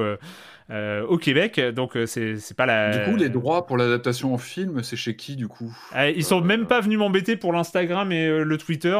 J'ai voilà. Hein, la vraie question, c'est qui pour interpréter Patrick, tu vois? Ah, ça. Eh ouais, eh ouais. Euh, mais, euh, mais pour le coup, euh, ah oui, la, question était est-ce que Erwan peut partir avec Silence on joue? Encore une fois, la question, la question se pose. Alors là, là, pour le coup, connaissant Libé, même, imaginons le pire, tu vois. Imaginons le pire. oui, je pense que Libé ferait pas chier pour ce genre de truc. Oui, je pense aussi. voilà. je sais qu'il y a, il y a le, le, le côté le plus euh... si Erwan Cario part au Québec. Ah oui bon alors ça on va pas. Euh, non le, le, le, truc qui me fait penser c'est un vrai problème. Non mais le, truc qui me fait penser à ça c'est au niveau des blogs. Par exemple on avait un blog sur l'armée qui était un carton monumental ah. par Jean-Dominique Merchet et en fait, il est parti avec son blog. Enfin, ça n'a pas posé de problème, alors que c'était un blog de Libé. Et euh, quand il est parti de, euh, quand il est parti de, de, Libé, il est parti avec son blog et il n'y avait euh, aucun souci avec ça. Donc, donc voilà. Je pense que ça posera pas de problème, même s'il n'y a rien d'écrit noir sur blanc sur le sujet. Mais voilà, pour vous, pour Après, faire. sur la question, la... c'est une bonne question sur la durabilité de notre envie de jouer, de d'en parler je pense qu'on a passé. Enfin, moi, j'ai plus trop de doutes là-dessus. Tu vois, euh, à mon âge, je pense que maintenant, j'ai passé le cap de ce qui pourrait être une sorte de, tu sais, de, de ouais, effectivement, de, de, blasitude par rapport aux jeux vidéo. Je crois que j'ai passé ça. Enfin, je sais que je, ça, ça, ça arrivera pas, quoi. Je pense pas, à moins vraiment que l'industrie change complètement et que. Oui, mais tu, tu, pourrais avoir envie de le pratiquer dans ton coin. Euh, tu vois, sans, indépendamment de Silence on joue, tu pourrais arrêter Silence on joue et continuer à jouer aux jeux vidéo. En civil, tu veux dire en civil, exactement. La fameuse question. Ça, c'est vachement bien en civil. Alors, ce que je vous propose, c'est que cette émission dure déjà depuis 3 heures. Hein, donc, euh, il y a encore 50 personnes qui sont là. Je, je vous admire. Il y a de la marge. Euh, il y a de la marge. Il y a de la marge. Attends, 3 heures, tu dis? Oui. Putain, plus que 2 heures et on pète les 100. Euh... on s'alimente. Je préviens, je vais, bien, je vais bientôt me chercher une bière, moi. Donc, euh... je commence à me moi. Euh, tiens, j'ai une dernière question que je vais poser euh, là maintenant, mais après, euh, bah, s'il y a des, des, gens qui sont là et qui veulent, veulent venir poser des questions qui n'ont pas été posées, ou celles que j'ai peut-être zappées, enfin voilà. Est-ce qu'on peut espérer un jour un silence en jeu avec des images qui bougent? The Big Gamowski qui nous pose la question. alors, on l'a déjà fait, il est au courant, hein, on l'a déjà fait à l'époque de No Life. Je dois vous dire que j'étais très content de travailler avec No Life. C'est vraiment, en plus, j'adorais Alex, Seb, euh, et, tous les gens qui ont bossé avec nous. C'était vraiment un vrai plaisir. Euh, je sais pas si c'était les, les Réal, Angela et les autres, mais euh, c'est c'était vraiment super et j'admire, j'admirais vraiment le travail qu'ils faisaient et la passion qu'ils avaient dans, dans, dans, leur projet. Après, je dois avouer que, euh, que j'étais très content de revenir en mode audio euh, parce que euh, j'étais content de le faire et je, et je m'étais engagé avec No Life et je trouvais que ça, ça donnait une autre, une autre dimension au projet et c'était intéressant de le faire générique, ça Le générique, le générique était incroyable, qui est un auditeur de Séance en Joue qui a fait le générique. Hein, c'était vraiment, que je retrouve son son pseudo.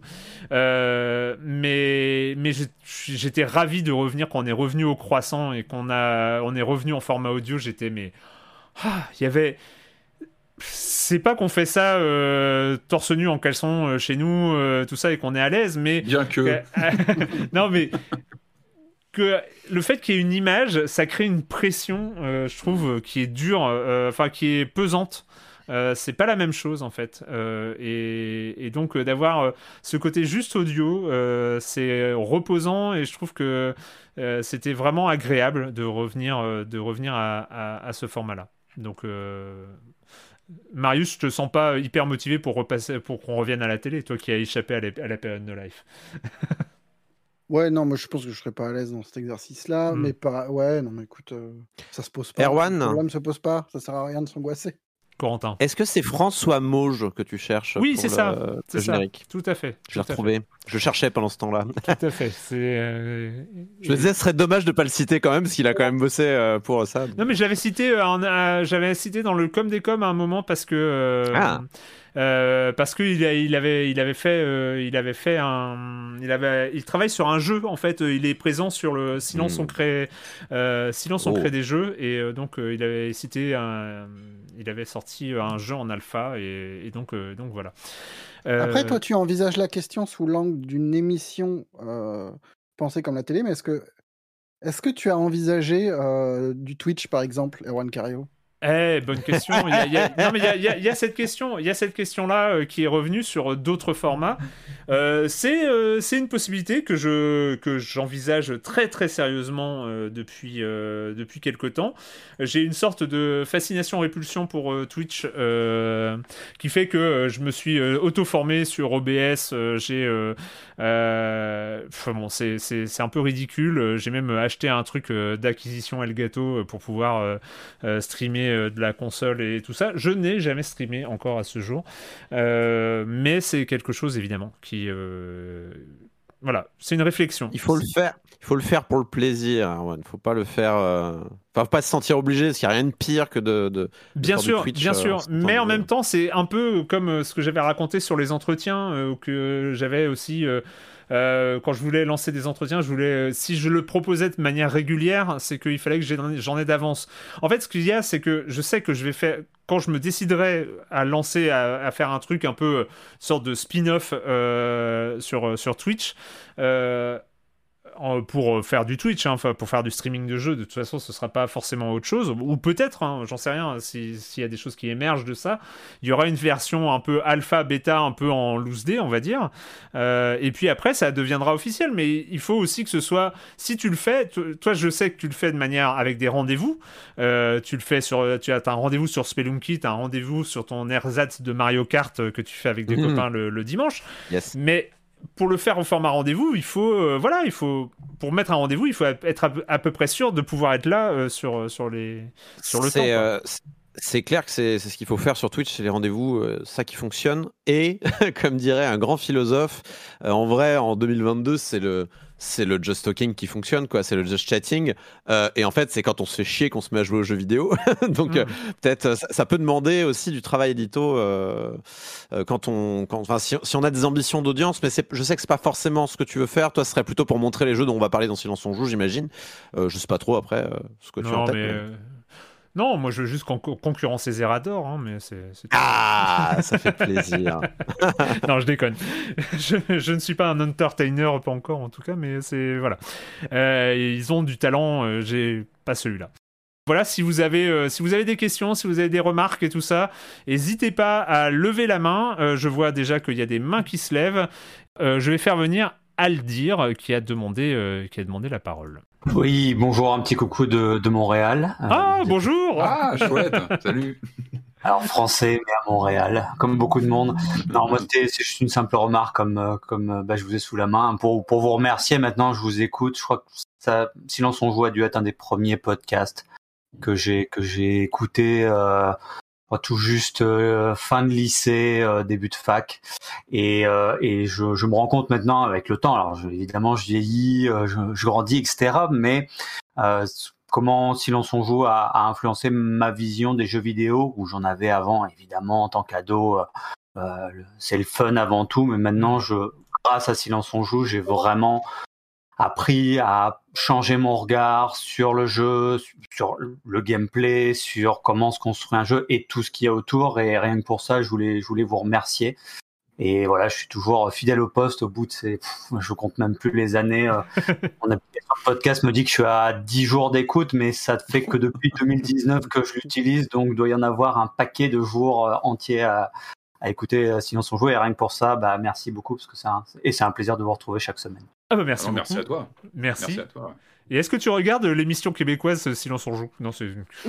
Pas du tout. pas du tout. Elle existe encore?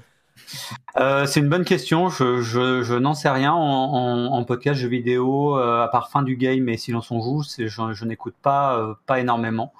Euh, de, sur le jeu vidéo. Après, j'en écoute tellement sur plein de domaines. Euh, même moi, je fais du podcast aussi, mais à, en niveau amateur euh, à Montréal. C'est quoi ton podcast? euh, C'est recherché sur Choc, parce que je fais un doctorat en sociologie à l'Université du Québec à Montréal, et j'avais une envie folle d'être interrogé sur mon travail de recherche. Donc en fait, j'interroge les autres euh, pour passer ma frustration.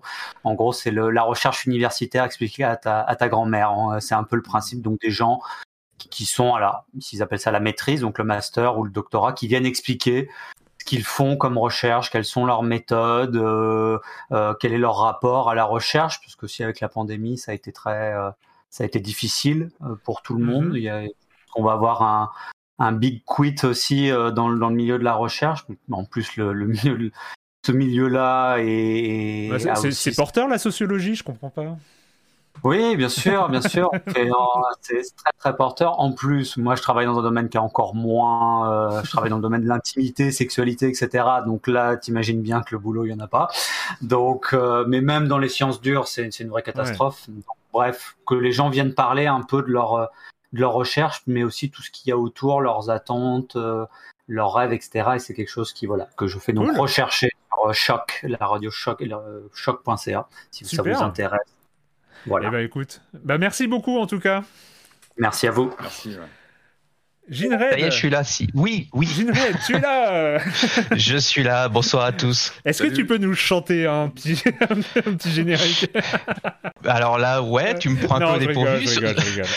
Surtout que tu m'aurais dit qu'il y avait 50 000 téléchargements. Je sais pas si je t'aurais dit oui. Donc euh, voilà, on y est. Hein, alors, euh, non, alors je sais pas. J'ai vu passer ce chiffre, c'est 50 000 par mois. Donc euh, chaque épisode, bon, ça fait quand même entre 10 et 13 000 par épisode, mais c'est voilà.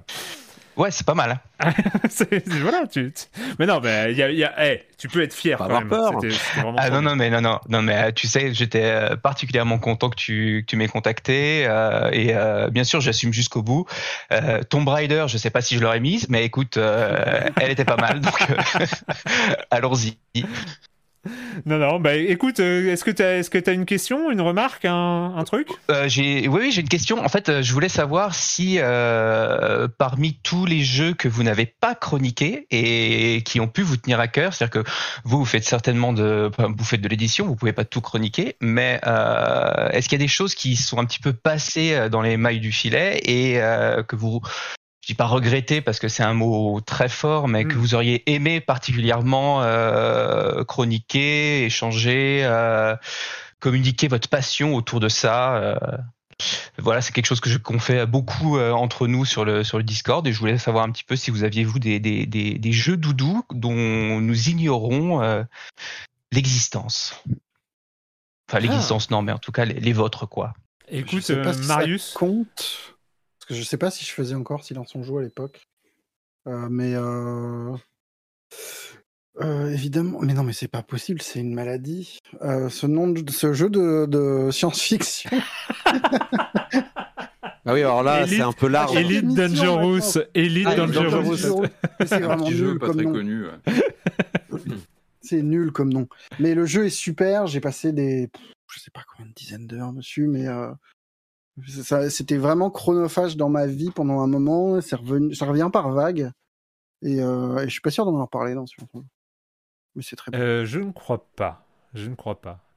Patrick, est-ce que tu as des choses qui euh, correspondent à ça, toi? Non, moi je me livre entièrement dans Silence on joue. Hein. Je crois que vous connaissez mes marottes, mes, mes quakes qui tournent en boucle, mes, J'en dis peut-être trop en même temps, voilà. Je, non, j'ai pas de, je crois pas. Je réfléchis. Hein. Je vous laisse parler. Je réfléchis. Je crois pas que j'ai de trucs cachés. Euh. j'aime bien les nanars. J'aime bien me lancer des nanars. Des fois, des trucs dont on parle pas forcément. J'ai même pas de titre comme ça. Euh... Euh, non, non. En général, euh, on les aborde dans l'émission aussi. Hein, tu vois, les maniteurs, les trucs comme mm. ça. Non, tous les trucs que je relance comme ça, on, on en parle. Donc, euh, je réfléchis, mais je crois pas comme ça de. J'ai de titre. Corentin, t'as as des trucs? Qui te font penser à ça? Euh, bah, C'est un peu comme Patrick. C'est vrai que les jeux, quand vraiment ils me marquent au moment de leur sortie, j'ai envie d'en parler. Après, il m'arrive de découvrir a posteriori des jeux euh, qui sont déjà sortis mais qui font pas l'actu, donc je les mets pas sur la table. Hmm. Euh, et après, sinon, il y a un troisième cas de figure, c'est et c'est arrivé très récemment avec Eyes Somnium Files. C'est des jeux dont j'ai pas pu parler parce que j'étais pas là pour raison X ou Y, mais dont une suite sort. Du coup, tu peux parler des deux en même temps. Et c'est vrai que j'essaye de, j'essaie d'intégrer euh, des séries entières comme ça euh, euh quand quand ça pas est possible. Ouais. Ou alors quand tu vois, genre on avait parlé de Zero Escape 3. Euh, bah en fait, quand les 1, quand le Zero Escape 1 et 2 sont sortis, bah j'étais pas encore à Silence on joue. Donc j'ai profité du 3 pour pour parler de toute la série.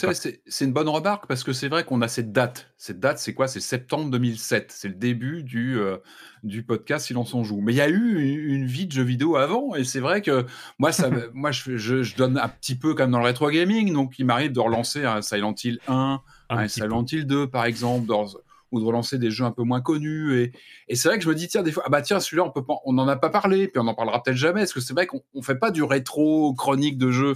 Et il y a certains titres rétro dont j'aimerais parler, parce qu'ils méritent, euh, qui méritent d'être redécouverts. Ou, c'est pas forcément, voilà, c'est pas le, pas la ligne de Silence on joue, parce qu'on est dans l'actu, on est dans les, dans les jeux du moment, et, euh, euh, donc oui, oui, c'est peut-être ça mon, mon, mon précaré euh, un peu intime, c'est les vieux jeux en fait, c'est les jeux anciens euh, que je relance avec plaisir parce que parce que. Je rappelle qu'il y a une émission qui s'appelle Retro Dash, qui, est, côté Game Cult. Évidemment, bah, bien sûr, et c'est un grand plaisir parce que justement ça permet de revisiter bah, des séries de jeux ou des hmm.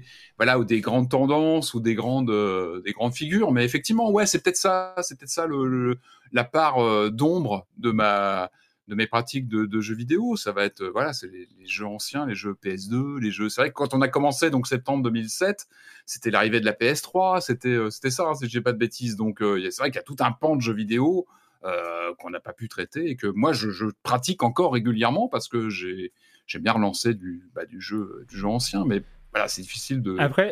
Moi, moi, juste pour répondre, c'est vrai que ça rejoint aussi le, le, truc sur le temps qu'on a à consacrer à Silence on joue c'est vrai que dans le courant de l'année, sur euh, par exemple cette saison 15 où on a fait quand même 45 émissions, euh, je pense qu'on a. Moi, j'ai pas forcément le temps de jouer à fond à des jeux qui me plaisent, qui euh, sont où je suis à fond dedans et qu'on va pas chroniquer. C'est c'est juste, tu vois, ça me semblerait un peu. il y a des choix de, temps. Après, un peu. Après, je peux continuer à jouer de manière un peu obsessionnel euh, à certains jeux qu'on a déjà chroniqués. Je vais pas les reciter.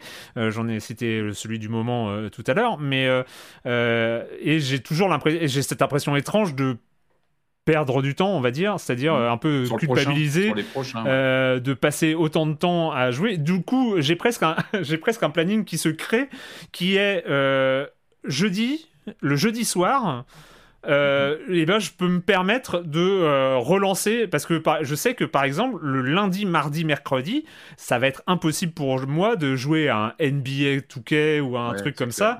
J'ai pas le temps, je, je, peux pas, ce serait totalement euh, non professionnel. Un peu sur le sommeil.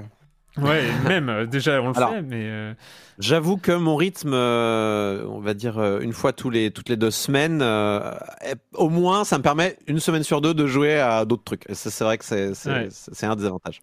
Et petit truc de cuisine interne aussi, c'est que s'il y a des jeux qu'on a mis de côté parce qu'ils étaient bien, mais pas forcément immanquables pour une émission, il arrive qu'on les recase quelques semaines plus tard parce que. Mmh le calendrier est un peu plus, euh, un peu plus mmh. mou, un peu plus. Euh, il y a des jeux comme, euh, je sais pas, LAC, des trucs comme ça, qui, qui rejaillissent quelques semaines, quelques mmh. mois après, via un portage console ou des choses comme ça, quoi. Comme The Long Dark qui est revenu 4 ans après. C'est vrai. C'est vrai. que je l'ai casé un peu comme ça. Bon, ah mais, mais, du coup, ça montre aussi que euh, s'il y, a, euh, y a un truc, un, quelqu'un d'entre nous euh, ou quelqu'une qui retombe dans un jeu et qui, dont on n'a pas parlé, il y a a priori pas de pas d'opposition à ce qu'on le remette au programme en fait. Ça c'est mm. pas T'avais avais, d'autres choses, Ginred? Euh, non, non, vous avez euh, très bien répondu. Je voulais dire bravo à Corentin qui a trouvé beaucoup de mes de mes fameuses musiques. Euh, ah ouais, ouais, j'étais impressionné. D'ailleurs, je, suis possiblement entraîné. Il y a, alors je fais un peu de pub, mais il y a le, le un mardi tous les mois, il y a des quiz jeux vidéo au bar où je vais régulièrement, donc ouais, on s'entraîne un peu. D'accord.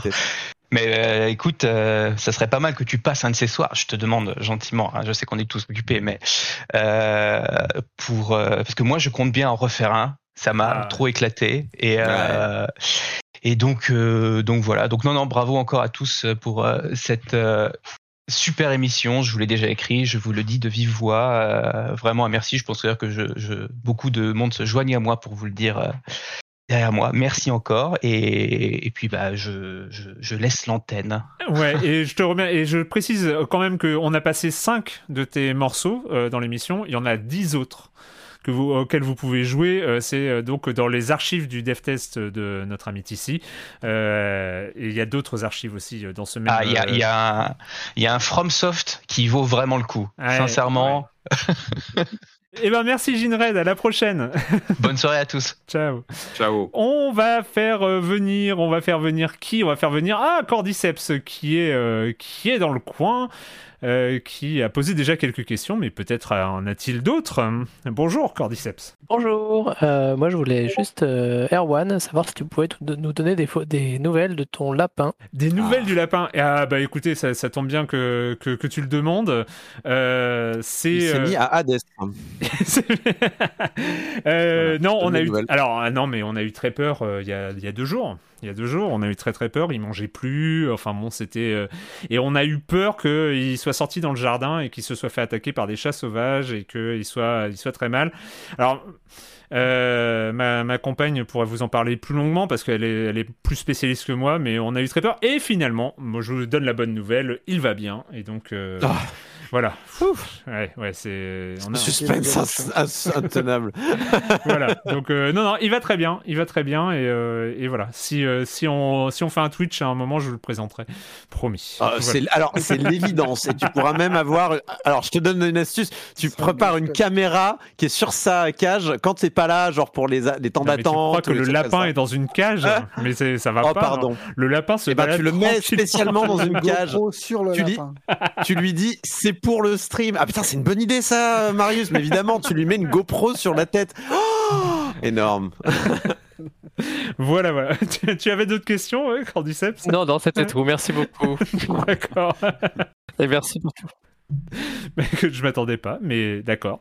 Euh, on va faire venir, on va faire venir Onustus, qui est, alors je sais pas si je le prononce bien, mais euh, bonjour. Bonjour, bonsoir, bonsoir. D'abord, merci, merci pour, pour l'émission et pour tout ce que vous faites. Donc, j'avais une petite question. Est-ce qu'il y a une, une école du, de la critique? Et moi, je pensais notamment, je vous compare souvent au masque et la plume, sauf que vous vous bagarrez moins entre vous. Donc voilà, je me demandais, est-ce que vous avez des maîtres à penser de la critique en général euh, qui, qui, vous inspirent quoi? Ah, bonne question. Patrick, est-ce que tu as des, des références de la critique? Tilt. Tilt. Tilt. non mais ouais mais une référence qui t'a qui t'a forgé aussi, enfin qui a qui a permis de, de faire peut-être euh, à laquelle tu te réfères euh, dans. Bah, enfin non, je vois pas comme ça, non. À part les lectures qu'on a qu'on a tous tous là, que ce soit les sites, que ce soit euh, les collègues. Quoi. non, ouais, sur la critique c'est c'est difficile à pas pas vraiment. non, moi je me suis nourri de mes lectures je parle de Tilt parce que je lis la presse spécialisée depuis tout jeune, en fait. Ça a vraiment mmh. accompagné euh, mon adolescence. Euh, euh, et c'est vrai que j'ai tendance à, citer Tilt un peu comme, comme un exemple. C'est vrai que c'est ce qui m'a fait. j'ai grandi en lisant, en lisant ce magazine et puis d'autres après, mais pas vraiment, et je pense que euh, c'est peut-être aussi ce qui fait silence on joue. C'est vrai que quand on lance l'émission, on est en mode discussion, euh, hmm. plus peut-être qu'une critique euh, qu'on va structurer. C'est vrai que quand on écrit une critique euh, euh, sur un site web ou sur un sur de la presse papier, on a plus tendance à structurer son article. Donc là, on, on a des on a une façon de travailler un peu différente où on va réfléchir différemment. Là, moi, je pense que sur Silence on joue, on a quelque chose de très organique. Voilà, point organique, pas de plus. Mais on est plus dans la discussion. Donc euh, en termes d'exemple de critique. tu réfléchis vraiment différemment? C'est vraiment une question parce que pour le coup, bah, je structure différemment. On structure. Pour moi, silence on joue, on structure pas vraiment. On est plus sur la discussion, sur l'échange. Euh, ouais, mais tu euh réfléchis pas différemment par rapport au jeu. Euh? Non, mais je pense sur la, en tout cas sur la, la façon dont on l'aborde, où on est beaucoup plus dans l'échange et dans le. Ouais, ouais. Donc, est-ce que, euh, pas vraiment, enfin, je, je, sais pas pour vous, mais est-ce qu'on a. Bah, le, langage, c'est la pensée, je peux comprendre ce que dit Patrick. Hein. Euh, je...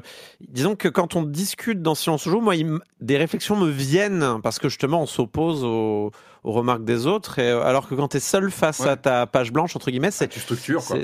Alors, tu structures plus déjà, ça c'est clair. Tu. tu Ouais. Et tu que dans la... tu mets des. Et beaucoup plus dans la réaction. Moi, moi je me trouve par exemple d'une d'une déconstruction pas possible dans le podcast, mais c'est pas grave, c'est aussi le jeu du podcast, je, je, m'y fais. Mais euh... bon, c'est deux exercices différents, je pense. Quand ouais, c'est deux.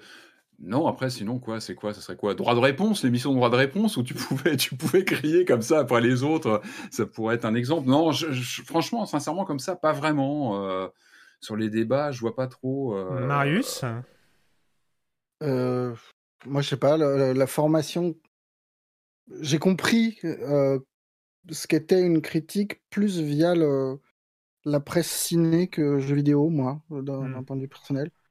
En grande partie à Libération, hein, parce que j'ai occupé un poste qui était très différent avant, où j'étais au service édition, qui consiste à faire de la relecture, de la correction et, de la mmh réécriture. Et je pense que ça, ça a été très formateur pour moi, et notamment de, de, bah, de, de, bosser avec les gens du, du service culture. Ça m'a débloqué mentalement, on va dire. Mmh. après, une école, c'est un truc en perpétuelle évolution, mais même, enfin, après, oui, ça tient à nos lectures. Je sais que quand, mmh. je, quand je vois, enfin, quand je, j'ai eu une période où je lisais du Serge Danet, qui est une espèce de, de, maître à penser du cinéma, Mmh ça rend humble hein, quand on lit des trucs comme ça. On se dit ah bah pas dans, fait pas la même chose, quoi. Euh, mais il n'y a pas vraiment, enfin, il n'y a, pas une école, il n'y a pas un moyen d'apprendre ça exactement de façon structurée, quoi. C'est beaucoup de lecture et de, de réflexion. Bah, oui, je pense qu'on arrive tous avec nos bagages personnels. Euh, tous autant qu'on est dans Silence en Joue, on a tous des trajectoires différentes, on a tous des vécus différents, on a tous des histoires de joueurs différents aussi, des expériences de jeu différentes. Et c'est ce qui fait aussi, euh, je pense, nos discussions peuvent être intéressantes pour ça aussi. C'est qu'on a souvent des, bah, pas les mêmes angles de vue, même si, mmh. euh, comme le disait comme le disait Onustus. Donc, on n'est pas dans le conflit larvé. on, est, on, est, rarement en conflit euh, frontale. Ça arrive hein, parfois, mais ça reste quand même très, euh, très à la marge. C'est conflit, c'est des oppositions. des oppositions, oui. Donc, euh, je pense qu'on est plus dans l'échange. Moi, je vois vraiment Silence on joue comme un, un, endroit de discussion toutes les semaines où on, bah, c'est aussi dans le titre, hein, Silence on joue et on est, une grande famille, je trouve. Non, non, non, je vais pas là-dessus. Non, mais moi, je le ressens vraiment comme ça. C'est vrai qu'on est plutôt positif dans le sens où on est là pour discuter entre nous de nos expériences. On n'est pas toujours d'accord, on n'a pas toujours les mêmes ressentis. Mais encore une fois, c'est ce qui fait la force du jeu vidéo c'est qu'on est sur des expériences très personnelles. On, a, on hmm. met beaucoup de soi-même dans, le jeu vidéo toujours. Hein. Ah, eh, euh, si on aimait les mêmes choses et qu'on venait du même endroit, ça serait chiant à écouter. Hein, mais ça serait vraiment embêtant. Hein, mais, mais, juste, euh, moi, juste pour répondre, je trouve qu'il y a deux, passages. Il y a ce que disait Marius sur l'aspect euh, qu'est-ce que qu'est-ce qu'une critique et tout ça. Moi, je je cite souvent ça et je pense que j'en ai déjà parlé dans le podcast, mais c'est quand j'ai commencé à écrire sur le jeu vidéo je me suis euh, retrouvé euh, face à une vraie interrogation parce que euh, d'une part, il n'y avait pas de critique, il y avait très peu de critiques de presse généraliste à l'époque. On était sur la critique mode presse spécialisée de, de, l'époque, donc de la fin des années 90, début des années 2000. Mhm. Et, et, que ce soit en ligne ou que ce soit sur la presse spécialisée, il y avait toujours dans cette critique spécialisée un aspect test produit euh, où on va parler de la qualité des graphismes, de, euh, la fluidité de euh, l'image, de, ce genre de choses, où il y avait un côté, voilà, test produit avec des, avec des, des critères comme ça. Et moi, je savais que c'était pas, du tout ce dont les, ce dont on attend, ce qu'on attendait de moi. Et c'est vrai que je me suis un peu, j'ai un peu tourné autour sur sur la critique. Et, je le cite souvent parce que pour moi, c'est un truc qui a été assez important. C'est un texte de Kieron Gillen, donc début, enfin vers 2003, 2004 ou un, truc comme ça qui s'appelait le New Game Journalism, qui a été une polémique dans le milieu. Enfin, il y a eu des pour, il y a eu des contre, il y a des gens qui sont insultés là-dessus et tout ça.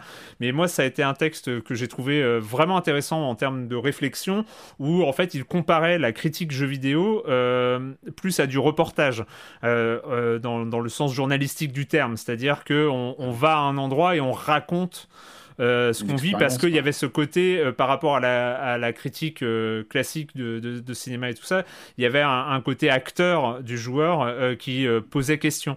Et en fait, il se référait. ouais, oui, même si toute critique est, subjective et euh, il y a toute enfin les, interprétations mm. vis-à-vis des œuvres. Voilà, le jeu vidéo est pas non plus euh, totalement euh, étranger à, ce qu'est une critique de cinéma et tout ça, mais il, proposait un angle d'attaque vachement intéressant sur sur la façon de parler d'un jeu vidéo et, et, notamment il se référait beaucoup à, un texte qui s'appelait Bow Nigger, qui est un texte qui était écrit par Always Black à l'époque, qui était un texte de blog où, où un, mec dont le pseudo était Always Black euh, racontait un combat qu'il avait eu en ligne euh, dans le Jedi Knight, je crois, ou un truc hmm. comme ça et où il racontait que son pseudo étant Always Black, il était euh, tombé contre un joueur raciste qui, sur le chat, enfin, qui supposait raciste de fait, mais qui sur le chat, vu qu'il s'appelait Always Black, lui disait Bow Nigger, parce que le, slash bow des, des, jeux en réseau à, l'époque et encore aujourd'hui. Et, mm-hmm. et en fait, il avait raconté avec cette tension-là l'affrontement, et en plus, en, en, faisant ce récit, Always Black euh, faisait la critique du jeu et du multijoueur mhm. de, de, Jedi Knight. C'était un texte exceptionnel et Kieron Gillem s'en était servi comme référence en parlant de New Game Journalism, c'est-à-dire de parler du jeu vidéo, de ses mécaniques, de l'intérieur du jeu, en mode justement euh, avec ce, ce, format journalistique. oui, Gonzo, reportage, mais, plus, mais plus reportage. Je trouve que c'est ça que je trouve intéressant. C'était euh, pas forcément le truc forcément à la première personne et tout c'était aussi un aspect reportage. On est là et on raconte quelles sont les mécaniques de jeu, quels sont le gameplay et tout ça. Et moi, en termes d'écriture, ça m'a beaucoup influencé. Mais après, pour parler de Silence en joue, euh, euh, parce que tu faisais le parallèle avec le masque et la plume, euh, là pour le coup, je trouve que c'est un apprentissage sur ces 15 ans d'apprentissage. Enfin, c'est. Été curieux. T'en avais déjà parlé hein, de cet article-là, euh, The New Game Journalism, mais j'avais oublié la référence. J'ai jamais pensé à te la demander. Du coup, là, j'en ai profité euh, pour la retrouver. Le site n'est plus en ligne malheureusement, mais j'ai mm. pu le retrouver grâce à la Webback Machine. Je vous l'ai mis dans le, je l'ai mis dans le chat de la grande salle si vous voulez jeter un œil, euh, parce que le site n'est plus en ligne malheureusement. Mais je pense que je vais le lire parce que tu en avais déjà parlé. Ça m'intéressait. Voilà, Onusus, est-ce qu'on a répondu? Est-ce que tu as d'autres questions? Oui, très belle réponse. Merci. Non, mais moi je suis juste triste, je viens de télécharger le dernier Zactronix, apparemment il n'en sera plus. Donc, euh, mais oui, mais je vais en parler à la rentrée, je, ah, je, je, je, je, voulais en parler à la rentrée, parce que c'est le dernier. Ouais, donc c'est... Il, y a, il, y a, une belle rétrospective à faire là, moi j'ai adoré tous ces jeux-là. Enfin, voilà. j'ai très très... Alors Zactronix, il y, a du, il y a à boire et à manger, mais ouais, on n'a pas pu en parler dans la dernière émission, parce qu'elle a été trop longue, on devait préparer aussi les jeux qu'on, attendait d'ici la rentrée, on n'a pas pu les caser, mais euh, du coup, euh, ouais, ouais, clairement, le dernier Zactronix, ça a l'air incroyable, je vais en parler dès la rentrée, je pense. Eh ben, merci beaucoup, euh, Onustus, pour euh, ta participation. Merci. Je vais demander à Rasoul84 s'il est là. Bonjour, bonjour. Comment ça va? Hello. Bah, très, très bien. Très heureux à, bah, écoute, de, de, partager, on va dire, mon expérience. Euh, alors, du coup, ce sera moins une question, mais plus un partage d'expérience parce que, alors, moi, je fais partie dans les statistiques un peu de des autres. Hein. Donc, je suis sénégalais, euh, vivant en Côte d'Ivoire. Euh, j'ai vécu aussi au Maroc et, euh, et j'écoute Silence on joue depuis euh, depuis 2019 euh, chaque semaine. Ouais, et, et je voulais juste partager un peu mon, mon expérience de, de gamer africain ah parce que nous, on a en fait une, une expérience assez spécifique qui est en total déphasage puisque bah, depuis qu'on est gamin, bon, on va dire, les consoles coûtent extrêmement cher en Afrique. Mm. Donc, du coup, mm. euh, les, les, chances qu'on avait, c'était de, bah, de choper des, plutôt des, des consoles portables. Mm-hmm. Et, euh, et on a beaucoup joué en salle de jeu. C'était des choses qui se créaient en Afrique et c'est pourquoi on a tous dosé PES en Afrique comme, comme pas possible. Donc, euh, ouais, juste un partage, je vous dis, ouais, euh, en Afrique, on a vraiment un accès très difficile encore aux jeux vidéo. Euh, on peut pas acheter avec nos cartes bancaires locales sur le PlayStation Store ni sur ah. euh, l'eShop de Nintendo. Le Game Pass, il fonctionne pas. Ah, c'est chaud. Ouais, et, ouais, et la PS5, bah, en local, elle te coûte minimum 800 euros, quoi. Donc, ah on est obligé, pour se débrouiller, de, bah, de, d'acheter des cartes hein, pour recharger nos ah, comptes, ouais. localisés soit aux États-Unis, soit en France, pour pouvoir acheter des jeux. Je voudrais aussi vous donner une petite info, c'est que quand j'étais au Maroc, il y avait un souk qui s'appelle Derb Khalef et qui a une, une section énormissime dédiée aux jeux vidéo où c'est vraiment de la débrouille. On retrouve des, des, des vieilles galettes de NES, de Super NES. Donc c'est vraiment le coin où on se retrouve en gamer pour échanger, se rencontrer, discuter. Donc il y a encore ce côté très euh, très débrouillard, euh, euh, petite communauté de gamers. Et juste pour terminer, pour dire ouais, aujourd'hui en Afrique, le plus inclusif c'est le PC. Bravo Steam. Bah oui, c'est ça. ouais.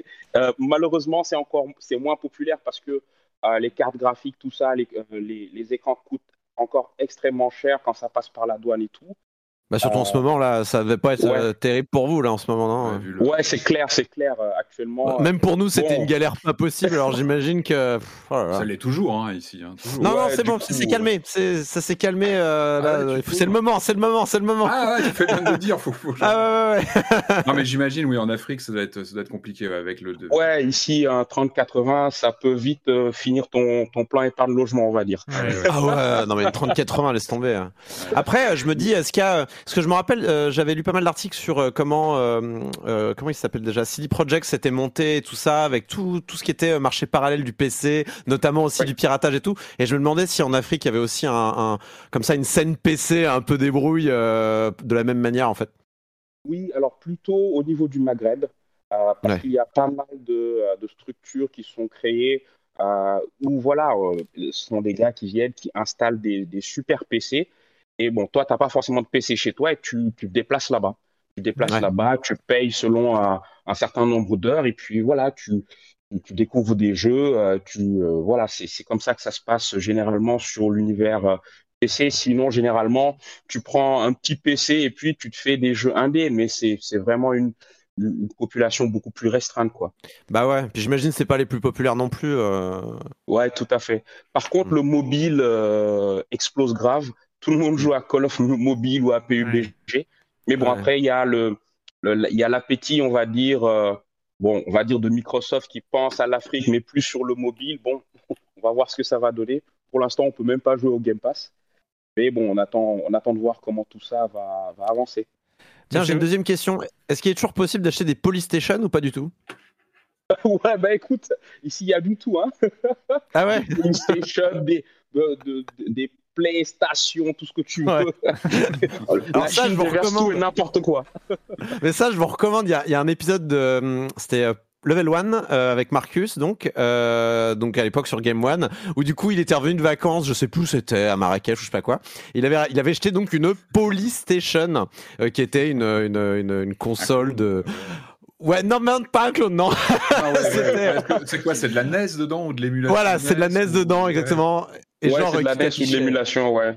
Et du coup, euh, comme les euh, voilà les les parents en Afrique n'ont pas forcément une culture vidéoludique, bah eux ils voient Polystation, bon ils pensent qu'ils ont acheté une PlayStation. Hein.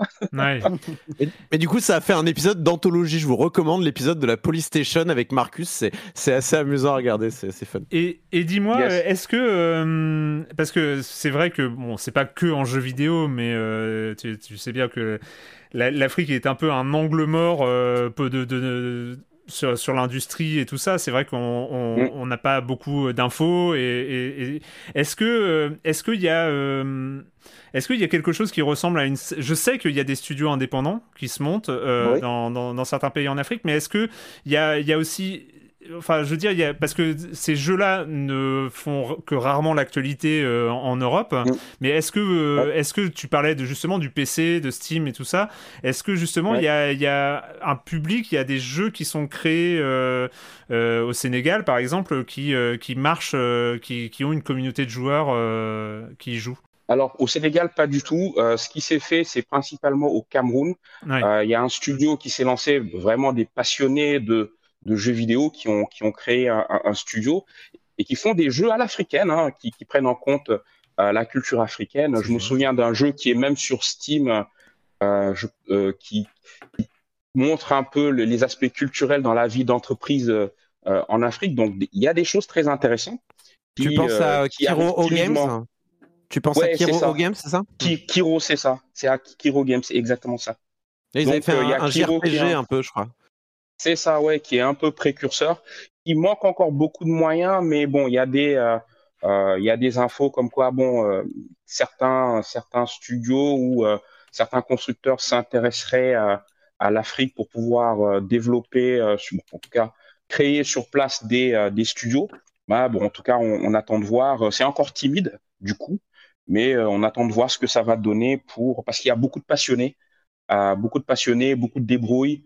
Euh, beaucoup euh, de marchés informels, euh, beaucoup encore de, ouais, de marchés parallèles où voilà, on, on échange des jeux, etc., etc. Donc, on attend de voir ce que ça va donner.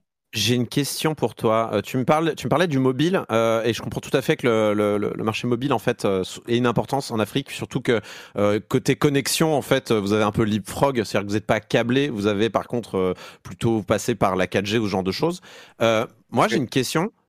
Est-ce que, euh, est que vous voyez le marché chinois s'immiscer, sachant qu'il y a déjà en plus des liens économiques assez forts entre la Chine et l'Afrique? Est-ce que vous voyez des Tencent commencer à arriver euh, en mode hey, eh, vous pourriez jouer à tel ou tel jeu sur vos mobiles et tout? Est-ce que c'est quelque chose que tu vois?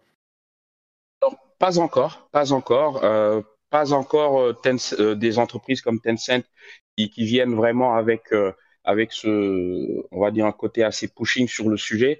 ce que je, bon, on va dire au niveau du Maghreb, ça se développe on va dire par exemple avec des tournois League of Legends ou ce genre de choses, avec une scène aussi compétitive qui commence, euh, qui hmm. commence à se créer. Mais aujourd'hui, euh, principalement sur le mobile, c'est généralement juste des free-to-play. Euh, et aussi, il y a, on va dire, des spécificités africaines en termes de paiement en mobile money qui, voilà, qui existent ici et qui sont très performants. Et du coup, ça commence petit à petit à verser dans, dans ça avec les free-to-play où voilà, on va demander maintenant euh, parce qu'on a un Orange Money ou un Wave qui sont des, des applications qui permettent euh, directement ah, avec sur la facture. exactement sans facture ah. ou bien en faisant en faisant des paiements avec des codes USSD à l'ancienne. Hmm. Ah, des Allopass, je connais. Ouais, exactement, ouais. Donc, euh, ouais, tu veux tel skin, ben écoute, euh, vas-y, tu, tu, vas sur ton Orange Money et puis euh, tu le débloques. Ouais, c'est un dollar, quoi. c'est sur le forfait, quoi. ouais, exactement ça. Bah écoute, merci, merci énormément pour, pour ton témoignage. moi, je dois dire que moi, c'est un sujet qui, après, c'est des sujets qui sont, bah, d'une part, pas évidents à traiter. Tu vois, le, le jeu vidéo euh, qui, qui, se crée dans, dans les pays africains. C'est toujours euh, quelque chose de super intéressant à suivre. Et c'est vrai qu'on sait que l'industrie du jeu vidéo a un prisme euh, ultra occidental. c'est, mais, mais vraiment, enfin, c'est, on, on sait, nous, on, on, le voit quand on chronique des fois des jeux qui viennent du Brésil, du Venezuela. On le signale parce que c'est vrai qu'on on est tellement on est tellement dans un prisme on va dire US Europe Japon que voilà c'est compliqué je sais que je signale quand même qu'il y a eu un il y a eu un livre, euh, je crois que c'est Mehdi Derfoufi qui euh, travaille sur ce sujet, qui est un chercheur euh, qui travaille sur toute la notion de décoloniser le jeu vidéo, que je trouve mmh. super intéressante, où il dit il faut aussi repenser l'histoire du jeu vidéo depuis euh, les pays, euh, les pays d'Afrique, depuis euh, parce que c'est vrai aussi qu'il y a tout l'aspect historique, c'est toute la culture jeu vidéo qui s'est créée là-bas. C'est pas forcément la création parce qu'on sait que les studios sont récents et tout ça, mais comme tu le dis, il y a une culture jeu vidéo qui est aussi propre à, l'Afrique et, à d'autres pays dont on ne parle jamais. Et, et c'est vrai que c'est des sujets qui sont intéressants. J'aimerais beaucoup. On parlait de, des, des, des, questions sur les grands entretiens, et je trouve que ce serait, ce serait l'occasion aussi de revenir sur, ce, sur ces sujets-là, sur des angle mort qu'on a aussi.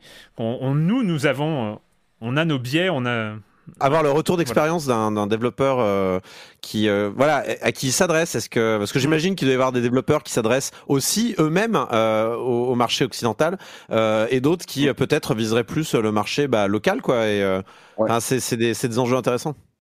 Tout à fait tout à fait. En tout cas merci énormément Rasoul. Bah, merci à vous et surtout bah, merci pour votre bienveillance ah bah, pas de oh, problème. Merci à toi. À la prochaine. À la prochaine, portez-vous bien. Il y avait, euh, il y avait Val qui levait la main, mais qui l'a baissé, mais qui l'a relevé, qui l'a. Ah, il a, relevé. Euh, je vais finir par m'installer en fait. Hein, je vais lancer mon podcast parallèle. Euh, vas-y, vas-y. Je voulais me faire le porte-parole d'une question de je ne suis pas un robot qu'il n'a pas pu poser pendant son intervention concernant le, du merch éventuellement, vu qu'on a une boutique Libération et que Silence on joue, il y a des pubs et qu'il y a des abonnements Libération qui viennent justement par Silence on joue. Est-ce que c'est possible un jour d'avoir, et je, je lis, hein, je précise, un t-shirt Space Invader Silence on joue? ok, euh, je, euh, je sais pas. Côté copyright, là, le Space Invader. Non, non, alors eh, c'est notre, non, c'est notre Space Invader. Je suis désolé, c'est ah pas un Space Invader euh, copier-coller. C'est toi qui l'as fait. Ah, c'est pas moi, mais je crois que c'est. Mais euh, non, c'est un Space Invader euh, local. après, oh, le truc, c'est que je sais, oui, pourquoi pas. Euh, T'as pas envie de stocker des t-shirts dans ton garage? Ouais, alors ça non, euh, mais euh, mais éventuellement, euh, c'est vrai que ce serait rigolo ou un mug, un mug si l'on s'en joue. Ou des pins, des pins. Ah ouais, ouais, un mug je prends. donc donc pourquoi pas J'avoue que il y a déjà eu beaucoup de choses cette saison. Rajouter là-dessus hein, du merchandising, ça, ça aurait fait trop. J'aurais pas pu, mais mais pourquoi pas Il y a une saison 16 qui arrive donc donc, euh, sait-on jamais, sait-on jamais. Euh, je, ne sais pas. Mais euh, je, note, je note la demande. Qui sait bah écoutez, on a fait, on a fait combien? On a fait 4 heures? Moi je suis bien installé, hein. je peux encore rester 4 heures si vous voulez. non mais en plus ça fera, si on met, euh, allez on va dire, si je coupe euh, le temps euh, de, les trucs, si je coupe 5 minutes, on arrivera à 99 heures de programme, je trouve que c'est aussi sympa que 100 C'est pas mal. Il y a pas de hein. panache, ouais, il y, a, il y, a le panache. Voilà, on n'y est pas encore. de progression. c'est ça, pour la saison 16 on fêtera les 100 heures de programme, tu vois, c'est, ça donnera l'occasion de, de s'auto-congratuler une, une, nouvelle fois. Bah écoutez, euh, merci à toutes et à tous. On va laisser la salle ouverte parce qu'il paraît que la dernière fois il y avait un after, mais on va euh, conclure cet enregistrement euh, de cette émission FAQ de Silence en Joue.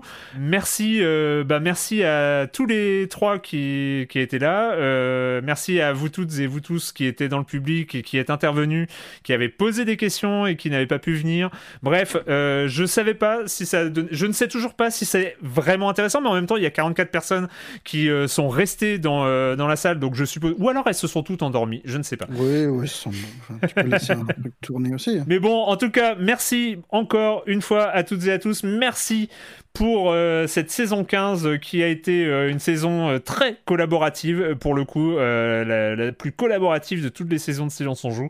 Et puis bah comme je l'ai dit pour l'émission qu'on a mise en ligne ce matin, je le redis, il y aura une saison 16, donc on se retrouve en septembre pour la 16e saison de Silence on joue sur libération.fr et sur les internets.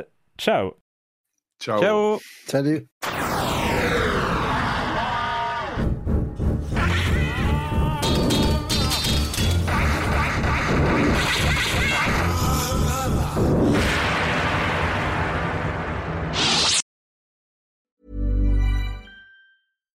When you make decisions for your company, you look for the no-brainers. And if you have a lot of mailing to do, stamps.com is the ultimate no-brainer. It streamlines your processes to make your business more efficient, which makes you less busy.